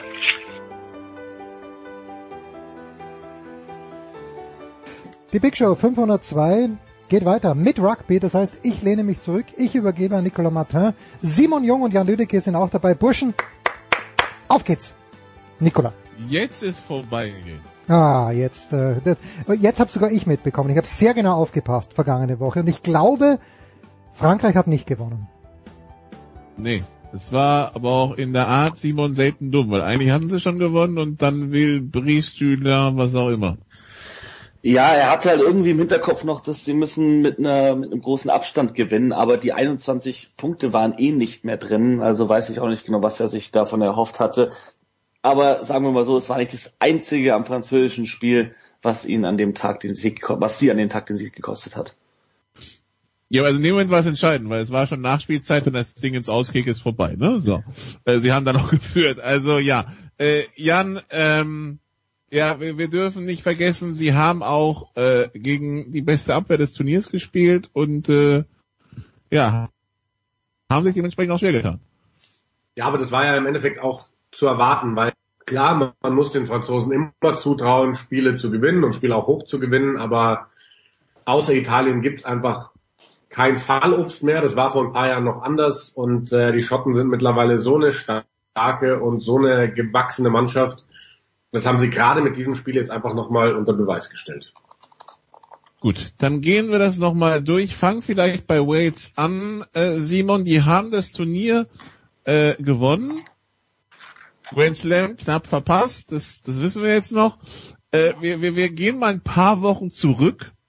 Haben Wales vor dem Turnier mit der Einschätzung von dem, was im Herz passiert ist. Der eine oder andere sagte schon, in diesem Turnier spielt Coach Wayne Pivek vielleicht äh, um seinen Job nach der ersten Halbzeit äh, gegen Irland. War der ein oder andere vielleicht schon geneigt zu sagen, ja, vielleicht geht's nicht erst im März um den Job, sondern schon jetzt. Und ja, am Ende gewinnen sie das Ding. Was ist mit Waits über diese fünf, sechs Wochen passiert? Ganz einfach, die Siegermentalität ist zurückgekehrt. Die lagen hinten zur Halbzeit gegen Irland, aber sie hatten eben diesen Mann Überzahl in der Hand, weil Peter Meine die rote Karte gesehen hat. Und das hat ihn am Endeffekt, hat ihnen da den, den Sieg auch gebracht oder das Selbstbewusstsein, sich den Sieg zu erkämpfen. Und nach einem Sieg gegen Irland in den Six Nations ist alles möglich. Dann hatten sie das gleiche Glück in Anführungszeichen. Von Glück kann man nicht sprechen, wenn ein Spieler der gegnerischen Mannschaft eine rote Karte äh, vergehen begeht. Äh, aber dann hatten sie gegen Schottland die gleiche Situation. Ein Mann Überzahl, haben ein Spiel gewonnen, in dem sie vermeintlich die zweitbeste Mannschaft waren. Und dann mit zwei Siegen in der Hinterhand, dann äh, kannst du mal weitergehen im Turnier. Gegen England, das war eine souveräne Performance. Gegen Italien sowieso. Gegen Frankreich haben sie am Ende verloren, aber verdienter Sieger des Turniers. Auch da haben sie eine Zeit lang in Überzahl gespielt, gegen Frankreich äh, übrigens. Jan, wie viel, äh, wie viel ist Kopfsache im Rugby? Oh, das ist eine schwere allgemeine Frage. Ja, es, Ähm. es baut aber auch darauf aus, was Simon gerade gesagt hat. Also irgendwie so, ne? Ja, es, das, deswegen, also da, da wollte ich jetzt auch ausholen. Es ist, glaube ich, eine sehr, sehr große Kopfsache, weil eben das, was Simon gesagt hat, dass sie diese, dieses Siegergehen, diese Siegermentalität wieder gefunden haben. Wenn wir uns zurückerinnern und diese unfassbar erfolgreiche Zeit unter Warren Gatland, ich glaube, das war ähm, vor allem beim Grand Slam 2019, 2019, da hatte er gesagt, wir haben irgendwie komplett vergessen, wie es ist zu, zu verlieren. Und ähm, dementsprechend, wenn, wenn du so eine Phase hast, ganz egal in welche Richtung, dann spielt es, glaube ich, gerade beim Rugby schon eine große Rolle, auch bei den Franzosen übrigens. Die Jahre, die jetzt so wahnsinnig schwierig waren, wo es nicht so gut lief, dass sie immer wieder Spiele ganz spät aus der Hand gegeben haben, das spielt dann, glaube ich, schon eine extreme Rolle mental hinten raus. Also wenn du, wenn du schon drei, vier Spiele verloren hast und das vielleicht sogar in den letzten fünf Minuten und dann führst du wieder mit zwei, dann spielt es in deinem Kopf definitiv eine Rolle. Vielleicht Die Hose voll, ja? Vielleicht, ja, oder, oder vielleicht versuchst du es in eine positive Energie umzuwandeln und sagst, das passiert uns heute nicht wieder, aber verkrampfst dann. Also dementsprechend, glaube ich, spielt der Kopf eine sehr große Rolle beim Rugby. Ja, also die Waliser, die uns 2020 nach dem, äh, nachdem sie im 2019 das Halbfinale erreicht hatten, doch ein bisschen enttäuscht haben. Äh, jetzt äh, wieder oben auf. Äh, Frankreich, äh, Jan. Ja, wir, wir schreiben also drei Siege und zwei Niederlagen. Zwei Niederlagen übrigens beide dann in den letzten fünf Minuten, wo wir wieder beim Thema wären. Ähm, ja, also was bleibt? Es ist eine 3-2-Bilanz, ist natürlich ein gefühltes 4-1, ja, ähm, gut. Aber was, äh, was genau? Also man hat jetzt zweimal am Stück die Six Nations auf Platz zwei abgeschlossen, nachdem, wie du es ja schon gesagt hast, jahrelang vor sich hingekriselt hat. Äh, es scheint ja zumindest der richtige Weg zu sein, oder? Also für mich ist es, da muss ich äh, mal widersprechen, kein gefühltes 4-1. Für mich ist es ein gefühltes 3 zu 2. Ganz genauso Okay. wie es geht, weil sie haben das Ding halt hinten raus aus der Hand gegeben. Ähm, ja, die Franzosen sind das aufregendste Team auf der Nordhemisphäre, muss man ganz klar so sagen. Es gibt keine Mannschaft, die besser angreift. Und sie sind einfach weiterhin noch eine extrem junge Mannschaft mit einer spannenden Mischung. Und da wird auch noch mehr nachkommen mit Hinblick auf die WM 2023. Mit Frankreich ist zu rechnen. Und es würde mich auch nicht wundern, wenn die nächstes Jahr die Six Nations mal gewinnen, weil das ist eine Top-Mannschaft, die aber immer noch Luft nach oben hat. Zumindest hat man nächstes Jahr drei Heimspiele ähm, gegen England, gegen Irland und gegen Italien. Äh, das ist also die für die für die Franzosen und in der Hoffnung, dass dann die Stadien wieder voll sind, ähm, wäre das natürlich mit dem Heimvorteil so eine Sache. Bliebe Schottland, äh, Simon, ähm, die jetzt das Ganze, äh, wenn ich es richtig gesehen habe, um einen Punkt in der Punktedifferenz auf Platz 4 beenden, äh, aber eigentlich auch eine Chance auf Platz 2 gehabt hätten. Auch das äh, dürfte die Schotten ermutigen, nachdem es ja vor ein paar Jahren noch so aussah, dass Italien ganz weit unten und Schottland ein bisschen drüber ist. Ne? Ja, für die Schotten gemischtes Turnier. Sie haben es wirklich sehr stark angefangen mit dem Calcutta Cup Sieg gegen England. Am Ende der Sieg gegen Frankreich, den ihnen kaum jemand zugetraut hätte in Paris. Das ist, war wirklich eine starke Leistung am Ende, auch wenn ich nach wie vor der Meinung bin, dass Frankreich das eher verloren als Schottland das gewonnen hat, weil die Franzosen sich das ganze Spiel über nicht clever angestellt haben. Ähm, dann hast du natürlich die, die Niederlagen gegen Irland und Wales und die waren beide vermeidbar und ich denke vor allem gegen Irland, da bekommen die Schotten Jahr für Jahr wieder aufgezeigt, wo bei ihnen Nachholbedarf besteht. Und das wird für, ihn, für sie in den nächsten Jahren umgehen, vor allem weil sie wieder Irland in der WM-Gruppe haben, dass die Schotten mal einen Sieg gegen Irland einfahren. Das muss so eins der Ziele der nächsten Jahre sein. Ansonsten äh, individuell haben sich die schottischen Spieler so krass verbessert in den letzten Jahren. Wir sind wieder in einem Lions-Tour-Jahr. In den letzten Jahren war immer Stuart Hawk dabei und dann vielleicht noch ein zweiter, der mal da kam, um von der Bank zu kommen oder was auch immer, Sean Maitland auf der letzten Tour. Ich will auf dieser Lions Tour mindestens fünf Schotten sehen und mindestens drei in dem Matchday-Kader. Ja, jetzt haben wir drüber gesprochen. Also Schottland hat gegen, mit eins gegen Wales verloren, äh, die Woche nach dem Sieg in, äh, in, in England. Äh, hat mit drei gegen Irland verloren. Da stand äh, fünf Minuten vor Schluss unentschieden. Ähm, also das wirkt ja schon sehr nah dran, ne? Absolut nah dran. Also die, die Schotten sind, sind eine Mannschaft, die die Six Nations auch gewinnen können. Also es gibt momentan fünf Nationen, die die Six Nations gewinnen können. Alle außer Italien. Ist, ist so. Also ich meine, da haben ja auch viele drüber gesprochen nach diesem Auftaktsieg da in England. Und wenn das ein bisschen anders läuft, dann, dann stehen die am Ende oben. Also so nah dran wie dieses Jahr waren sie, glaube ich, wirklich schon sehr, sehr lange nicht mehr. Also du hast ja gerade gesagt, die zwei Spiele, die sie verloren haben, haben sie mit insgesamt vier Punkten Differenz verloren. Das ist ja nichts. Und ähm, dementsprechend, also ich kann da Simon nur beipflichten, für mich müssen dieses Jahr auch deutlich mehr Schotten dabei sein bei den Lions und vor allem auch spielen, weil äh, um die kommst du nicht drum rum. Ich glaube, die Schotten haben die Six Nations, seitdem Six Nations sind, auch nie gewonnen, ne? Nee, 1999 beim letzten Ausgabe der Five Nations haben sie gewonnen, ja. aber keine Six Nations. Ist auch schon eine lange Durchstrecke, über 20 Jahre. Ähm, ja, also äh, ja, also die die äh, die Irish und äh, also die British und Irish, Irish Lions Tour soll ja stattfinden. Ähm, wir gesucht wird noch ein Spieler des Turniers.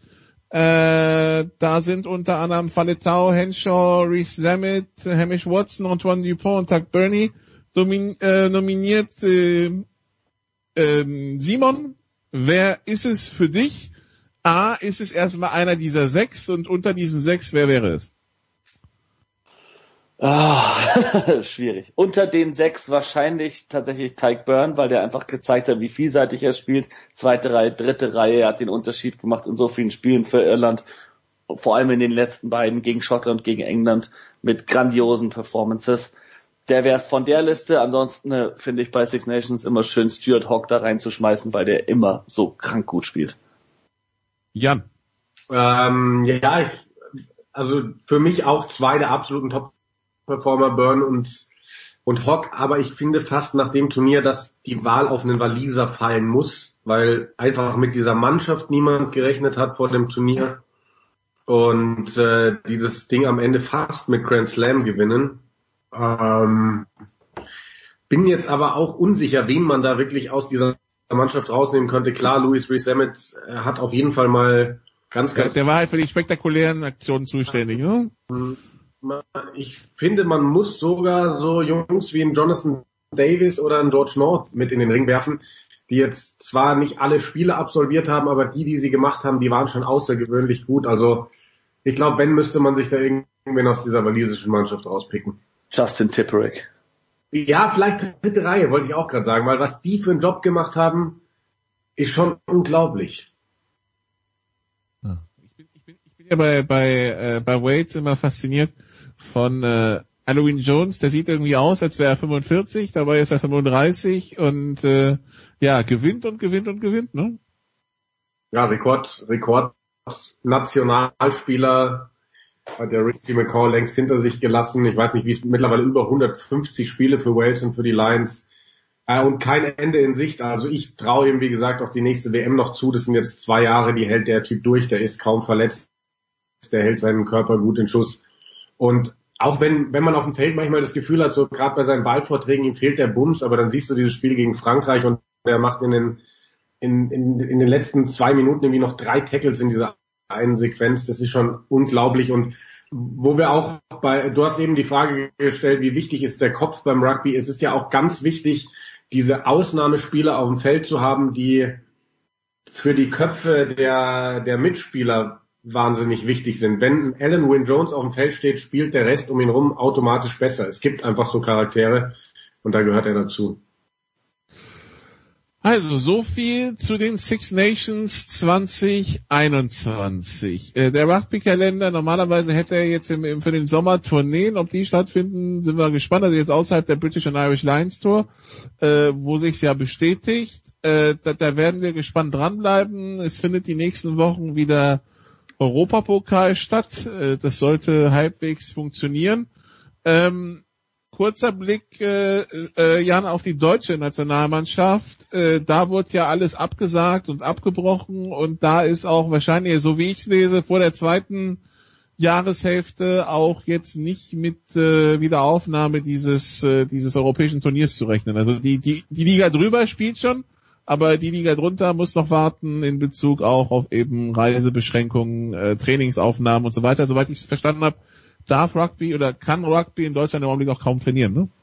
Richtig, also kaum, es gibt so ein paar Ausnahmen, aber ich glaube, das würde auch gerade keinen großen Sinn machen, weil die Nationen, mit denen wir uns da messen, und wir selbst auch sind einfach größtenteils Amateurnationen. Und deswegen ist es gerade eben schwierig bis unmöglich, den Sport auszuführen. Und da reden wir dann, auch wenn wir mittlerweile relativ weit unten spielen, über ein Level, wo die Spieler schon echt in Schuss sein müssen und deswegen würde es für mich da auch gerade keinen Sinn machen, irgendwie großartig 15er Rugby spielen zu lassen. Beim, beim Siebener sieht es anders aus, da hat ja die deutsche Nationalmannschaft jetzt auch gerade so gemacht, ähm, wo die Trainer wohl sehr äh, glücklich mit waren und ähm, da kann ich mir vorstellen, dass eher demnächst was passiert. Vielleicht ja auch mit Hinblick auf die World Seven Series, wo dran gearbeitet wird, dass Deutschland einen dieser zwei Wildcard-Plätze bekommt.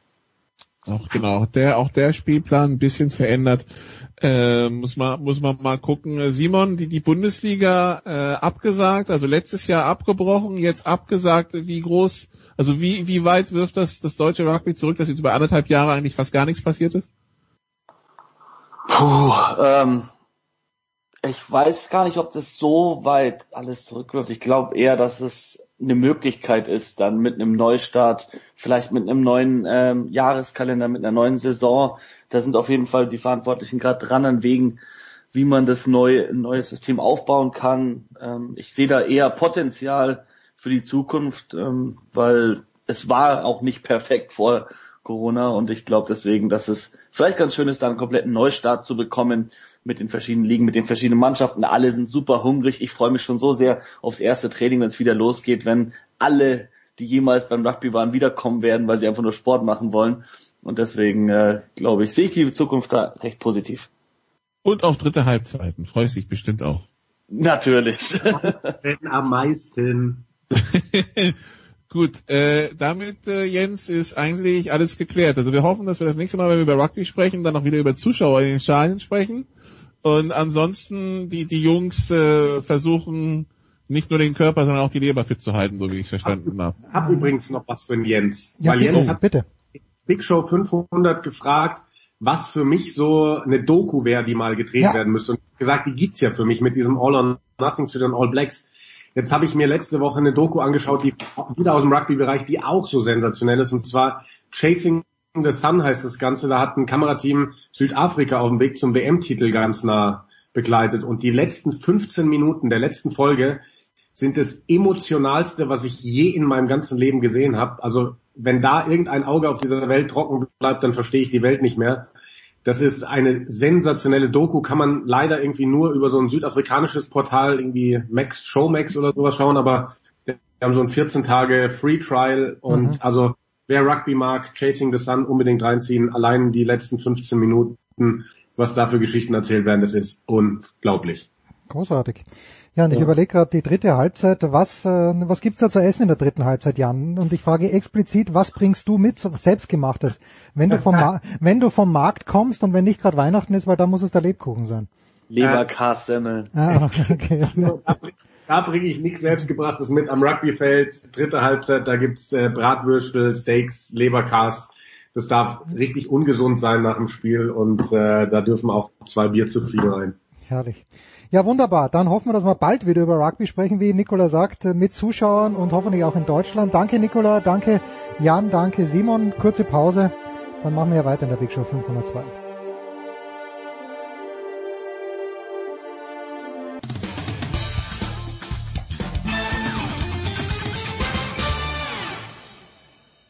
Ja, hallo, hier spricht Stefan Kunz vom 1. FC Kaiserslautern und Sie hören Sportradio 360.de.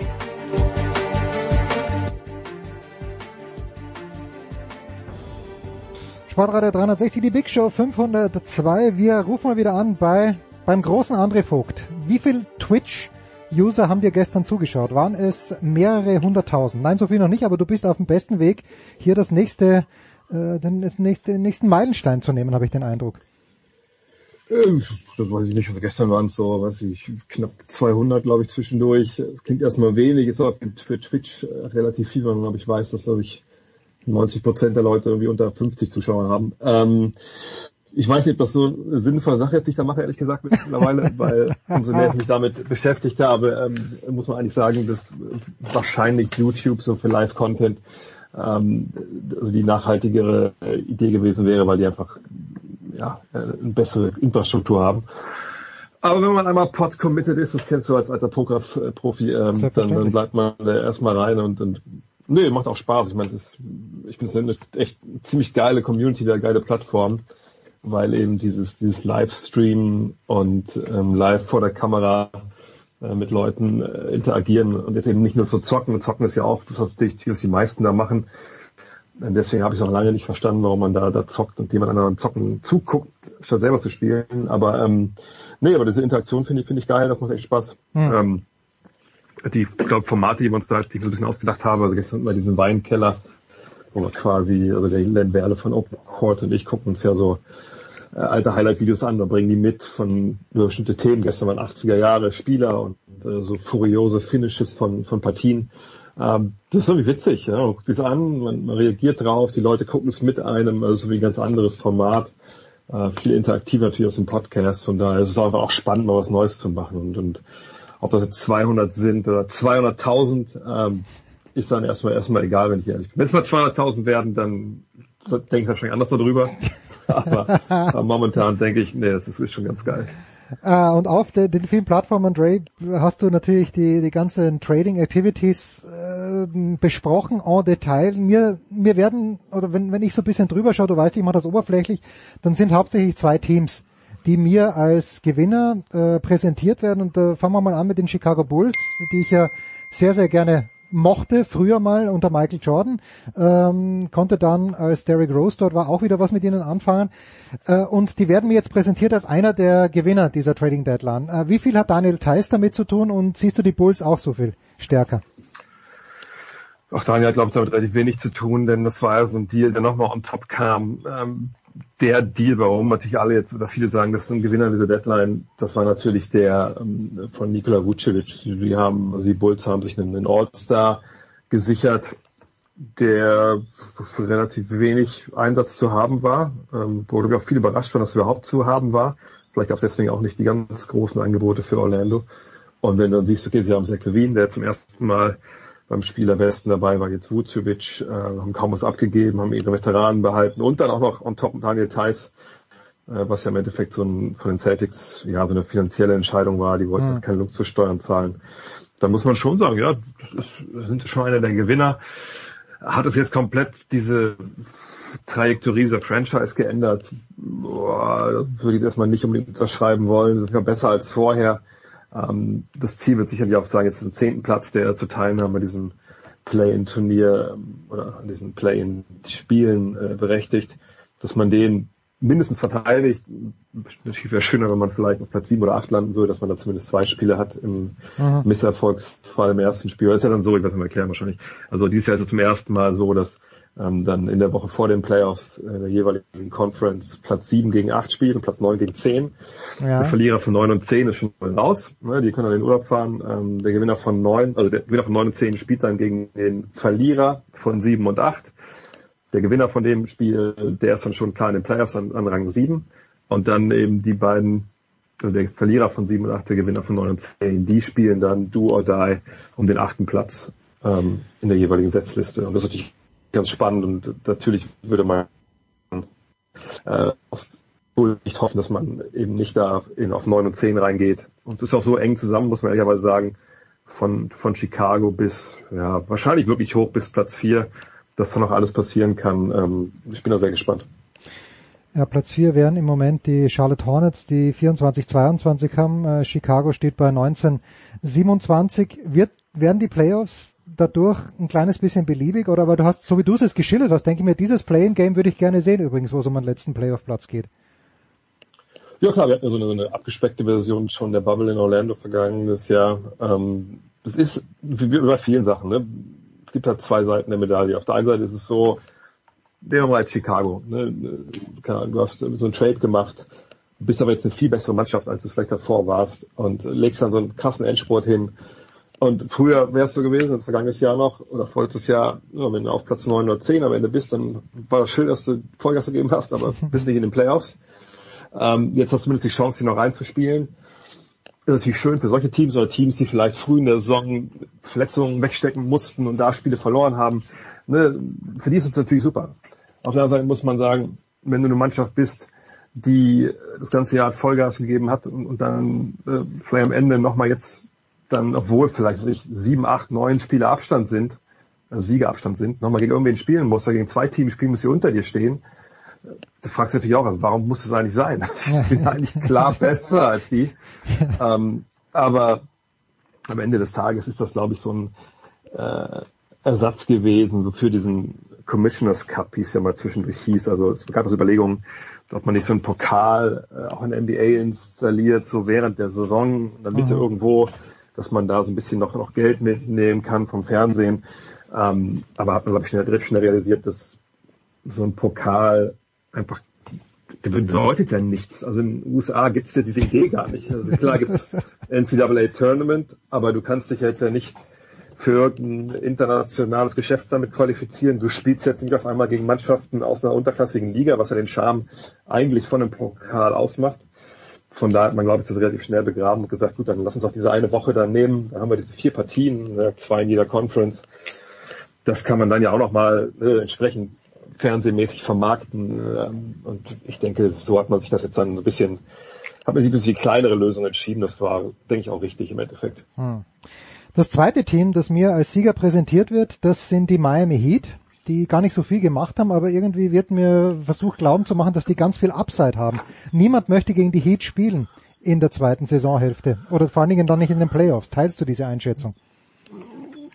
Ich denke, man möchte das wahrscheinlich sowieso eher nicht, weil es ja schon eine Mannschaft ist, die wir natürlich zuletzt auch in Orlando als Team erlebt haben, was äh, ja, eine starke Kultur hat, äh, was ein paar echt gute, Spieler hat, die einfach auch eine Truppe ist, die super gecoacht ist und natürlich ne, gegen den Vorjahresfinalisten, bei dem sich eigentlich jetzt so vom Personal her nichts, ähm, also zumindest negativ entwickelt hat, hm. natürlich möchtest du gegen die nicht spielen. So. Ähm, was jetzt bei der Trade dazu kam, war der Fakt, dass sie einen Deal gemacht haben mit Houston, um sich äh, Victor Oladipo zu sichern. Und das ist halt natürlich eigentlich ein All-Star. Der ja. war dann dieses Jahr, ja, wurde zum zweiten Mal schon getradet, also erst von Indiana nach Houston, jetzt dann halt äh, nach Miami. Er hat äh, vor einiger Zeit eine relativ schwere Verletzung gehabt, ist äh, aber auch schon echt ganz gut wieder in Tritt gekommen zwischendurch, aber war noch nicht auf dem Level, wo er vorher war. Na, Miami hat jetzt quasi für nichts, also wirklich, der Gegenwert war ja verschwindend gering, ähm, oder Depot bekommen, also sie haben ihre Truppe eigentlich nicht auseinanderreißen müssen dafür. Ist auch eigentlich nur so ein Leasing-Vertrag erstmal. Der Vertrag von oder Depot läuft aus, heißt beide Seiten können sich ein bisschen die Situation anschauen. Ähm, aber wenn das dann so ausgeht, dass er jetzt fit ist, ne, die Zahlen waren bisher, also die in Houston die waren echt okay.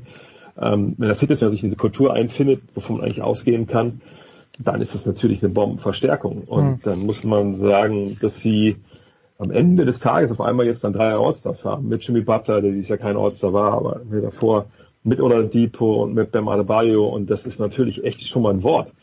Ähm, und dann hast du natürlich so Youngster wie, wie ähm, Tyler Hero, natürlich Duncan Robinson, Precious Chuva, Kendrick Nunn, also das ist schon echt eine gute Truppe.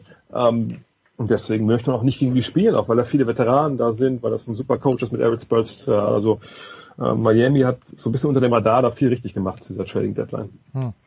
So, ja, jetzt müssen wir ein Wort noch, du hast ja selbst angesprochen, es gibt das NCAA Tournament und ich glaube Schmieder, ich weiß nicht, ob er Schmieder ansprechbar ist. Ich glaube es eher nicht, weil äh, Michigan ist ausgeschieden und bei Michigan den letzten Wurf hat genommen Franz Wagner.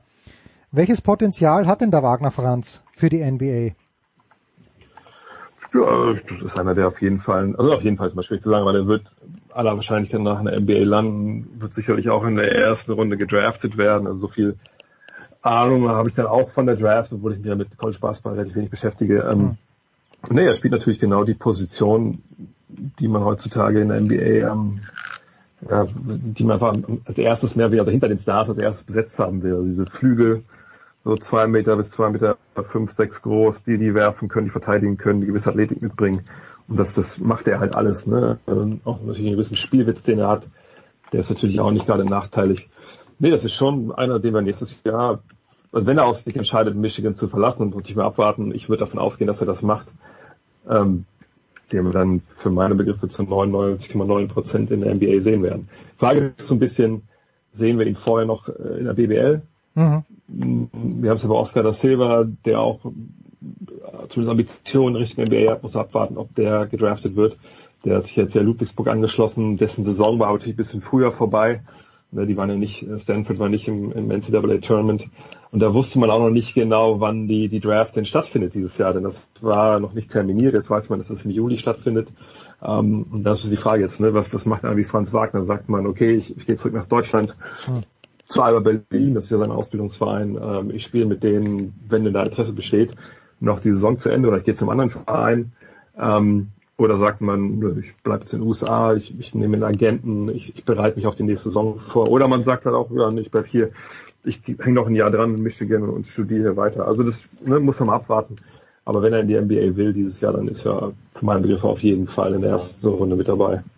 Gibt es denn äh, diesen einen Spieler, vorletzte Frage, gibt es diesen einen Spieler im College, äh, der, wo man jetzt schon weiß, okay, der kann den Unterschied machen?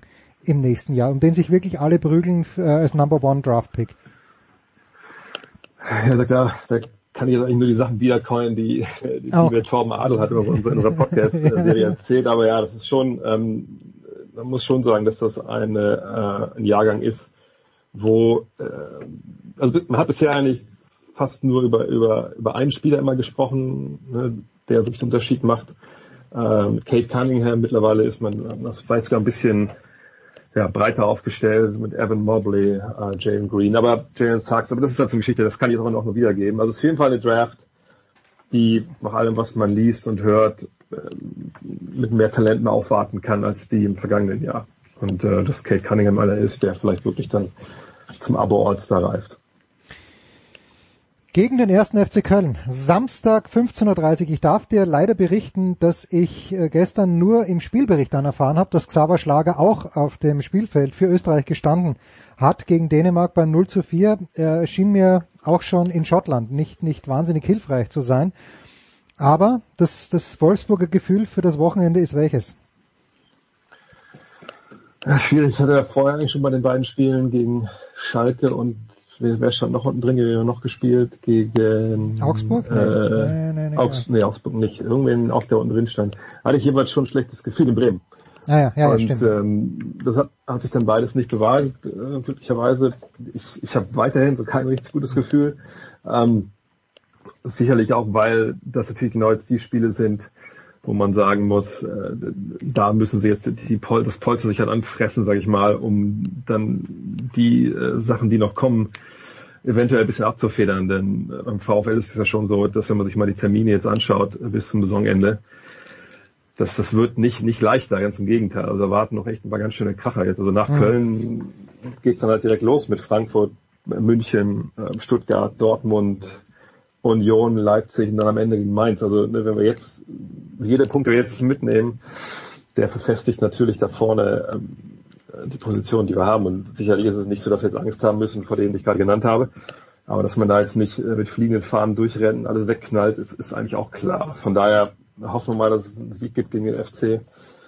Aber ähm, ja, ich bin gespannt. Also ich habe nach wie vor kein so richtig gutes Gefühl. Wenn es 1-1 ausgeht, dann würde ich mich nicht wundern.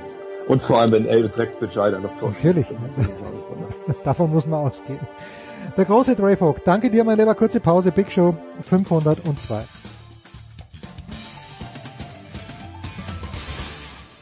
Hi, hier ist Philipp Kohlschreiber und ihr hört Sportradio 360.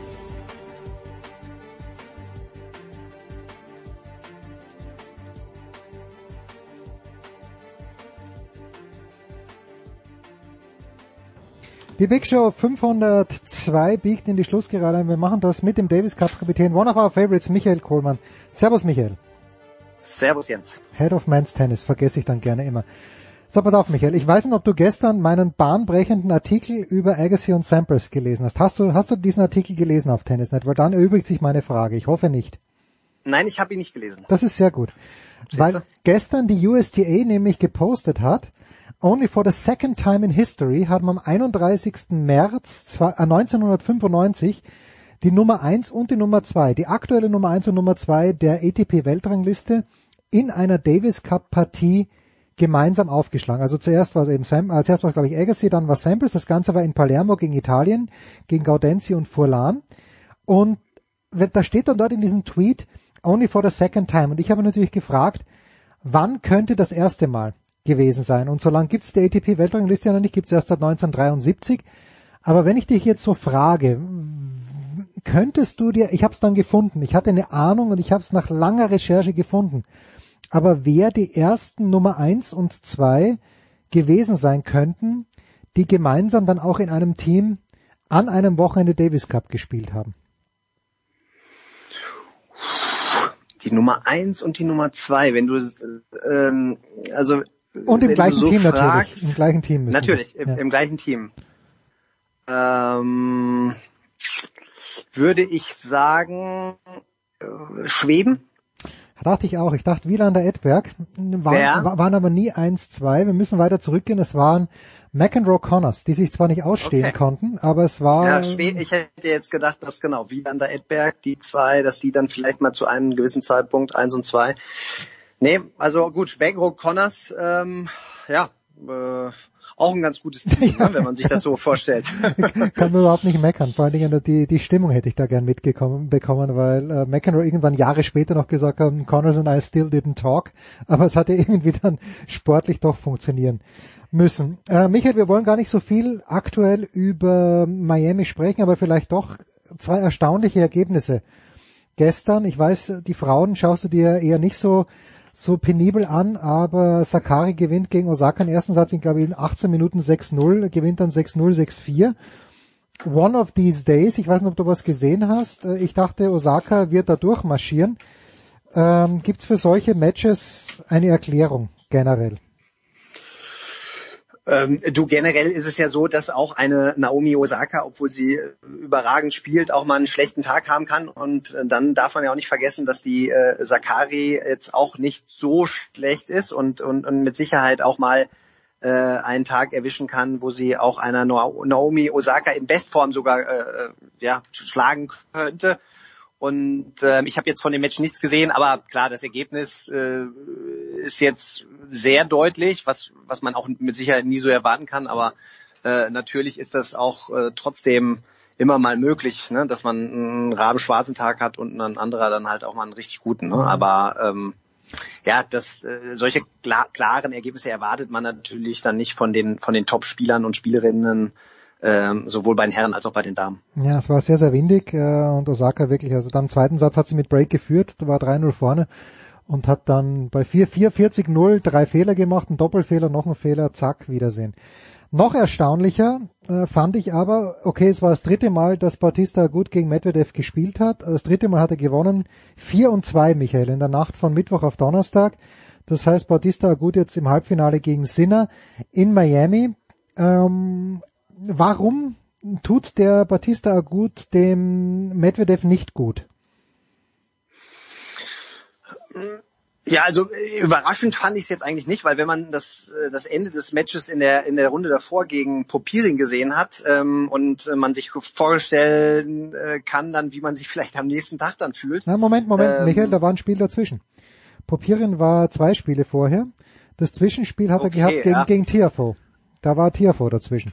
Das stimmt. Das stimmt. Aber trotzdem, äh, glaube ich, hat man dann äh, das trotzdem im Körper und äh, dass man dann wahrscheinlich auch irgendwo ähm, noch ein paar Probleme hat, definitiv. Und äh, zum anderen muss man sagen, dass Bautista Gut halt auch ein, ein Konterspieler ist, ähm, genauso wie, wie Medvedev ja auch, der es ja auch liebt, von hinten äh, an der Grundlinie mit dem mit dem mit der Geschwindigkeit des Gegners äh, zu spielen, was ihm nichts ausmacht und der Bautista, ich meine die Highlights, äh, die man auch im Internet sehen kann, das sind ja Ballwechsel, wo sie sich dann halt wirklich äh, vier, fünf Mal ähm, den Ball an der Grundlinie hin und her jagen und dann spielt der Bautista mal so einen kurzen und ja, kontert ihn dann halt aus. Und ich glaube, dass, dass, dass er, dass gerade Medvedev äh, noch kein, kein Mittel gefunden hat, durch Bautista durchzukommen. Und ähm, ja, dass, dass das, wenn du, wenn du dann auch schon ein, zwei Mal gegen einen verloren hast, das hast du im Kopf und dann bist du ein bisschen hektisch, dann bist du ein bisschen ungenauer, dann, dann machst du vielleicht auch mal ein paar Fehler, die du normalerweise nicht machst. Und das kann dann immer wieder schnell gehen. Ne? Das ist, das ist halt so. Es gibt halt so ein paar, paar Leute, äh, die auch die Top-Leute ungern spielen und äh, Bautista Gut wird mit Sicherheit zu denen gehören, wo Medvedev jetzt nicht äh, laut Hurra schreit, wenn er, wenn er ihn ähm, auf dem Platz sieht. Ja, hat schon zweimal gegen Djokovic auch gewonnen, eben auch in Miami 2019 und letztes Jahr in Cincinnati war es ja auch knapp, das hätte er gewinnen dürfen, vielleicht sogar müssen gegen Djokovic, also ein guter Spieler. Der Bautista, gut. Jetzt ist Sinner im Halbfinale, Sebastian Korda ist im Viertelfinale, das wird heute gespielt. Ich hatte den Korda, ich habe den schon fast vergessen. Ich dachte, okay, der entwickelt sich jetzt nicht so schnell, aber vielleicht war es eh du, der mir es gesagt hat, dass der einfach ein kleines bisschen, ja, äh, sich Zeit genommen hat. Bist du persönlich überrascht, dass der Korda so wahnsinnig stabil ist, gegen Karatsev überhaupt keine Probleme gehabt. Äh, der hat auch nicht gut gespielt, ehrlicherweise. Aber was siehst du denn beim Korda, wenn du dem zuschaust? Ja, ich fand, dass der Schwarzmann in seinem Interview nach dem Match das ganz gut äh, wiedergegeben hat, ne? dass äh, der Korda ihn sehr an Thomas Berdich erinnert, an diese mhm. Schwünge ohne großen Kraftaufwand, aber es kommen so ungefähr Kanonenkugeln daraus und man hat immer das Gefühl, dass der Korda eigentlich äh, ohne jeglichen Kraftaufwand äh, äh, spielt und und das finde ich ist äh, schon beeindruckend. Ich meine ähm, äh, das, äh, so wie er, ich habe ihn letztes Jahr auch teilweise auf den Challenger noch gesehen. Ja, Ecken, Eckenthal er, gewonnen, oder? Oder nee, hat er gewonnen? Äh, hat er Eckenthal gewonnen oder hat er eins danach gewonnen? Er hat, er hat eins, er hat Eckenthal gewonnen, glaube ich. Genau, ja. er hat in, in ähm, Ismaning nicht gut gespielt ja. und er hat dann auch teilweise hoch und runter gespielt. Ne? Also hat dann auch wirklich mal Matches dabei gehabt, wo er, wo, was, was jetzt nicht so überragend war. Ähm, aber er scheint das äh, ganz gut unter Kontrolle bekommen zu haben. Also spielt sehr konstant jetzt, finde ich, dieses Jahr. Und ähm, klar, also du hast da auch schon gesehen, wenn es, wenn er eine Phase hat, wo, wo es ihm reinläuft, dann ist er äh, äh, schwer zu schlagen. Also zumindest auf dem Niveau äh, von den von den Challenger-Spielern. Und ähm, das hat er jetzt nochmal auf ein anderes Level gebracht. Und äh, ja, also jetzt klar, mit Sicherheit eine kleine Überraschung, aber ich glaube, dass der sich in den nächsten äh, Monaten und Jahren definitiv äh, nach oben spielen kann. Easy Power, sagen die Amerikaner, glaube ich, dafür, äh, dazu, wie der es macht, ohne viel Kraft. Auf Würde es gut beschreiben. Ja. So, ein Wort noch. Äh, Jan de Witt hat ja vor, vor einem Monat ungefähr hat er mir gesagt, äh, Sie werden sehen, Aslan Karatsev am Ende des Jahres Top 20. Habe ich gedacht, okay, okay, äh, das, das sagt halt der Bremen-Fan, der immer optimistisch ist. Aber je mehr ich sehe von Karatsev, umso mehr taugt er mir. Was, was siehst du beim KZF? Taugte der auch? Oder bin ich ein kleines bisschen von seinen dicken Wadeln verblendet? also da hab ich, da Wahnsinn, Wahnsinnswadel. Schau dir die bitte mal an. Wahnsinnswadel. Die, die Waden haben mich jetzt noch nicht geblendet und aus dem, aus dem Konzept gebracht, aber äh, ja, auch, auch ein, ein extrem, äh, ich, ich sage jetzt mal, wie, die, wie alle anderen Russen auch spielt er, ne? sehr, sehr, er kann unglaublich schnell spielen, äh, sehr flette Schläge, ähm, auch so ein bisschen wie Korda, ne? also äh, beide Seiten äh, extrem äh, äh, kompakt, äh, mhm.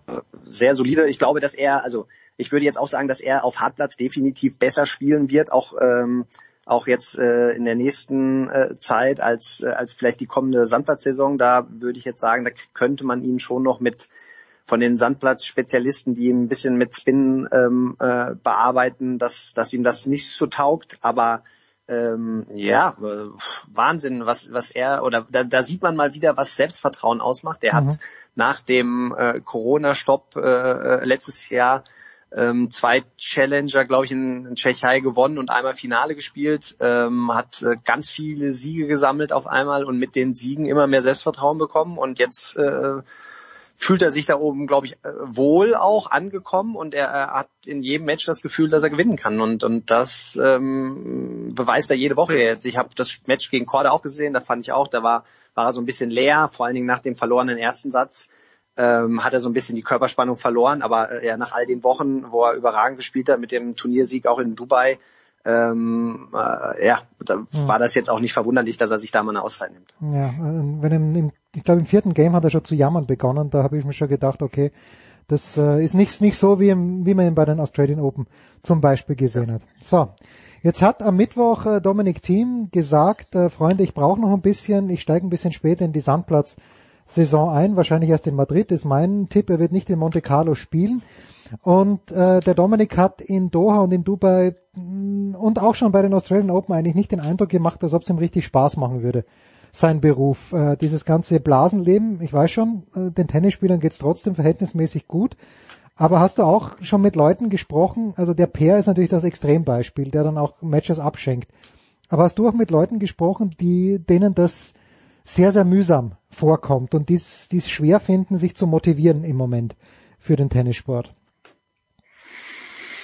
Äh, Also ich würde jetzt mal sagen, dass, ähm, dass das eher die Top-Spieler sind. Mhm. Also, äh, ne, also die, mit denen ich hier auch tagtäglich die Jugendspieler oder auch die Nachwuchsspieler, also die haben das definitiv nicht, weil die können aktuell äh, nicht so spielen. Genau, die sind heiß, ne, weil die nicht so viele Möglichkeiten haben zu spielen und dadurch natürlich äh, mit den Hufen scharren, damit sie mal endlich wieder ähm, raus können und, und, und sich messen können. Äh, ich ich kann es mit Sicherheit nachvollziehen, dass, dass ähm, gerade äh, Tennis, dadurch, dass es ein Reisesport ja auch ist, ein weltweiter Sport, dass du von äh, Woche zu Woche von ähm, Land zu Land reisen musst mit, äh, mit den ganzen Auflagen und auch immer wieder aufpassen musst, dass da nichts passiert, weil es kann ja auf jedem Flug kann was passieren. Es kann, also man kann sich ja auch äh, äh, wirklich äh, in jeder Zeit äh, das muss man ja immer wieder auch äh, sagen, auch äh, infizieren. Und Mhm. ich glaube jetzt gerade in, in, in Singapur vor ein paar Wochen, da waren dann die Auflagen von Turnier, wenn man sich ähm, infiziert, beziehungsweise wenn im Flugzeug innerhalb von zwei Meter Radius auch einer ist, der positiv ist, obwohl man vielleicht gar nicht positiv ist, muss man 22 Tage in Quarantäne. Und ich glaube, dass, dass das generell auch in den Köpfen der Spieler ist, dass das natürlich auch anstrengend ist, äh, das immer wieder auszuschalten, äh, sich jede Woche irgendwo ähm, ja, damit auch befassen zu müssen, dann irgendwo 14 Tage vielleicht in einem Land in Quarantäne zu müssen, äh, wo man jetzt normalerweise sich dann nicht aufhalten würde. Ähm, äh, ich glaube, dass das schon belastet, definitiv. Aber auf der anderen Seite äh, glaube ich auch, dass, dass äh, der Großteil der Spieler mit Sicherheit froh ist, äh, dem Beruf nachgehen zu können, äh, Geld zu verdienen und sich auch äh, jede Woche wieder zu messen. Also das, äh, ich, ich glaube, dass, dass die Top-Spieler ähm, ja da wahrscheinlich eher so ein bisschen Probleme mit haben, ne, da, äh, sich in so ein System reinzupassen, äh, weil sie vorher natürlich alle Freiheiten der Welt hatten und alles sich äh, selber entscheiden konnten, wie, wie sie es wollten. Aber ähm, ich würde jetzt mal sagen, dass 80, 90 Prozent aller Tennisspieler gerade sehr, sehr froh sind, dass sie überhaupt weiterspielen können und auch äh, jede Woche äh, ein Turnier haben. Ja, also wenn sich jemand fragte, warum das äh, Turnier in Singapur nicht so wahnsinnig gut besetzt war, wahrscheinlich genau aus diesem Grund, weil die Gefahr dann doch relativ groß war, beim für einen 250er da irgendwas zu riskieren. Michael, ich- wir haben es schon großspurig verkündet, dabei habe ich äh, irgendwie gehört, dass die Verträge noch gar nicht unterschrieben sind, aber es sieht wohl danach aus, als ob die Davis Cup Vorrunde, die Finalvorrunde äh, im November in Innsbruck stattfinden sollte.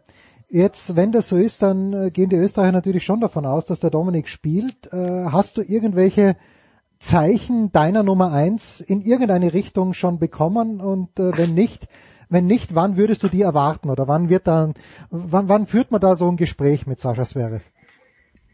Ja, die Gespräche würden jetzt äh, stattfinden dann. Ne? Also jetzt in München werde ich ihn äh, das erste Mal auch wieder live sehen ähm, und ähm, mit ihm auch reden. Da hatten wir uns eigentlich auch so auch festgesetzt, dass wir da mal schon mal locker in die Planung reingehen, äh, wie das äh, Ende des Jahres, also sprich der Davis Cup dann auch laufen könnte. Ähm, ansonsten habe ich das auch bei euch auf der Seite gelesen als einziges offizielles, ne, dass ihr das äh, wir haben es verkündet einfach mal Das war- rausgeblasen, ja. Ihr habt es einfach mal rausgehauen, genau. Ähm, äh, ja, Innsbruck wäre ja für uns äh, Deutsche auch mit Sicherheit oder gerade für uns, die in München wohnen, jetzt auch keine Weltreise. Insofern ähm, interessanter Ort. Ähm, sowieso ja auch eine interessante Gruppenkonstellation und ähm, wenn alle äh, Mannschaften in Top-Besetzungen auflaufen würden, wäre das mit Sicherheit auch äh, für die für die Veranstaltung eine, eine sehr gute. Dann müsste man nur abwarten, ob dann wirklich auch mal Zuschauer zugelassen sind oder nicht, weil äh, dieses diese Konstellation ohne Zuschauer zu spielen, wäre halt für jeden Tennisfan natürlich schade. Also weil das wäre ein Drama, genau, weil das, ähm, äh, sag mal, wenn alle in Bestbesetzung spielen würden und Djokovic, Team, Zverev, ähm, äh, Murray noch, weil, Ja. weil die Gruppe ja auch dabei ist. Monfils ähm, möglicherweise, Äh, Monfils, Zong, also genau, das, das, äh, da, da sind äh, so viele Hochkaräter äh, am Start, das wäre für jeden Tennisfan mit Sicherheit ein, ein Augenschmaus und insofern kann man jetzt nur hoffen, dass das erstmal sich in die richtige Richtung bewegt und dass dann auch alle Top-Spieler mit dabei sind. Also ich würde es definitiv begrüßen, weil ich glaube, dass das dann wirklich eine, eine Highlight-Veranstaltung werden könnte, ähm, wo, wo sowohl Deutsche als auch Österreicher ja es nicht so weit hätten hinzureisen. Tja, in der Innsbruck Olympiahalle mit einer Möglichkeit von 8000 Zuschauern. Ich sag mal so, wenn 50 Prozent Kapazität zugelassen sind, wären wir schon alle happy, wenn das wirklich so wäre. Naja, gut, Michael, die letzte Frage muss natürlich dem glorreichen äh, BVB vorbehalten bleiben gegen Frankfurt. Endspiel, oder? Äh, ich sag mal so, wenn sie es nicht gewinnen, nichts mit Champions League. Oder glaubst du trotz, sollte Frankfurt in Dortmund gewinnen, glaubst du dennoch, dass der BVB dann noch eine Chance auf die Champions League hätte? Nein, ich glaube auch, äh, selbst wenn sie gewinnen, ähm, äh, sollte man sich davon lösen, dass man es dann geschafft hat. Dann ist man generell immer erstmal noch einen Punkt hinter. Man hat noch äh, Spiele in Wolfsburg gegen Leverkusen, also man hat noch äh, relativ schwieriges äh, Restprogramm auch und ähm, ja, die Dortmunder haben dieses Jahr ja auch bewiesen, dass man sich jetzt nicht unbedingt auf sie verlassen kann, ergebnistechnisch.